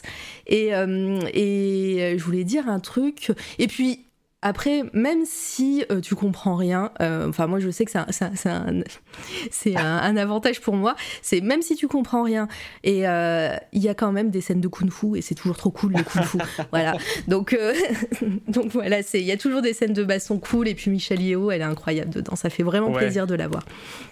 Donc, euh, Oui, c'est vrai. ça reste euh, visuellement cool, même euh, quand on décroche un peu, c'est ça, c'est ça reste. il se ah passe quelque chose. Esthétiquement, c'est très très beau. Voilà, il se passe, il se passe toujours quelque chose. Et et puis encore une fois, voilà, moi j'ai vraiment hâte d'avoir l'envers du décor ou les des gens qui vont analyser, qui vont essayer de trouver des messages ou des des trucs qui, enfin voilà, c'est là je pense que ça fait partie de ces films où le voir c'est cool et, et connaître et essayer de trouver des petits secrets, bah, comme mon bouquin que j'ai présenté juste avant. connaître des petits secrets ou des, des messages subliminaux, j'en sais rien. C'est, euh, ça, peut être, ça peut être sympa. Voilà, donc euh, Everything, Everywhere, All at Once. Et il y a Jamie Lee Curtis, évidemment, aussi. Elle est ouf dedans. Ah le casting incroyable. Hein. Jamie Lee Curtis, c'est euh, Michel Yeo, et puis même les autres personnages, le personnage du mari, de la fille, du grand-père, qu'on a déjà vu plein de fois dans plein de, dans plein de films et de séries. voilà, c'est c'est très très cool. Ah, j'en avais pas parlé. Voilà, vous avez le casting ici. Hop.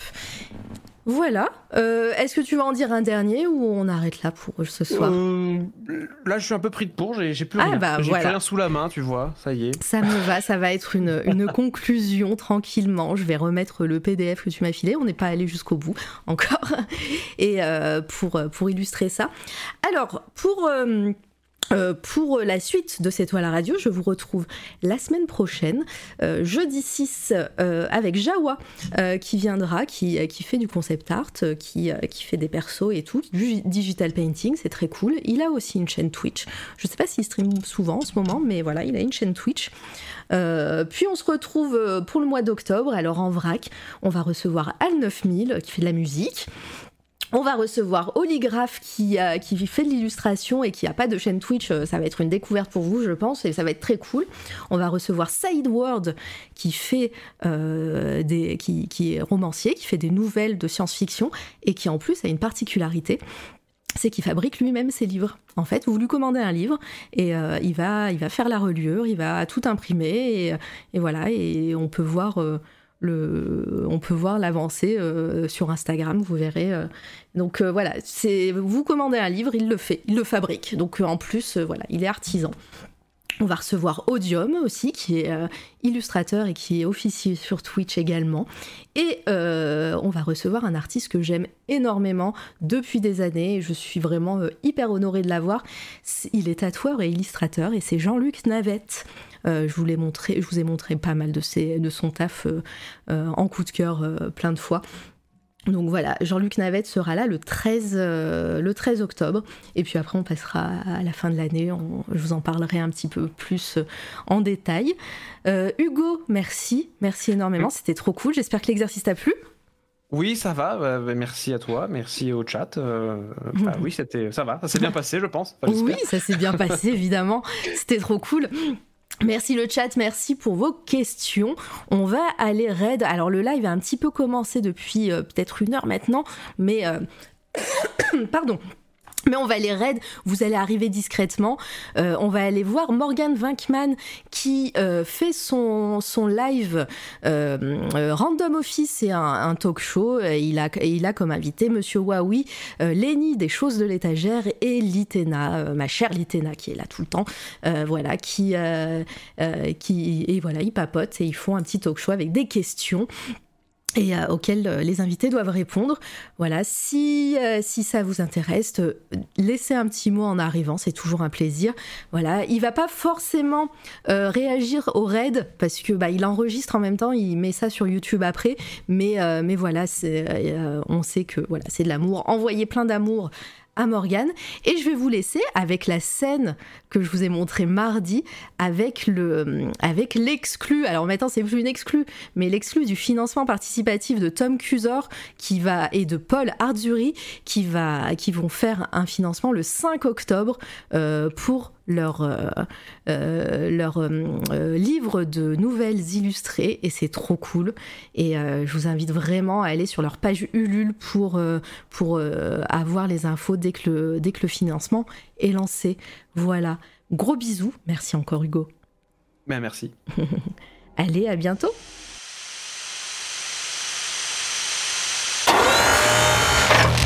C'est toi, la radio.